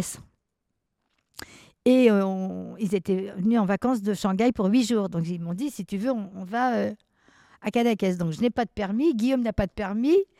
Donc, et y a, là, il y avait un menuisier d'Aubrac était venu pour faire la ligo chez mon fils. Et il conduisait la Bentley. Donc je lui dis, vous faites quoi cette semaine? Il dit, je fais rien. Pourquoi? Bon, ben, on part en Espagne. on part à Guillaume et Margot et moi, euh, huit jours à Cadaquès. Donc ça, c'est ça se décide en, en secondes. hein, et, nous voilà partis. Et puis le jour du... On, passe huit jours à Cadaquès et puis le jour du départ. Et euh, donc là, je vous parle sur un truc perso. Et puis, ce qui arrive, on est le jour du départ, il y a Guillaume et Margot qui veulent s'acheter des chaussures dans une rue qui s'appelle la rue de la Riera, où il y a trois marchands de, de, d'espadrilles euh, de Cadaquès. Donc moi, je n'en ai pas besoin. Et euh, donc, je les laisse et je suis dans la voiture avec, euh, avec Jean-Paul. Et on est garé devant une boutique à louer. Il y a le numéro de téléphone. Elle est blanche, elle est nickel, elle est toute ouverte. Et il y a un numéro de téléphone. J'appelle le numéro, c'est l'agence qui est à côté. Mais moi, j'ai pas vu que c'était l'agence qui était à côté. Et je dis bonjour, c'est Madame Pavin. Je ne sais pas si vous me connaissez, mais j'ai vécu. Ah, bah si, mais Madame Pavin, euh, on vous connaît bien à Cadaquès. Euh, euh, Qu'est-ce qu'on peut faire pour vous? Je dis ben, il y a une boutique à côté. Là, on est, le, on est le 15 juin, mais je voudrais savoir si je pourrais l'avoir le 1er juillet. Je savoir le prix déjà et si on peut me la repeindre, mais vraiment bien en tout blanc et me, laver le sol, parce que je voudrais euh, venir avec des tableaux. Parce que comme je n'avais pas vendu mes tableaux à Paris, et après qu'il y avait la crise en 2009-2010, et qu'après chez Jacques Addy, que j'avais pas le temps de m'en occuper, je me suis dit, ben, ma petite chérie, tu vas te monter ta propre galerie d'art. Et en trois minutes, je me suis loué la boutique. J'ai appelé ça Catherine Pavin. Et je suis arrivée le 1er juillet et j'ai passé deux ans à Cadaquès. Mais j'étais vraiment sûre que j'allais vendre mes tableaux. Je connaissais tout le monde. Je vais à Cadaquès depuis que j'ai 16 ans. Donc je connais tout le monde. Je connaissais toutes les gens qui se font des maisons. Je me suis dit, ils vont m'acheter des tableaux. Je ne vends pas mes tableaux. Je dis, OK, que cela ne tienne, je vais leur faire des tableaux en rapport avec Cadaquès. Et j'ai fait des trucs en rapport avec Cadaquès. Des trucs incroyables. Mais c'est tout ça, c'est sur mon site. Il faut que vous regardiez. Je vous ai fait l'église qui fait 3 mètres sur 3 mètres. Et euh, en, en, en 9 morceaux. Et j'ai mis 294 bateaux qui se, qui se dirigent vers l'église. Parce que j'avais demandé comment s'était construite l'église de Cadaquès. On m'avait répondu c'est les pêcheurs. C'est les pêcheurs qui ont permis de construire l'église. Donc dans ma tête, je pose l'église avec sa porte et je vois moi tous les pêcheurs qui, qui, qui veulent rentrer dans l'église. Je sais pas, c'est comme ça que je l'interprète. Alors pourquoi j'ai mis 294 bateaux? Ben, Parce que je n'en ai trouvé que 294 dans Cadaquès, qui est la même taille. Et donc, je me suis mise à faire des tableaux, des trucs incroyables. J'ai fait un. Je vais vous expliquer, mais, mais vous n'allez pas le comprendre, mais c'est normal. J'ai fait un lit à baldaquin flottant. Et plutôt que de mettre un matelas et tout ça, euh, il fait 2 mètres sur 2 mètres. J'ai j'ai 20 copains. Je me suis aperçue que j'avais 20 copains qui étaient morts à Cadaquès, dont Dali. Enfin, 20 personnes que je connaissais, dont Dali. Et j'ai mis 20 petits lits. J'ai fait 20 petits lits en bois, 20 sommiers que j'ai peints avec les pieds. J'ai mis 20 matelas que j'ai tapissés avec du piquet blanc. J'ai acheté 20 bateaux que j'ai que j'ai mis sur les matelas, sur les lits. Laqués et je les ai tous laqués en blanc, les bateaux. Et autour de mon baldaquin, j'ai mis des rideaux. J'ai mis des rideaux qui flottent, qui s'envolent. Sous mon baldaquin, j'ai mis des flotteurs. Et j'ai appelé un transporteur et je suis allée me mettre ça sur la mer. Je me suis fait un baldaquin qui flottait sur la mer avec des flotteurs en dessous, avec tous mes copains morts dedans avec leurs noms. Donc c'était totalement surréaliste. Mais des trucs comme ça, j'en ai fait 15. Eh ben, il y a un Italien qui rentre dans ma galerie. J'étais là depuis trois mois. Et il me dit, euh, voilà, il faut qu'on vous dise quelque chose. Vous êtes, avec son accent italien, vous êtes la seule artiste surréaliste de tout Cadaquès, après Dali. Tout le monde, il y, a il, y a, il y a 500 peintres, tout le monde peint la même chose. L'église, la montagne, le village, les barques, le coucouroucou, le machin, le phare, le, truc, les bateaux, les bateaux, la tempête, le vent de mer, le vent de moins. Ils font tous les bateaux, la mer et l'église. Et vous, où est-ce que vous allez chercher tout ça? Eh bien, j'ai répondu, ben dans ma souffrance. Parce que je veux, je veux absolument la, comment on dit, l'ex- l'exulter. le- le- le- le- non, il y a un autre mot, je sais pas quoi. la- je trouve pas le mot pour me. Je veux, je veux, ma souffrance, elle soit, je veux être plus forte qu'elle. Je veux pas la laisser me m'emmerder. Me, gâcher, ma, me gâcher ma vie. C'est pas possible. Eh bien, je, eh bien, ce jour-là, il faut que vous sachiez une chose, c'est que ça- je le dis parce que c'est- réel. Mon gendre faisait fêtait ses 50 ans cette année-là à Cadaqués. Et mon gendre, il est très très proche de mon mari qui a 10 ans de moins que moi. Et mon gendre, il a que 5 ans ou 6 ans d'écart avec mon ex-mari. Donc il avait invité Bertrand pour ses 50 ans. Et ils ont surtout un ami commun. Un ami commun au milieu qui a deux ans avec l'un, deux ans et demi avec l'un et deux ans et demi avec l'autre. Donc ils sont un trio. Donc euh, ma fille m'avait demandé si c'était possible que je ne sois pas à Cadaqués pendant la, pendant la semaine ou, de l'anniversaire de son mari. Et j'avais dit oui. J'étais triste, j'étais hyper, j'étais triste pour, pour toutes les raisons qu'on peut imaginer. J'étais triste, mais euh, j'ai dit oui. Mais j'ai dit oui sincèrement. J'ai dit oui, je partirai, il y a aucun problème. Mais j'ai été aimée, élue la femme la plus surréaliste et il y a eu une soirée avec 700 personnes en mon honneur chez un mec milliardaire, le propriétaire des chips Lay's, qui s'est fait construire la plus chère maison de Cadaqués et qui a fait. Il y a mon lit à Baldaca qui a flotté sur la piscine pendant toute la nuit. Et là, j'ai vendu toutes mes œuvres. Enfin, j'ai vendu beaucoup Mais tu y d'œuvres. étais quand même. Ah, bah oui, j'y étais, Ok. je suis restée. Ouais, bon, Ah non, mais je attends, Mais je attends. pouvais pas, il y avait des affiches avec, il y avait des affiches avec mon nom partout dans tout Cadaqués. Donc mon mari est resté pas si longtemps que prévu, mais pas aussi longtemps que prévu. Mais, mais, mais encore une fois, je vous dis, c'est la vie des divorces, c'est la vie des, des gens qui se séparent. euh, euh, mais en même temps, ce qui est très incroyable, c'est qu'il y a un, un rapport business vie privée qui, qui, qui est absolument euh, incroyable euh, euh, dans, mon cas. Je ne sais pas si c'est dans le cas de tout le monde. Mais là, le business me rattrape. Le, le- business me, me rattrape tout le temps. Et, et, et, quand je vous parlais du bouquin, là, le, truc, que je vous ai fait rigoler avec mon bouquin à 35 000 euros, qui qui la, marche que j'ai fait chez Jacadi, elle est, elle est, c'est typique de la femme d'affaires, ça, vous voyez. Mmh. Mais mes enfants m'ont dit, mais maman, tu vas pas faire un. Souvent, ils comprennent pas. Mais c'est pas grave. C'est compliqué à comprendre quand même. C'est difficile à comprendre. Qu'on dépense 35 000 euros dans un bouquin pour faire une exposition, j'ai vendu, j'ai vendu un tableau. Mais moi, c'est. Comment vous dire Je suis en fait mon instinct. Il n'y a que.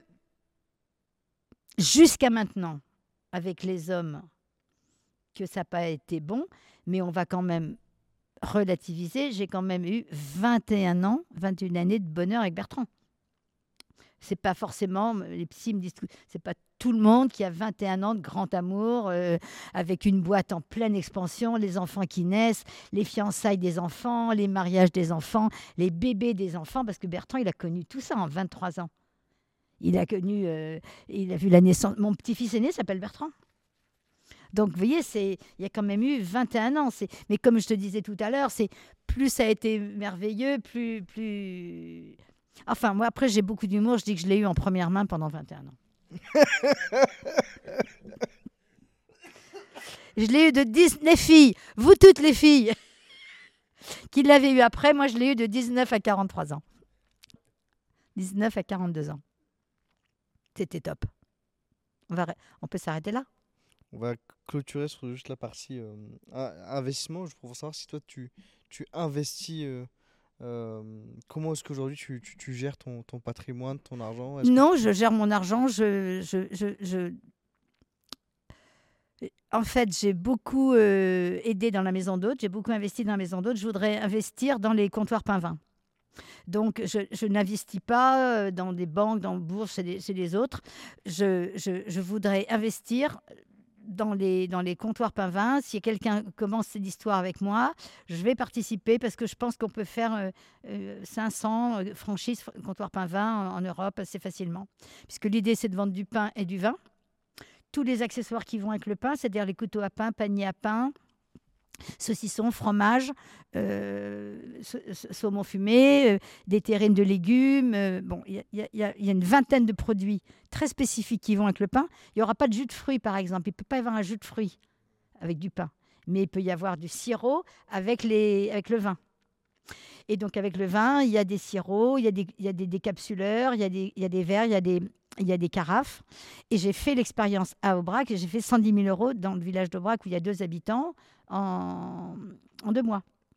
Donc, on peut tout à fait ouvrir des franchises là-dedans, dans la mesure où il n'y a pas de stock, il n'y a pas de denrées périssables, on est livré deux fois par semaine, on n'est pas en flux tendu du tout, on est, en, on est tout le temps soft, on fait du cash, et on peut faire des franchises partout parce que le compte, le mot comptoir pain vin, je l'ai déposé, et... euh, et c'est compréhensible partout, surtout en Amérique. Et là, j'ai travaillé pour des. J'étais styliste pour des, gens euh, assez riches en, Belgique. J'ai dîné avec eux, déjeuné avec eux il n'y a pas très longtemps. Ils veulent euh, qu'on développe ça. Donc, en, parallèle, il y a ça. Il y a les hôtels forêts dont je vous ai parlé, mais, ça, c'est la goutte d'eau sur. euh, enfin, c'est la cerise sur le gâteau, je veux dire, parce que c'est des hôtels qui vont coûter 30 millions, parce que c'est des hôtels où les chambres font 300 mètres carrés, avec qui ce sera que des forêts, des vraies forêts. On va fabriquer des forêts. Dans, on, va, on va acheter une forêt. On va faire 30 trous de, de, de- de 500 mètres carrés. Ces trous, on va les construire, on va leur mettre des, cloisons en verre. Et dedans, on va reconstruire, on va replanter des arbres qui vont être à la proportionnelle au volume de la pièce. Et il y aura des grands arbres, des moyens arbres, des petits arbres, des buissons, des, des, choses, des allées, le chauffage. Il n'y aura pas forcément de chauffage parce que ça va être dans les pays en, Asie. Donc, il n'y aura pas besoin de chauffage. Et il y aura, ce sera la température ambiante. Enfin, tout est calculé pour la clim et tout ça. Euh, J'ai pris des architectes qui s'occupent de ça très précisément. Et donc, on est en, visio avec, euh, avec une marque du groupe Accor hein, pour l'instant, mais ça peut être avec d'autres. Euh, d'autres euh, groupes. Donc, mais moi, je n'investis pas. euh, D'abord parce que je vous rappelle que j'ai été ruinée par l'histoire de tartine chocolat, ça m'a calmé. Ça m'a calmé, parce que quand tu penses que tu vas vendre à 60 ans ta boîte 60 millions et que au bout du compte, il te reste 1 million, c'est fâcheux. Mais bon, on meurt pas. Et tu devais donner une. Euh, avant qu'on avant qu'on puisse te libérer euh, de ces, euh, de ces 6 heures d'interview. 6 heures? Six heures. Non. Si. Oui, Ouais, il y a quasiment 6 heures. C'est dingue. C'est trop. vous êtes, c'est- pas lassant. Enfin, je veux dire, euh, Bah, jusqu'à jusqu'à maintenant, non. non, On- on- franchement, Franchement, non. Non, non. Oui, de toute façon, il y, a le- il y a- il y a le- il y a le mot à la fin, mais euh, est-ce que. Euh, bah, tiens, avant de. J'allais te poser une question pour, euh, pour te demander de, de, de, de- si tu avais trois conseils à donner à des, euh, à des entrepreneurs qui, qui se lancent aujourd'hui. écoutez personne. C'est quoi les deux autres Écoutez personne. Deux, Écoutez personne. trois. Voilà. c'est ça. Ah bah. N'écoutez personne. Ok. Non, faut, faut s'écouter soi. Il faut s'écouter soi, mais ça passe sans doute par. euh, Moi, j'ai quand même écouté personne. Quand j'ai écouté, ça a été fatal. Quand j'écoute Bertrand qui me dit de ne pas faire le truc en Chine, qu'est-ce que j'ai été faire comme connerie?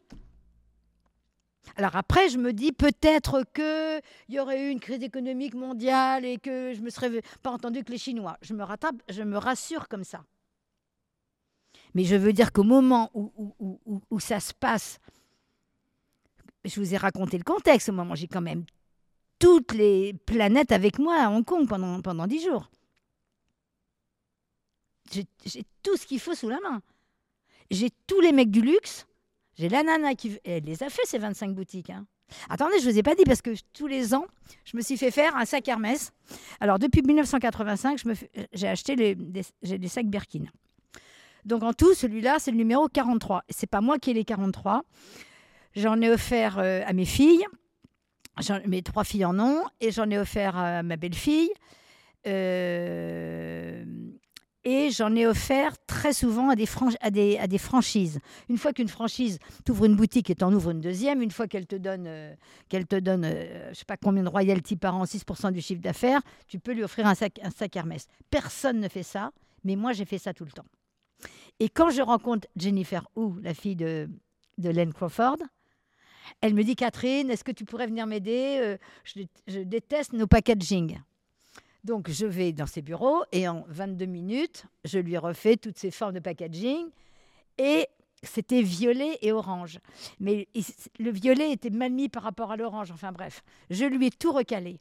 Est-ce que vous le croyez que le sac, un sac Hermès, c'est un an ou 15 mois? Est-ce que vous croyez que le sac Hermès que je m'étais commandé à ce moment-là, pendant que je suis en Corée, il est violet intérieur orange? Donc, il arrive en mars, en même temps que moi, pour vendre tartines. Et le sac arrive. Mes filles me disent, maman, il est trop beau, tout ça. J'ai dit, ouais, mais il n'est pas pour moi. Mais comment ça, il n'est pas pour toi? Alors, je leur raconte, il est pour une fille, euh, je leur raconte. J'ai envoyé mon chauffeur au BHV acheter ses initiales, JW. Je lui ai customisé, parce que moi j'accroche plein de trucs, je lui ai customisé et je lui ai livré. Elle m'a dit qu'elle venait en France euh, tel jour, euh, fin mars, ou fin avril, je veux dire. Donc je lui livre à son hôtel. Elle m'appelle, elle me dit Catherine, it's a real one. Je lui dis Come on. What do you think? I will offer you a fake one? Et même si on- elle était. Elle m'a dit Mais je ne comprends pas, on n'a pas fait affaire. Ça ne s'est pas fait. Mais je dis Mais oui, mais c'est ton. On a failli faire et je t'ai refait tes emballages. Il, est, vi- il, il- il a mis 15 mois à se faire. Il est, il est, il est comme toi. Donc. Et je me fais des potes un peu partout. Après, quand, quand j'ai besoin de, de, de la rencontrer, euh, de de- j'ai dit à Margot, si tu vas à Hong Kong, tu peux la rencontrer, vous voyez, ou à d'autres gens. C'est pour ça que je suis, que je suis connecting people, parce que je parce que j'ai partagé, même mon mari. ah, quel punch de fin. Mais tout le reste, je l'ai partagé d'une manière très positive. Enfin, ça aussi, c'est positif. Il y a plusieurs qui en ont profité. ah là là.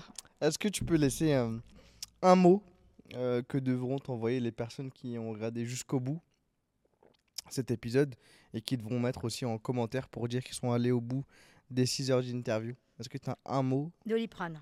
de l'Iprène Bon. 1000. Doliprane 1000.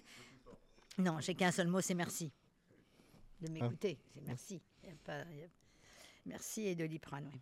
Merci Doliprane. Voilà, le- ça va être deux mots. Ça va être merci Doliprane. Ça va être une phrase. Merci beaucoup. Merci euh, beaucoup. Non, Catherine, merci à vous, c'était top. hein. Mais vous savez que je ne me couche jamais après 10 heures. On fait comment là? Ah voilà, faut. Là, on trouve des, des, des Uber et des trucs là à cette heure-là? Bien sûr, hein, évidemment, on va trouver ça. On Non, mais heureusement, j'ai pas pris de rendez-vous demain matin. Donc, mon agenda, je vous confirme, il n'y a rien demain. y a on aurait peut-être dû demander avant. Non, tu m'avais dit 7h minuit. J'ai dit OK, bon, j'en- j'en j'en piète de 2 heures.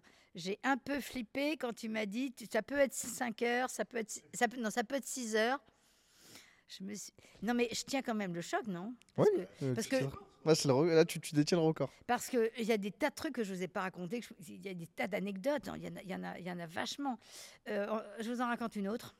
Bah, rapproche le micro, je t'en prie. Je vous en raconte une autre. ah non, bah non. Il rigole, tu peux y aller, l'écoute pas. Quand je fais ma maison d'hôte, je voulais pas qu'il y ait de clients. Donc, je fais des chambres à 500 balles, direct. Il y a 20 ans. hein.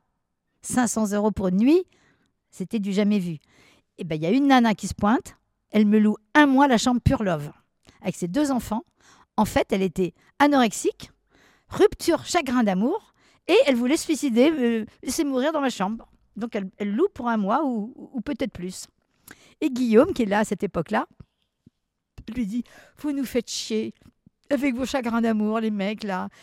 Vous, arrê- vous allez arrêter de penser à des mecs. Vous n'allez pas mourir pour des mecs. euh, On, est en aubrac, il faut boire, il faut manger de la bonne viande et tout. Résultat des courses, la fille, elle a pris 5 kilos, elle a mangé de la viande et elle a une cousine. Il se trouve que la cousine habite aussi. Donc cette fille venait de Los Angeles. Non, je sais pas d'où elle était. Enfin, si elle était de Los Angeles, mais elle a une cousine qui habite de l'autre côté de l'autoroute en Lozère. Et euh, quelques temps après, la cousine euh, vient me voir, la famille de la cousine vient me voir et me disent on a une nièce qui va venir vous voir, etc. Et la nièce, elle arrive avec des bijoux, mais que des têtes de mort, partout, là, là, en ceinture.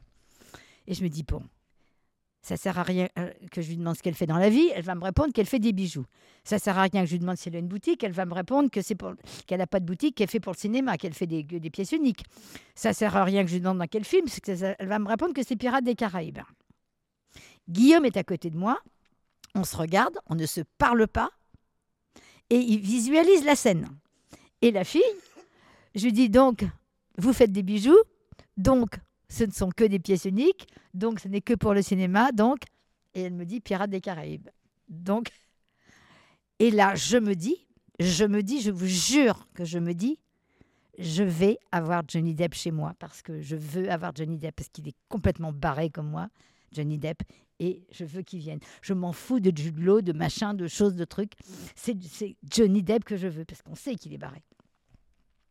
Et là, la fille fait donc des bijoux. Ça doit être en 2005, ça, 2006. Et je me dis, euh, euh, je vais faire mon j'étais en train de faire mon exposition de plaid. Et j'allais faire mon expo de plaid au Bristol. Et je me suis dit, eh ben, je vais l'inviter, présenter ses, ses bijoux, si elle veut. Puisque moi, de toute façon, j'ai loué la salle, j'ai fait les invitations. Tout le monde ne va pas acheter des, des, des, des, des plaids. Je lui dis, mais est-ce que à part tête de mort, vous faites autre chose? Elle me dit, je fais des fleurs. Je dis, donc c'est très bien, parfait, les fleurs, ça nous va très très bien. Que les cœurs des fleurs, c'est des saphirs, c'est des trucs, des machins. Elle a fait un chiffre d'affaires colossal. Et quand elle est repartie de chez moi, elle est partie avec les catalogues. Et moi, j'ai le respect, je vous ai toujours dit, de, de, mon travail. Donc, je fais des photos de tout. Donc, je ne peux pas tout vous montrer parce qu'il faut que vous veniez et vous verrez les catalogues. Parce que j'ai tout, dans- tout dans une malle. Tout est très, très bien rangé, mais c'est très volumineux tout ce que j'ai. Parce que je fais des photos de tout, de mes... Et tout ça. Et donc, elle part avec un grand catalogue. T- catalogues font en général euh, 80 pages de toutes les tables, de toutes les fêtes. Et ça change chaque année. Évidemment, elle m'appelle, elle me dit euh, mon mari. Ah oui, elle était avec son mari qui avait les cheveux longs. Elle me dit mon mari est le meilleur ami de Johnny Depp. Ils étaient en classe ensemble.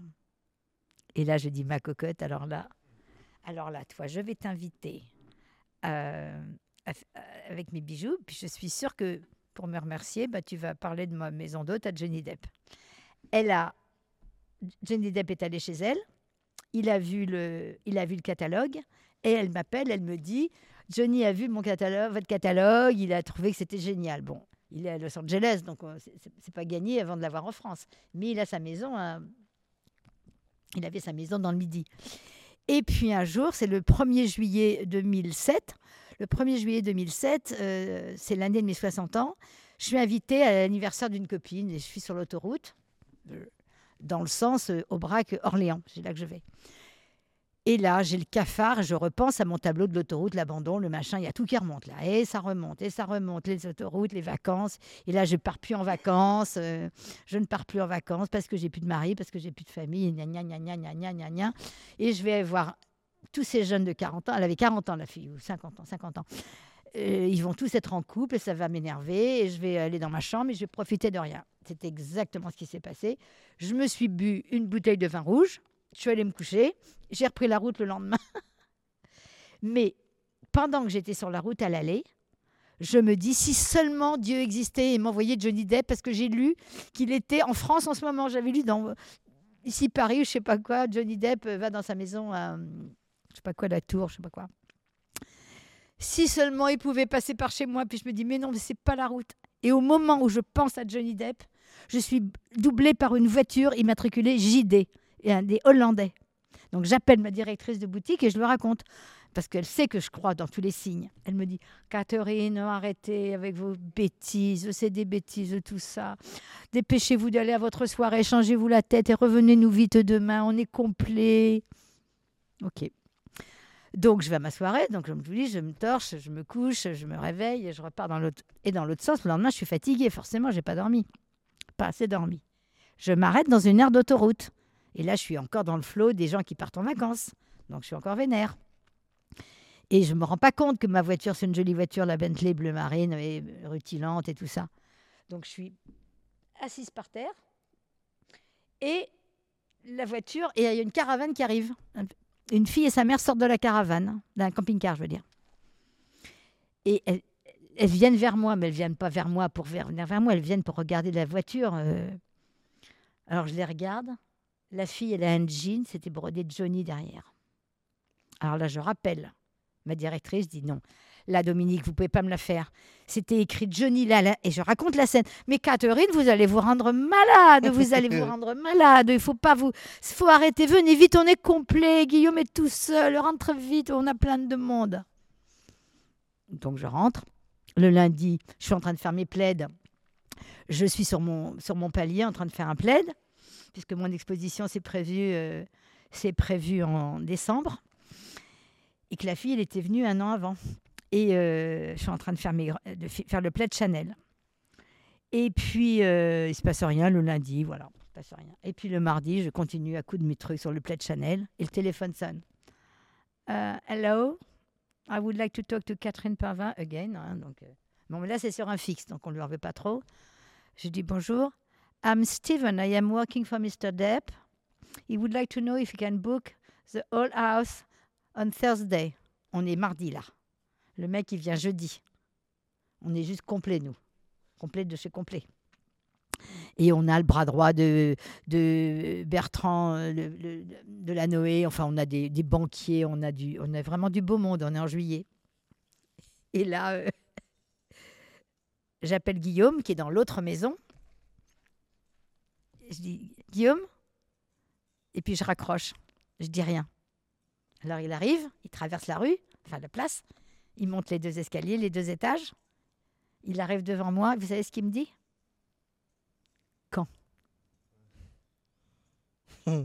Il a compris. Quand J'ai dit jeudi. Et ça, pourquoi je vous raconte ça?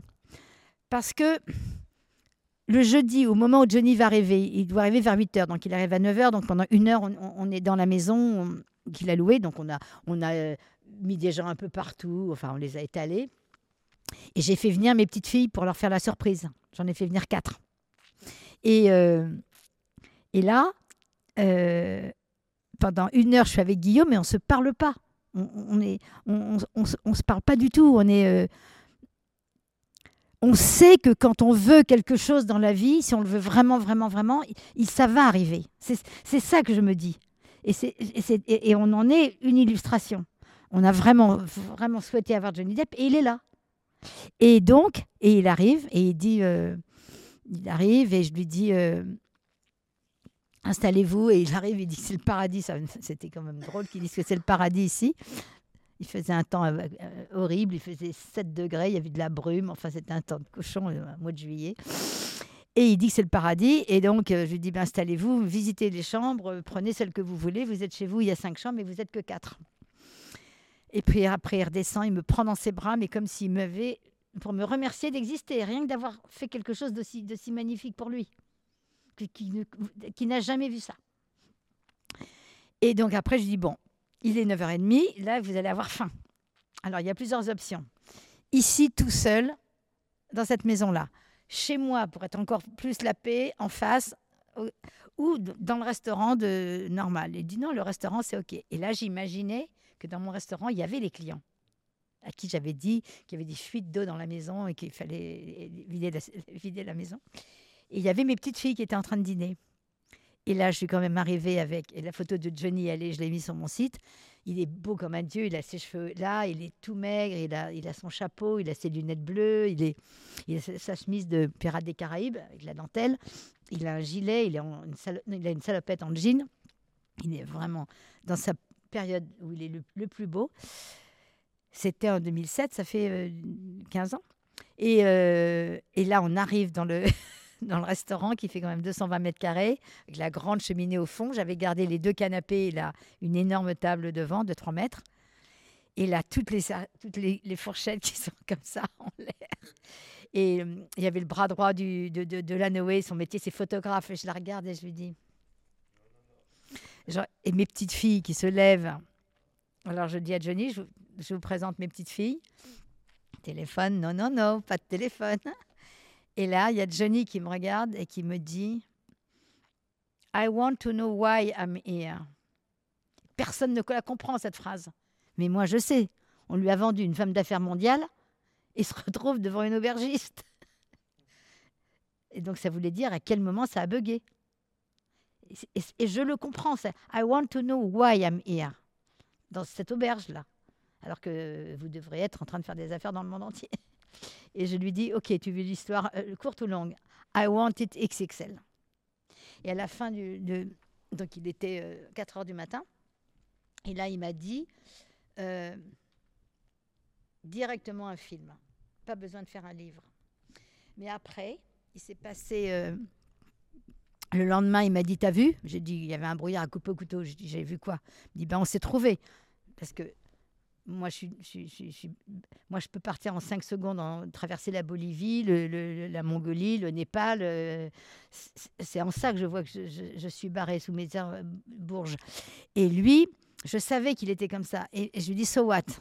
Il me dit Ben voilà ce qu'on va faire. On va aller passer tout l'hiver en Mongolie. Je voudrais vraiment que tu me présentes ta Mongolie. Et il dit ça devant mes petites filles. Donc mes petites filles se disent il y a Johnny Depp qui est en train de dire à ma grand-mère qui voudrait aller euh, passer l'hiver en Mongolie. Et moi, j'ai dit ben non, parce que tu as une femme. Il, était, il était en train de se séparer, mais j'ai dit non, non, non, non, c'est pas possible. Et donc, euh, j'ai dit non, c'est pas possible, on pourra pas faire ça. Et en revanche, il m'a dit ben, je veux que tu viennes dans ma maison, que tu connaisses ma maison. Et c'est là que je suis allée deux semaines en- dans sa maison et que j'ai vu qu'il était un peintre. Lui, il a voulu me montrer qui il était aussi. Et il m'a pas dit qu'il était peintre. Et il a dit cette femme ne doit pas être dans mes maisons d'amis, elle doit être. Et donc j'ai dormi dans. Il a une chambre qui est franchement, sa chambre fait euh, 150 mètres carrés art déco, c'est-à-dire que chaque objet a une valeur euh, sans limite. La salle de bain fait 60 mètres carrés. euh, c'était incroyable de me faire ce cadeau. Donc vous voyez, je vous ai raconté des, des- des trucs tristes, mais il y a des, ça c'est des choses positives, indélébiles. C'est totalement indélébile. J'ai passé deux semaines. Il a, il, a, euh, il a 24 personnes qui travaillent dans sa propriété, donc 3 fois 8, 8 personnes fois 3. Et tous les matins, il me demandait euh, où je voulais aller. Où il y avait, dès que j'étais à la piscine, il y avait un hélicoptère au-dessus de moi. Euh, il m'emmenait. J'ai dit, je vais aller me baigner, mais quand il n'y a pas beaucoup de monde, à 6 heures du matin, tout ça. J'ai été. Il avait dit, cette femme, vous la soignez comme une reine. C'est quand même des choses magnifiques. Et après, il a dit à Aubrac, il y a un hôtel de, y a un hôtel de 7000 mètres carrés qui vient d'être vendu. C'était un ancien, euh, c'était un ancien hôpital et avant ça, ça a été un, un hôtel de luxe, un hôpital, un, truc pour faire un truc de terme. Et après c'était un truc de vacances de- d'enfants. Et euh, c'est totalement à l'abandon avec 30 hectares à la sortie d'Aubrac. Et il m'a dit on va acheter ça. Je vais acheter ça. Tu vas prendre un étage. Je vais prendre un étage. Ma sœur va prendre un étage. Et on va faire un étage pour les pèlerins de Saint-Jacques-de-Compostelle. Tu vas me faire un dortoir de, 100 de 120 lits. Ce sera gratuit. Et avec, euh, avec dans le restaurant, ce sera que pour les pèlerins de Saint-Jacques-de-Compostelle. Et au rez-de-chaussée, on va faire une bibliothèque dans toutes les langues, que sur les plantes, que sur la nature, mais dans toutes les langues, en chinois, en, en ceci, en cela, en japonais. Et on va faire un spa, de, on va faire l'eau froide qui va descendre des murs en pierre. Tu vas me faire un truc euh, comme toi quand tu veux, t'étais dans l'eau froide, on va faire qu'un. Donc, il, m'a dit, tu vas aller, quand tu vas être à Los Angeles, tu vas aller voir mes hommes d'affaires et, je les préviens que tu arrives. Et ben, les hommes d'affaires, ils m'ont fait blackout. Ils se sont dit, c'est qui cette meuf qui va nous, lui piquer son pognon? Ils n'ont jamais laissé faire le truc. Il a été absolument furieux. Il s'est barré pendant un mois sans donner de ses nouvelles. Moi, je ai dit, la Mongolie, c'est comme ça, c'est pas autrement. Mais le, le coût de l'hôtel, il était furieux de ne pas pouvoir le faire parce que c'était un très beau projet. Et il a été vendu que cette année, cet hôtel. Vous rendez compte, il est à vendre depuis, euh, depuis, depuis l'an 2000. Et moi, j'avais fait une proposition. Et, euh, et euh, les gens été jaloux. Donc, c'est vrai que les gens peuvent être jaloux. Et comme j'avais deux maisons sur la place il y en avait trois, ils ont écrit au- à la peinture Aubrac n'appartient pas à Pavin quand j'ai fait une, offre pour le pour faire un moi je voulais faire un truc pareil je voulais faire un truc mi riche mi gratuit Saint-Jacques de Compostelle gratuit et le donc je vous ai raconté cette anecdote pour vous montrer que ma détermination a fait qu'il est et ça marche. Donc, le, conseil, de, le non-conseil que je donne à vos, à à gens qui écoutent, c'est qu'il faut, il faut, vraiment faire ce qu'on croit, être, ce qu'on croit être bien, aller jusqu'au bout de ce qu'on croit être bien. C'est pas pour autant qu'on réussira tout, hein. mais vraiment ne croire, ne faire confiance qu'à soi-même. Et puis si on se casse la gueule, bah, vous voyez, moi j'ai eu quatre affaires internationales parce que même Everwood, ça a été euh, vendu en Amérique énormément. Et l'Aubrac, le monde entier est venu. Eh bien, euh, je suis tombée quatre fois, je me suis redressée quatre fois et j'ai décidé d'être Grand Croix de la Légion d'honneur. Donc il va forcément falloir qu'il se passe un truc. bon, on va se coucher. On va se coucher. On va se coucher. Merci les écouteurs. Encore une fois, merci beaucoup Catherine pour ces, euh, pour ces 6 heures avec nous. Merci encore à Shine. euh, Merci, de nous Shine. suivre. Vous avez un beau nom en tout cas. hein. Ils ont un nom qui shine. Vous avez un nom qui shine grave là.